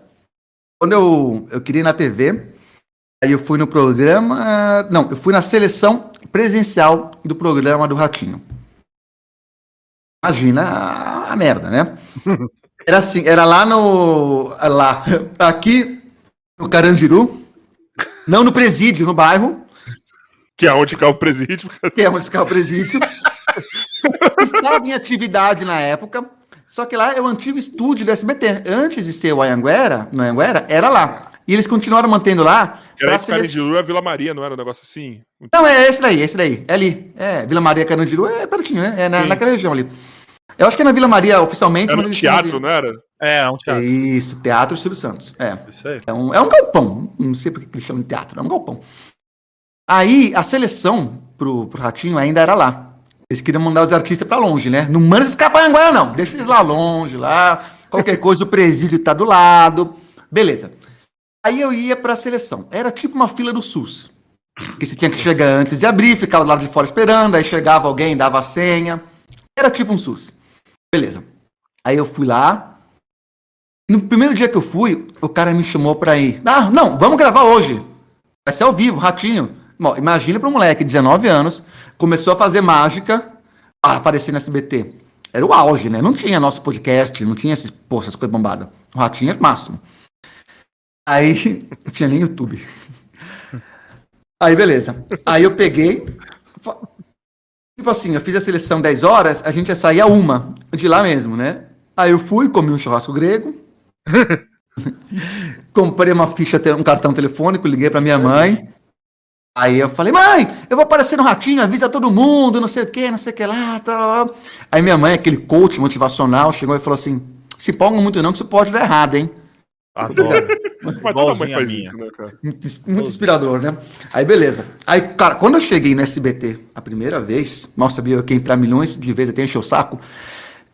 Cara, quando eu vi as luzes, o negócio, aquele ambiente, eu falei, caralho, isso aqui é foda, velho. É isso que eu quero fazer o resto da vida. Caraca, eu vi aquelas coisas maravilhosas lá, aquele. Mas minha mãe tava certa, deu errado. Na hora que eu tava, tava pra entrar, me chegou a Vanessa, que é produtora do Ratinho. Até hoje, é ela. É, até hoje. Va- Vanessa Guzo, que é irmã da Beth Guzo, pra quem não sabe, Do Valentino. filha da vovó Mafalda. Aliás, uma digressão, que é uma coisa que quase a gente não fez hoje. Meu maior trauma de infância foi descobrir que a vovó Mafalda era homem. Ah, Mas eu acho que eu não demorei pra descobrir isso, não. Eu também. Ah, claro que você já era. Você nasceu anos depois, né? Eu sou uma Mas criança de eu- 81. Mas caralho, eu acompanhava essas porra depois, mano. Eu demorei pra descobrir, e quando eu descobri, eu fico me perguntando se a minha avó era homem também. É absurdo Ah, ficar assim daí. aí, aí pegou pesado. Cara, quem foi o comediante que botou o Robbie Williams vestido de, de velha e fez um. Ele falou: vou fazer um show com a minha avó aqui. Aí passou o show todo, quando acabou o show, tirou a máscara o Robbie Williams, mano. Foi aí que saiu aquele filme lá da. Da, Ah, da? Uma babá da quase babá perfeita. perfeita. Pois é. Não, só, só essa digressão aí. Ela falou: olha, o convidado que tava antes de você demorou muito, né? Se atrasou, a gente vai ter que cortar você. Mas tá aqui 50 reais, obrigado, viu? Aí voltei, desci no, no Carandiru, peguei o metrô, É. fiz balde de ação na Sé, peguei a linha vermelha, peguei um ônibus tatuapé, voltei pra casa. Mas aí, pouco tempo depois, eu consegui ir no. Pouquíssimo tempo depois, eu fui na seleção do Se Vira nos 30. E aí eu fui lá, não avisei a minha mãe, e ganhei. E, cara, quando eu ganhei esse Vira nos 30 foi muito foda, velho. Pra mim, com 19, 20 anos, ganhar, na época, 15 conto, 15 conto na época era muito dinheiro. Ainda hoje 15 conto é uma grana, né? Se alguém quiser me dar. Se alguém quiser mandar um superchat aí. Mas, tipo, hoje 15 seria. é, hoje seria equivalente a, sei lá, a 8 35 mil dólares. reais. Dois Seria reais. equivalente, ah, seria equivalente a, sei lá, um litro de gasolina ou duas bujões de gás. Mas esse momento de ganhar foi muito foda. E aí quando eu cheguei em casa, minha mãe, minha mãe me viu na televisão ao vivo, por coincidência. Por que você não avisou? E aí depois disso, eu sempre na televisão, nunca avisava minha mãe, ela sempre ficava vendo pra Mas televisão. peraí, peraí, se vira nos 30. Calma que agora você Ah. me deu curiosidade. Ah, Rafael, você não se informa dos convidados? Não, porque eu gosto da surpresa. É, Hum. Já falamos sobre isso aqui. É... Surpresa pra mim é saber que a vovó Mafalda é homem. Isso é surpresa. O resto não. Não, surpresa pra mim é saber que você foi campeão do Se Vira dos 30. Oi. Eu já gastei, nem vem. Não, mas. Mas, mas foi com mágica. Então, lembra a história da mimosa? Então, epa. Zoeira. Tô de brinques. É só uma Mas no, alguém na Globo. mas foi com mágica, só. Tipo, não que seja pouco. 15 mil reais? caralho. ah, com o quê? Você- O conteúdo que você levou lá foi só mágica. Você fez. viramos mais- 30? É. Claro, pô, 30 segundos. Você queria que eu fizesse o quê? Ah, não sei, mano. stand-up com mágica, tá ligado? Tipo, não Em sei. 30 segundos? Caralho. Faz uma graça. O Léo Lins foi no Se Vira nos 30 com. Não lembro com o quê. Ganhou? Não, lógico que não. Ele não foi no essa- Chega Lá, não? Essa é a diferença entre eu e o Léo Lins. Ele foi no. É, no. Isso aí. Mas o. No o... mesmo que confundiu o Tementalist com. Light to Ah, irmão, na moral, eu não vejo Faustão. Não, nem eu, nem eu, nem eu. Mas a diferença pro quadro do Léo Lins é justamente o tempo, né? É. Mas ele te fez passar umas. te botando umas enrascadas, porque geralmente quando acabava os 30 segundos, ele fazia. Tipo, faz tal coisa! Ah! Fez, fez, fez, mas eu tô preparado. Tá, Eu estudei ele, você acredita que eu estudei ele? E eu reparei a pergunta que ele fazia pra todo mágico. Preparei a resposta e ele fez. Qual Caraca. que era? É, alguma mágica já deu errado. Pode ver que. Se, se vê, tem esse vídeo, esse vídeo Cara, Seguir eu nos vou ter 30, que procurar. tá lá. Se você ver lá, você vai ver que ele pergunta e eu já tô pronto. E outra coisa é que eu pedi pra produção. Gente, eu preciso de um headset. Não pode ser microfone de mão? Porque o Faustão, você sabe, né? Ele fala, Puta, tá. dá pro convidado, corta no meio, completa. Ô, louco, meu! E Então fala aí como é que é essa sua treta aí. do- É verdade. E quanto tempo você tá namorando aí com, com o Metaforando? Ô, louco, meu! Eu falei, mas o Metaforando... Não, lógico que não, irmão. Você tá namorando a Barbieri, ô, louco, meu. Que vocês são mágicos, é só a cobra sumindo, não é isso não, ô, louco? Conta aí. aí você, ô, ô, é. Ele fala, ele pergunta, você vai responder, ele corta, se sobrepõe a sua resposta e você fica perdido. Agora com o headset, meu amigo, eu não ia cortar meu áudio, né? Isso Então é eu consegui falar. Caralho. Caralho, você foi genial. Pera aí, só um minutinho. Só um minutinho. Chupa Faustão. Aí, pro corte essa. Chupa Faustão. Você hackeou o Faustão, parceiro. Convidado conta como foi Raquel Faustão. Vai pro corte. Você hackeou o Faustão, Nicolas. Você é um Verdade. neuromágico, cara. E você- vê assim, para um moleque de 19 anos, pegar ali 5 minutos na Globo, no domingão, ter esse, esse negócio de poder falar, de fazer mágica, mostrar seu trabalho, porra, puta, puta exposição, né? E, e, e ir bem, se sair bem, e ainda ganhar, porra, Pergunta: você estava solteiro na época? não. Não. Então já morreu a pergunta aí. Como seria se você tivesse solteiro nessa época? Ah, mesmo, como é que eu vou dizer? Deixa eu ver. Uma coisa... Como que foram as, as oportunidades que se, que se abriram assim? Cara, olha, eu tive muitos problemas na vida. Arrumar namorada nunca foi um deles. Mas ok, mas eu imagino que assim, você tá conseguindo é, minerar, achar ouro pra caralho, mas do nada você acha uma. Você acha ali, tipo, um. Um diamante. Você acha ali, tipo, vai. Um. Um saco de ouro cada vez que você vai minerar. E aí, do nada, você pode ter conseguido um caminhão cheio, tá ligado?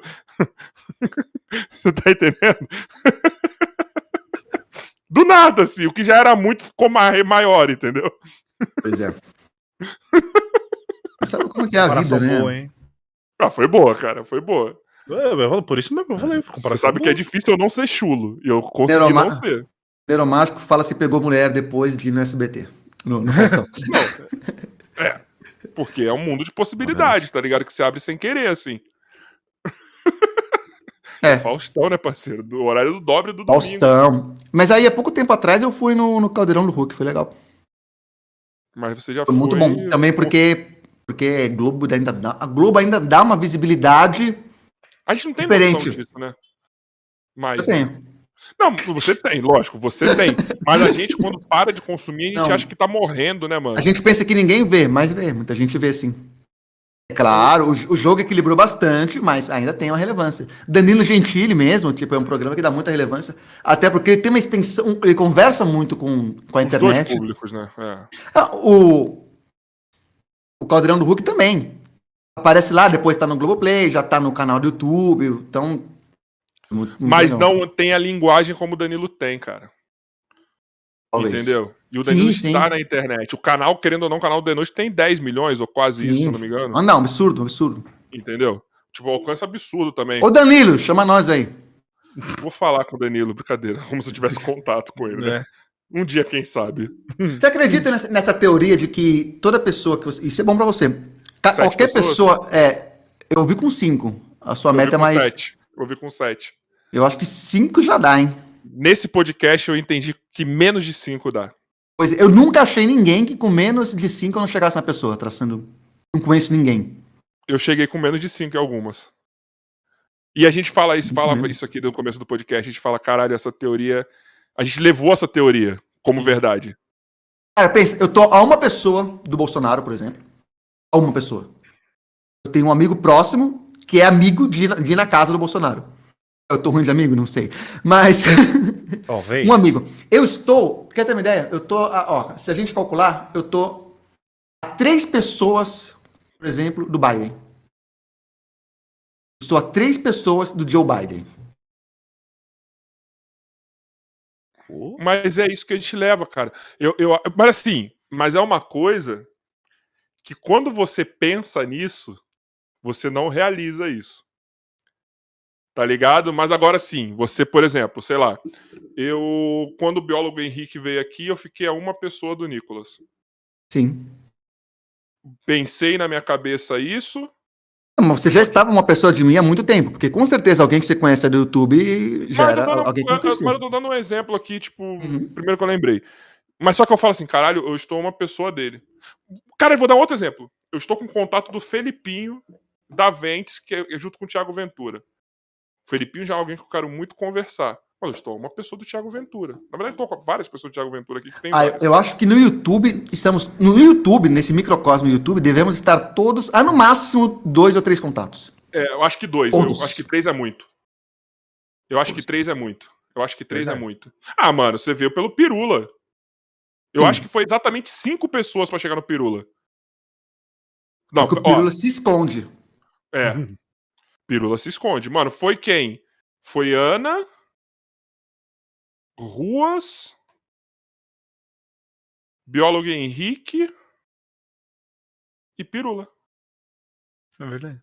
Foi essa galera vir que o Pirula veio. E quando que eu ia imaginar? O Hum. que que eu tenho? eu Nunca imaginei, cara. Na verdade, nenhuma das pessoas em algum nível eu nunca imaginei trazer aqui. Tirando os caras do basquete, são meus amigos, que eu trouxe. É, no começo do podcast é assim mesmo, né? Vem os brother. Tem os brother, depois tem que ter os amigos. Os brother, os brother. Eu chamo de jogar seguro. Sim.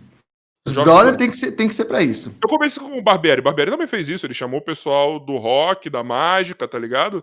É. Foi isso, mano. É jogar seguro. O nome disso. Pessoal, você que vai começar o podcast, você tem que jogar seguro. Os seus primeiros 10 episódios, 15 episódios, chamem só pessoas que você tem alguma ligação, alguma intimidade. Tá ligado? Mano, se você ver, os 10 primeiros episódios são é pessoal do basquete, tá ligado? Ou com alguma ligação com, com esporte que eu consiga trocar ideia. Entendeu? Até quando eu trouxe o Joselito, eu ainda tava jogando seguro porque era alguém que eu tinha alguma ligação ali. Sacou? Tipo, tinha um, lugar, a gente se conheceu por conta do basquete, tá ligado? Então tinha, já tinha uma conversa antes e foi isso, mano. Então você que tá fazendo podcast, jogue seguro antes, tá? Use camisinha. Bumbão, você tem mais uma pergunta. Ah, é, estávamos na primeira pergunta ainda. Meu Deus, imagina aí. Não tenho pressa. Sem pressa, não temos pressa. Joguei seguro, use camisinha. Qual é, qual é o recorde? É 5 horas? Não dá pra bater, não. Dá 5 pra bater horas o e biólogo. 40. Me... Não, que é isso. Isso é uma viagem pra São Paulo de ônibus. 5 Pro, horas e pro Rio, 40. uma É, viagem mais pro Rio. Mais ou menos isso. 5 horas e 40. Cara, mano, não- agora vo- você me pegou. É, vamos, vamos, vamos nessa aí. Você já foi em, em vários apresentadores famosos, assim. Exceto o Jô Soares. É bom, é isso aí. Ou você foi, você tá enganando, não sei. Quer dizer, É. Mas esse aí, eu não, pelo menos eu não me lembro, então não, posso foi, foi. confirmar nem nada. Mas qual aquele que você curtiu mais? O Tom Cavalcante é muito gente boa. Nossa. Ele foi muito gente boa. Na- ainda, é, mas não- era na época ainda do, do, A Record. do, do show, Show do Tom Tom. lá? Show do Tom. Ele chegou pra mim lá, Fantasia de Ana Maria. Pô, que prazer conhecer você. Minha filha é seu fã. É, minha filha é sua fã. Já viu var- você em vários programas. Tinha que trazer você aqui. Falei, Cara, ah, a filha dele é, é minha fã. né? Cara, Pegou essa? Pegou essa, Estevam? coitado desse Steve. Meu pai. Só tomando lá uma lapada. É bom, depois dessa. E vamos Muito legal. pra mágica. Agora sim, tem gente. Agora, aquele tem apresentadores, todo mundo fala que é muito nojento. Eu achei super gente boa. Ah, a Eliana. pessoa- Isso que eu ia falar. Eliana com a mi- comigo foi super gente Posso te boa. contar? Tem uma pessoa que trabalha com ela, muito próxima a ela, talvez dividindo a câmera com ela, que me disse que ela é Supostamente. escrotíssima. Supostamente ela é Tem indícios de escrotidão. Não, falaram pra mim, não sou eu que tô dizendo. Falaram pra mim, falaram pra mim. E falou assim, tipo, e é alguém que dá um negocinho. em você, Segundo né? pessoas próximas, Eliana É. pode estar apresentando traços que são associados com escrotidão. É isso. Não sou eu que tô falando porque eu não conheço ela. Falando nisso, Eliana, Convidada. convidada. Sabe quem foi muito gente boa também? Todo mundo fala que é escrota pra caralho. Luana Piovani. Cara, Mas eu acho que ela não é escrota. Pra mim, ela não passa a ser escrota. Pra mim, ela só passa a ser assim. Se ela não gostar de um bagulho, ela vai falar e ponto. Outra, Carolina, a Luana Piovani, eu fui mais próximo que ela, eu- ela me contratou. Caralho. né? Então eu trabalhei. Aí o assessor dela, quando foi me contratar, ó, seguinte, é um orçamento para um evento assim, assim, assado. Mas é uma festinha particular, inclusive. É, na notícia no dia seguinte saiu que ela tinha separado do o que eles tinham reatado, não lembro. Saiu uma fofoca lá, eu falei, sabia, eu, eu vi. Eu tava lá. saiu a notícia que eles reataram na festa da filha, eu vi. Eu- Reataram ou separaram? Não lembro. Eu, eu vi, eu vi. Scooby. Isso, isso. Amor, Pedro Scooby e Luana Piovani reataram ou brigaram depois do- da, da festa que eu fiz? Falando nisso, você me deu uma ideia de Oi? hein? Reataram, reataram e separaram de novo, é. Você me deu uma ideia de convidado que eu quero trazer agora o Pedro Scooby Pedro aqui, Scooby? mano. Você me Você lembrou ele dele. está no, no limite, né? Não faço a menor ideia. Bumba, eu não vejo televisão, parceiro. Ele tá confundiu. é, Então, Ele tá no no então, limite, querido. deixa eu falar, cara, perdi o, o contexto, era interessante. Assim, aí o assessor entrou em contato. Gente, é uma festa. Nicolas, é uma festa, um evento assim, assim, assado. É pra uma famosa. É a Luana Piovani. Você tem ou já teve algum problema com ela? Oi? Cara, Do nada. eu acho que o cara que trabalha pra ela meio que. meu amigo, qual, qual a parte de meu amigo é dinheiro você não entende nesse aspecto? Caralho.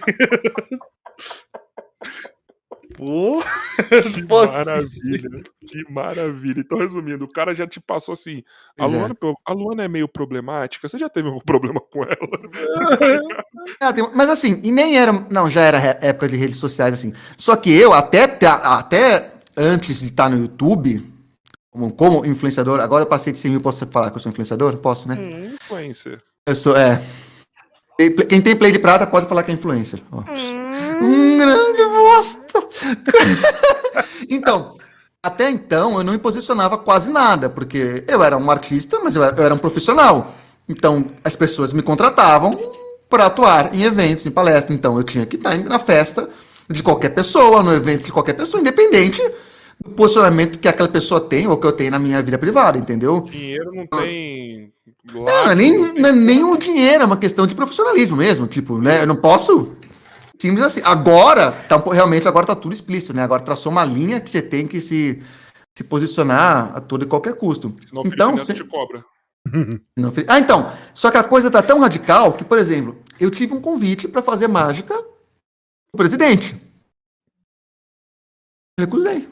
É, O mas atual? aí- mas É, mas, mas você vê que absurdo? Isso é uma. é- Isso nunca aconteceria em nenhuma época. Pô, eu vejo o David Blaine fazendo mágica pro Bush, ela, cara, acho muito foda. Tu nem é isso, o Bush foi um bom presidente ou não. vamos Mas é foda.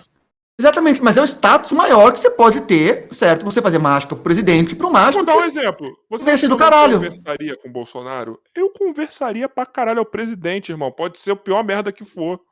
É o presidente, É. parceiro. Entendeu? Concordo com ele. Concordo com ele. difícil conversar com ele, hein? Ah, eu acho que só conversar ele é gente boa demais. E deve ser. É que nem eu falo engraçadão. do Boulos. É que nem eu falo do Boulos. Ele deve ser engraçadão de. Ah, mas não dá pra. Ainda assim não dá pra comparar, cara. Não dá pra comparar Bolsonaro com nenhum político existente na... atualmente, eu acho. Agora, Não, até. mas eu falo do Boulos com relação de ser gente boa, tá ligado? Tipo, eu acho que Aham. esse cara é gente boa pra conversar pra caralho. Mas eu acho que qualquer outro presidente na história. é, Com certeza eu faria. Claro. Isso é a coisa mais natural do mundo. Pô, eu tô lá em condição de mágico, não tô lá em- como militante. A- exceto o Bolsonaro, velho. Tá, Até o Temer. Porra, até o Temer. Porra, faria mágica lá pro vampirão. Pô, eu tô nem aí, entendeu? Olha lá, no, faça, apare- faça aparecer um alho no bolso dele, ver se ele pega fogo. Ah! Inclusive, o Temer. O Temer estaria sendo, sendo presidente muito melhor nessa gestão de pandemia. Qualquer um. Por- Não, mas o Temer teve experiência na época da peste negra, né? Então, eu acho que ele consegue, né? Ó, a televisão Vai ligou sozinha. A televisão ligou sozinha, ficou registrado. Mas é obsessor que vem, Ah, parceiro. É sua. Olha isso. A culpa é sua, meu parceiro. Porra. Aí não, né, mano? Aí Que não. medo.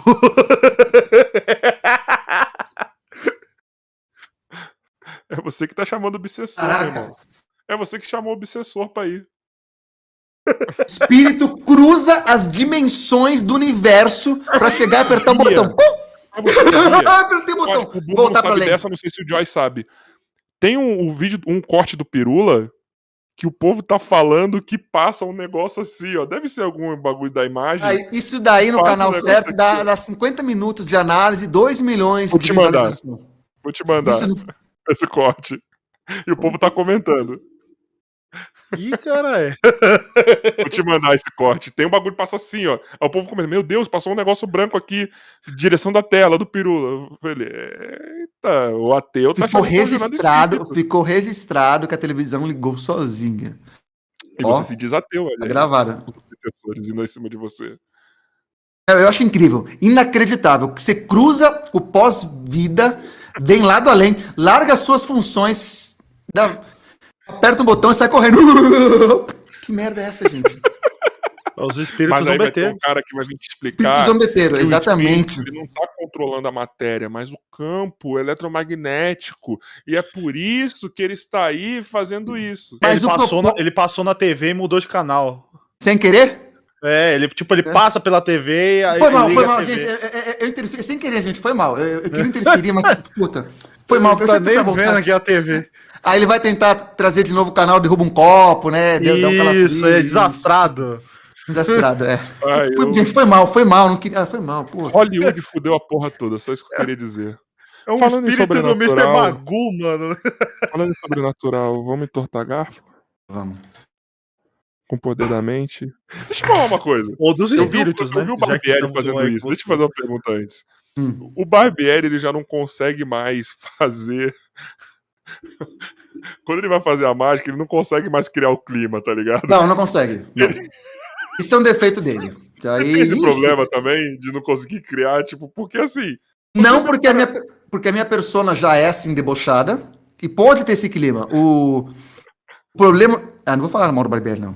Não, não vai falar mal, mas Ah, ele vai fazer não. a mágica lá no Pode Pá, ele vai fazer a mágica no Pode Pá, do dado, ele tentou criar o clima, ele não consegue, é muito doido. Não, ele fez zoando já mesmo, ele já sabe que ele não consegue, tá ligado? Pois é. Não, eu não. Até meu último show no teatro foi muito bom, foi muito top. E vai ter show agora também, vou fazer um show online.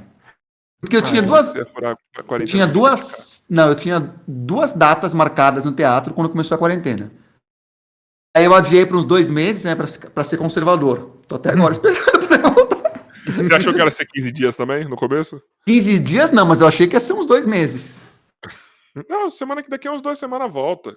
Não, é. Brasil. sabe? É, não, tranquilo, gente. País tranquilo. tropical, lembra que na época que tava falando que aqui é calor, o vírus não vai proliferar aqui. Exatamente. Lembra que tinha isso? Não, agora não dá pra fazer em A Ana deve estar me não. xingando horrores no chat, certeza, depois que eu falei isso. Vou fazer online, vou fazer um show online aí. E, tipo, e vamos. Mas você vai fazer um show online é, é corporativo ou vai fazer aberto?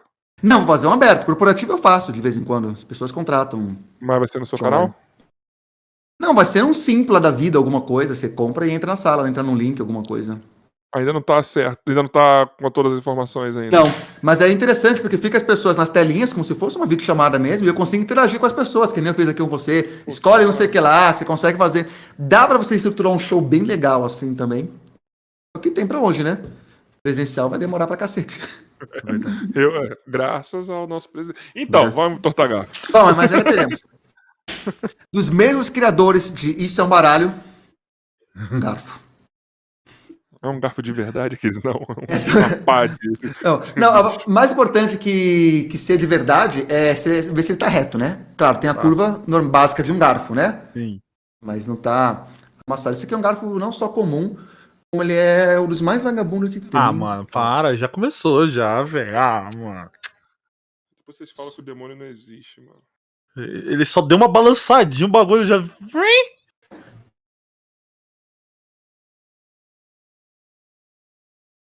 É isso. Ah, mano. Você botou a- a- o garfo pra dormir, mano. Olha. Ah, mano, como que ele desce só um pente, viado? Travou. Travou? Voltou, voltou. Pô, péssima hora pra travar. Vamos lá.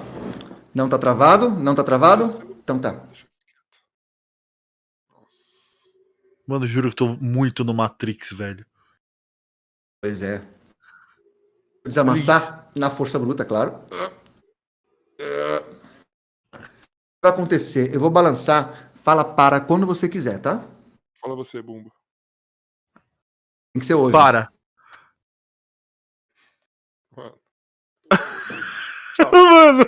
A câmera focar, focou.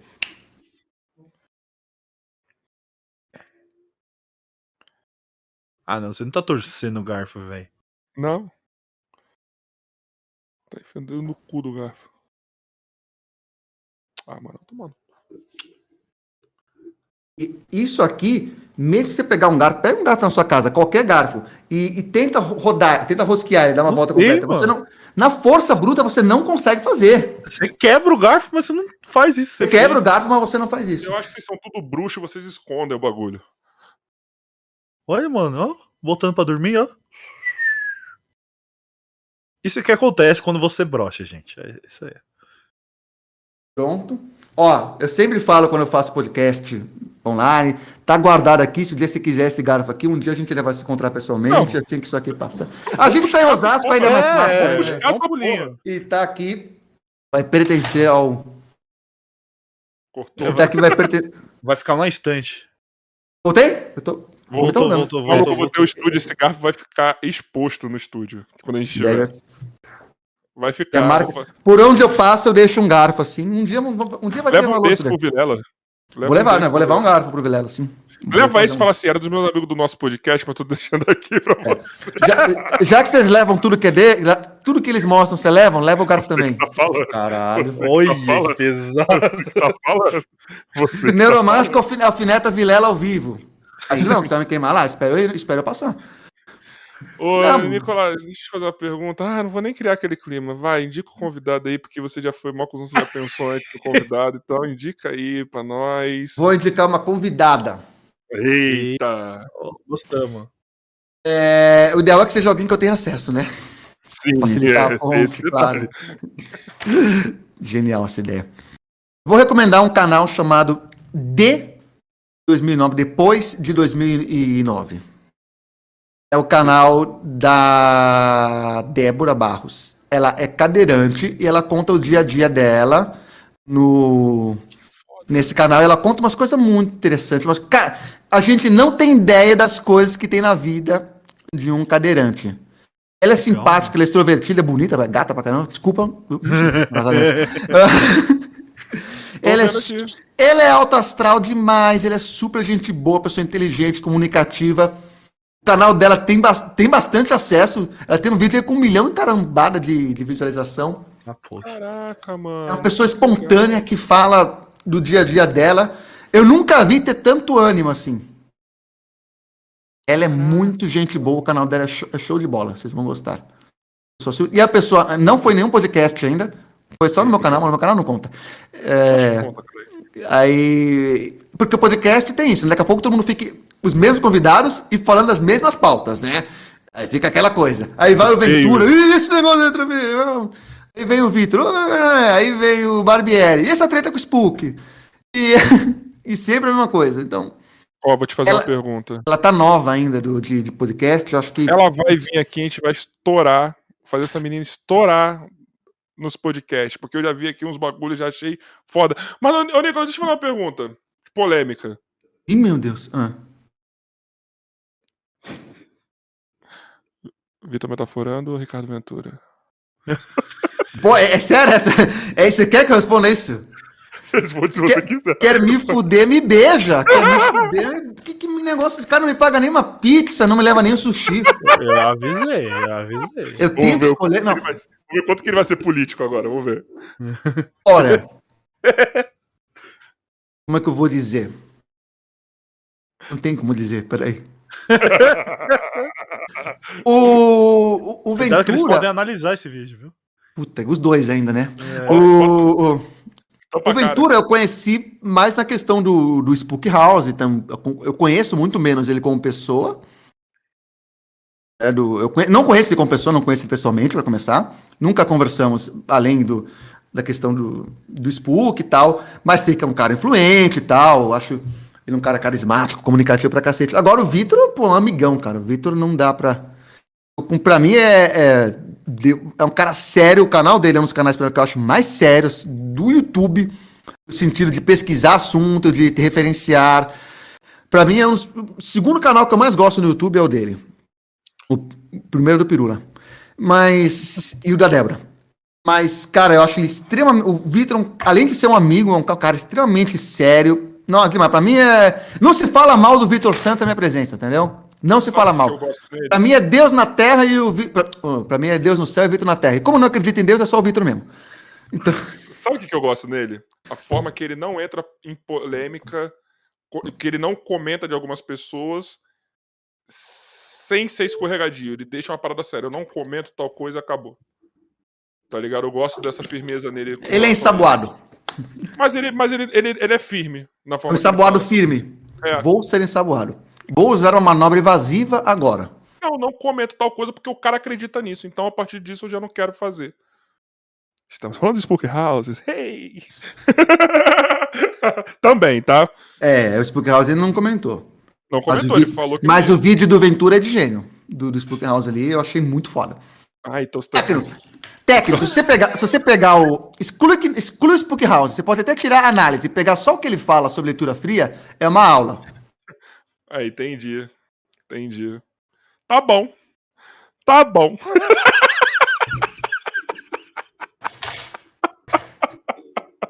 Mas o título do corte vai ser Neuromágico prefere. Vitor metaforando? Grande bosta da preferência do Neuromar. Ganhou tudo, né? Ganhou o dia. Tem o voto. Não, mas num, momento, num dado momento, quando essa guerra tiver. Acabado. Não, tiver acabado, não, tiver mais, mais inflamada. Isso é ouro, cara. É. Entendeu? Guerra da linguagem. Esquece Barbieri, Spook House. Isso é notícia passada. Linguagem corporal é o canal agora. Agora é a briga da linguagem corporal. É isso aí. Bom, cara, Nicolas, meu brother, só quero te agradecer mesmo, obrigado. Fazia um tempo já que a gente não tinha uns papos assim, que a gente nem vê o tempo passar, não sei nem que, quanto tempo faz de podcast, mano. Na moral, deixa eu ver agora aqui. Vai dar 11 4 horas. horas e 5, irmão. Sério, eu só posso te agradecer, mano. Cara, a gente tava precisando de um papo assim. Não que os outros papos foram ruins, pelo amor de Deus, mano. Mas o que Exceto gente- aquele que você falou do. Tá. Mas tem papos que ele tem começo, meio e fim, tem uns que não tem o fim, tá ligado? Que a gente tem que achar uma forma de dar um, um corte nele pra ter uma segunda parte, tá ligado? Claro. Já sabe que vai ter uma segunda parte. Porque esse- não, não nesse, nesse podcast, não ainda hoje, mas a próxima vez falaremos não sobre a leitura fria, mas sobre a leitura quente. Fica para o próximo podcast. Porra, demorou. Mas ficou um monte de coisa de fora. A cacete. Exatamente. é o que eu te falei, você faz coisa pra caralho. Entendeu? Mas é bom que você dá uma parte 2, 3, tá ligado? Dá pra trazer você junto com outra pessoa aí, entendeu? Vamos trazer você e Henrique Cristo. Nossa, que foda. Eu ia tô com adorar. contato. Eu tenho uma. Hã? Eu tô com contato, você acredita? Eu sei, o Henrique te passou.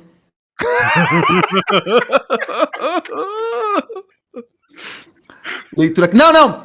É, eu tô vendo aqui, eu vejo.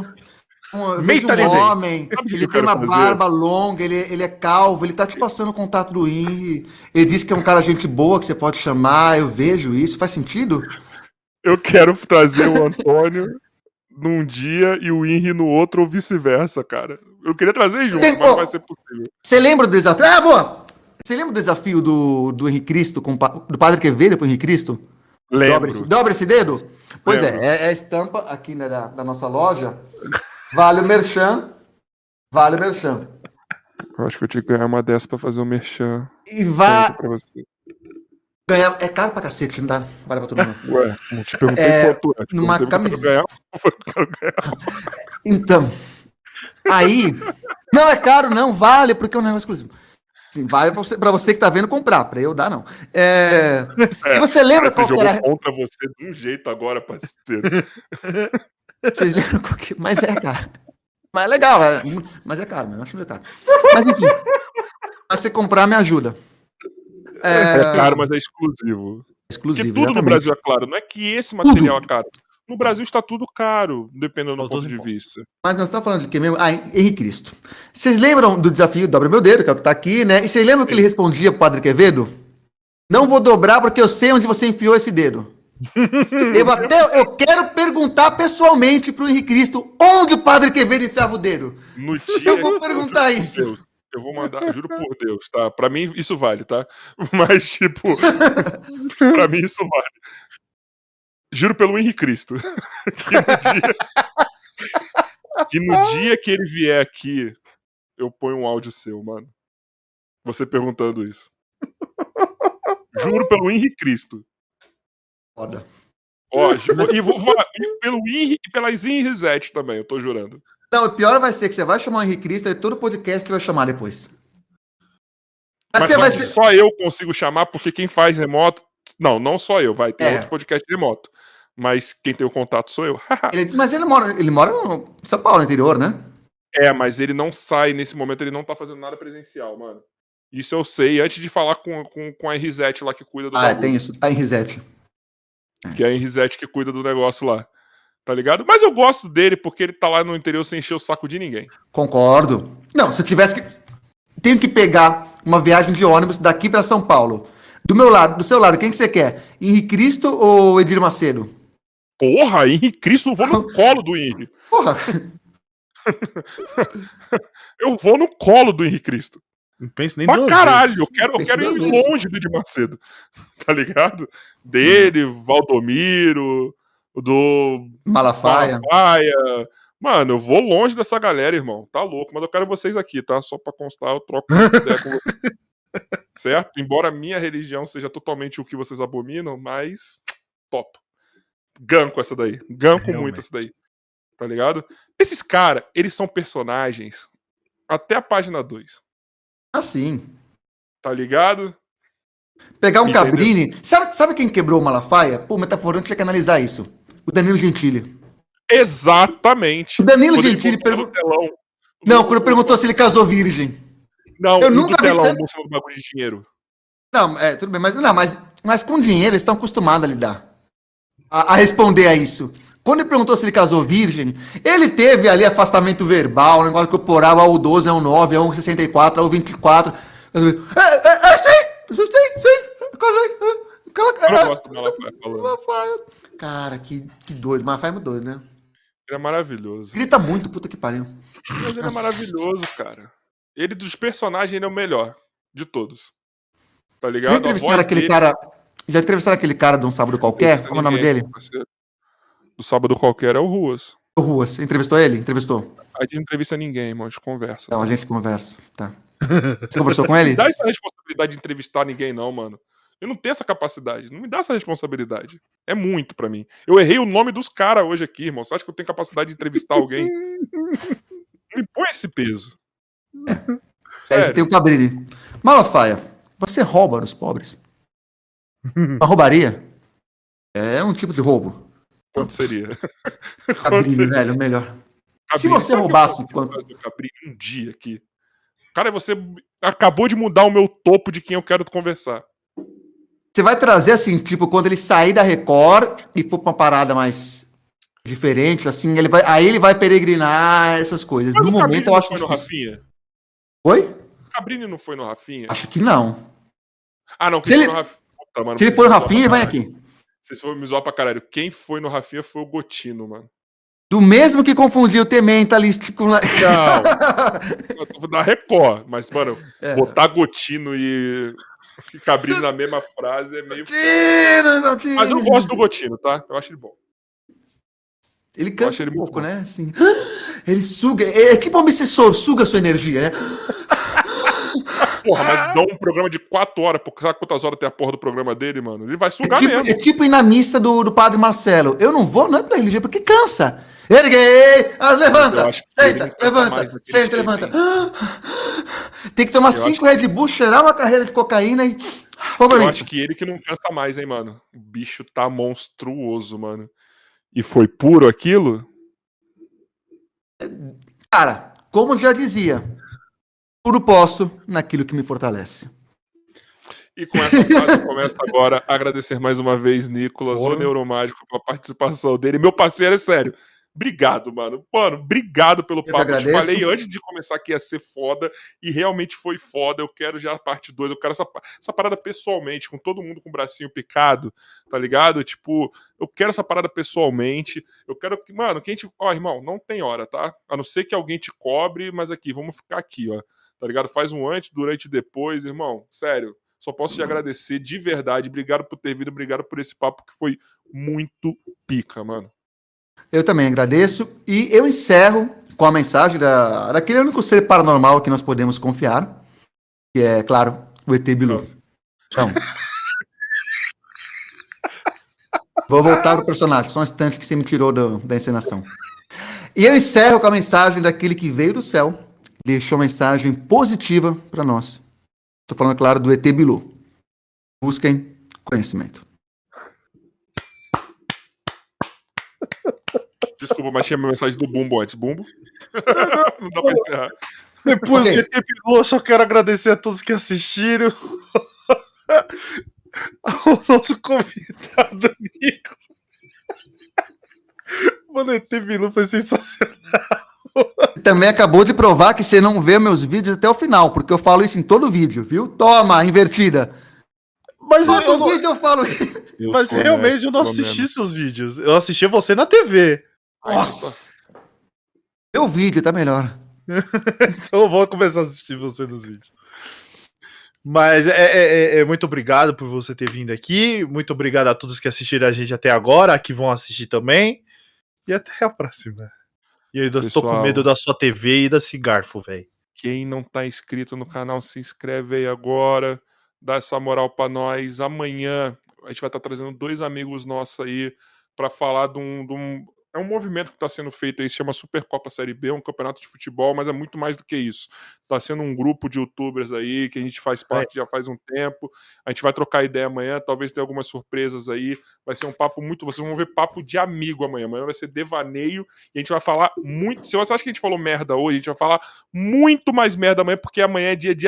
Mano, eu conheço o podre dos caras, os caras conhecem o podre nosso. Então, mano, amanhã vai ser o dia, tá? E na quinta-feira, quem temos quinta-feira que eu esqueci da nossa agenda nesse exato momento?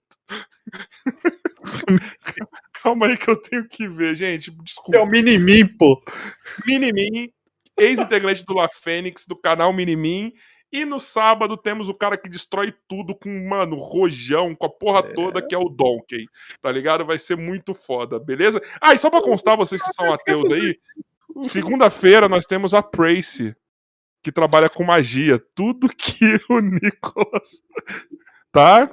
E ela é namorada do Nino Denani, que é mago, amigo do Spook House. E Mas o Nino Denene eu já troquei ideia com ele. ele é gente Gente boa, boa ele troca ideia cacete. com. Ele troca. uma- Mano, vamos fazer um dia um, mano. Colocar Debate? ele, você. Não é nem um debate, vamos só conversar e foda-se. Pra conversar e foda-se, eu converso com todo mundo. Se não conversa, se o cara Entendeu? for muito charlatão, tipo assim, golpista, que você vê que tá tirando. Não, é o cara que você vê que tá tirando proveito. Eu. Pô, agora. Não, não converso por causa daquela treta, mas depois do apaziguar lá da esposa, teria conversado. Não quero, mas. Agora, assim, é, eu não converso com quem é assim, um charlatão, tipo, sei lá. O Nino é muito ninguém. foda, mano. O Nino é muito. É gente boa pra foda. cacete. Não, e o Nino se, se autodeclara ateu, né? Então. Ele se autodeclara Você ateu. vê, você vê como ateísmo é um negócio amplo, não é tão, tão simples assim. Isso verdade. daí é um. Ó, gente, vamos ver Então- o episódio do Nino Denani. Então nós temos um ponto aí mais em comum do que ele explode a cabeça. Ele é um cara que é um mago cético. Tá ligado? É um mago cético. Tipo eu, eu sou um mago cético também. Caralho, Só que, moleque. só que eu sou... Caralho, moleque. Mano, ele torta garfo? Tá vendo? Acho que eu tô em vantagem. Talvez ele possa transformar o garfo num carro. Aí eu fico fora, aí é foda. verdade. Aí não, eu prefiro. Aí, aí vi vantagem, Lino. Inclusive tem dois aqui. Mas o Nino é pica mesmo, vamos ver o episódio dele. E agora, para encerrar, depois de você se inscrever no nosso canal, se inscreve agora aí. Eu vou pedir a palavra de sabedoria, paz, fé, eh, religiosidade, palavra de um Deus. O mestre Miyagi. Eu tava esperando você falar, porque você tava enrolando, caralho. É. Porra, você sempre fala? É o mestre Miyagi. Porra, e você não ia falar, cara. Eu te olhando. Caralho, e aí, Bumbo? Vai demorar mais quanto pra Não falar isso? ensaiam, não, mano? Não, mas é toda vez ele faz isso, ele esqueceu. Hoje a gente tava afim de falar. Tá ligado? Eu tô Também esperando achava- você terminar. co- Você Todos também os... achava que o apelido do Slow é porque ele é lentão? Mas não tenha dúvida disso. Não é? Mas você não Não é, né? disso. Mas não é. É, não é. Não. É, na verdade. Ele contou. É por ontem. motivos óbvios. Ele, o que, que tem de óbvio? Por quê? Puta, é obrigado, óbvio. cara. Eu bom que sei, alguém entendeu. Aham. Que bom que Não, eu, cara, não tem nada. Por quê? Nada a ver. eu achava que ele era amigo do Barbieri, mas então, agora falando. Palavra de sabedoria do nosso diretor Emerson Joy. Tchau. Fechou, Joy?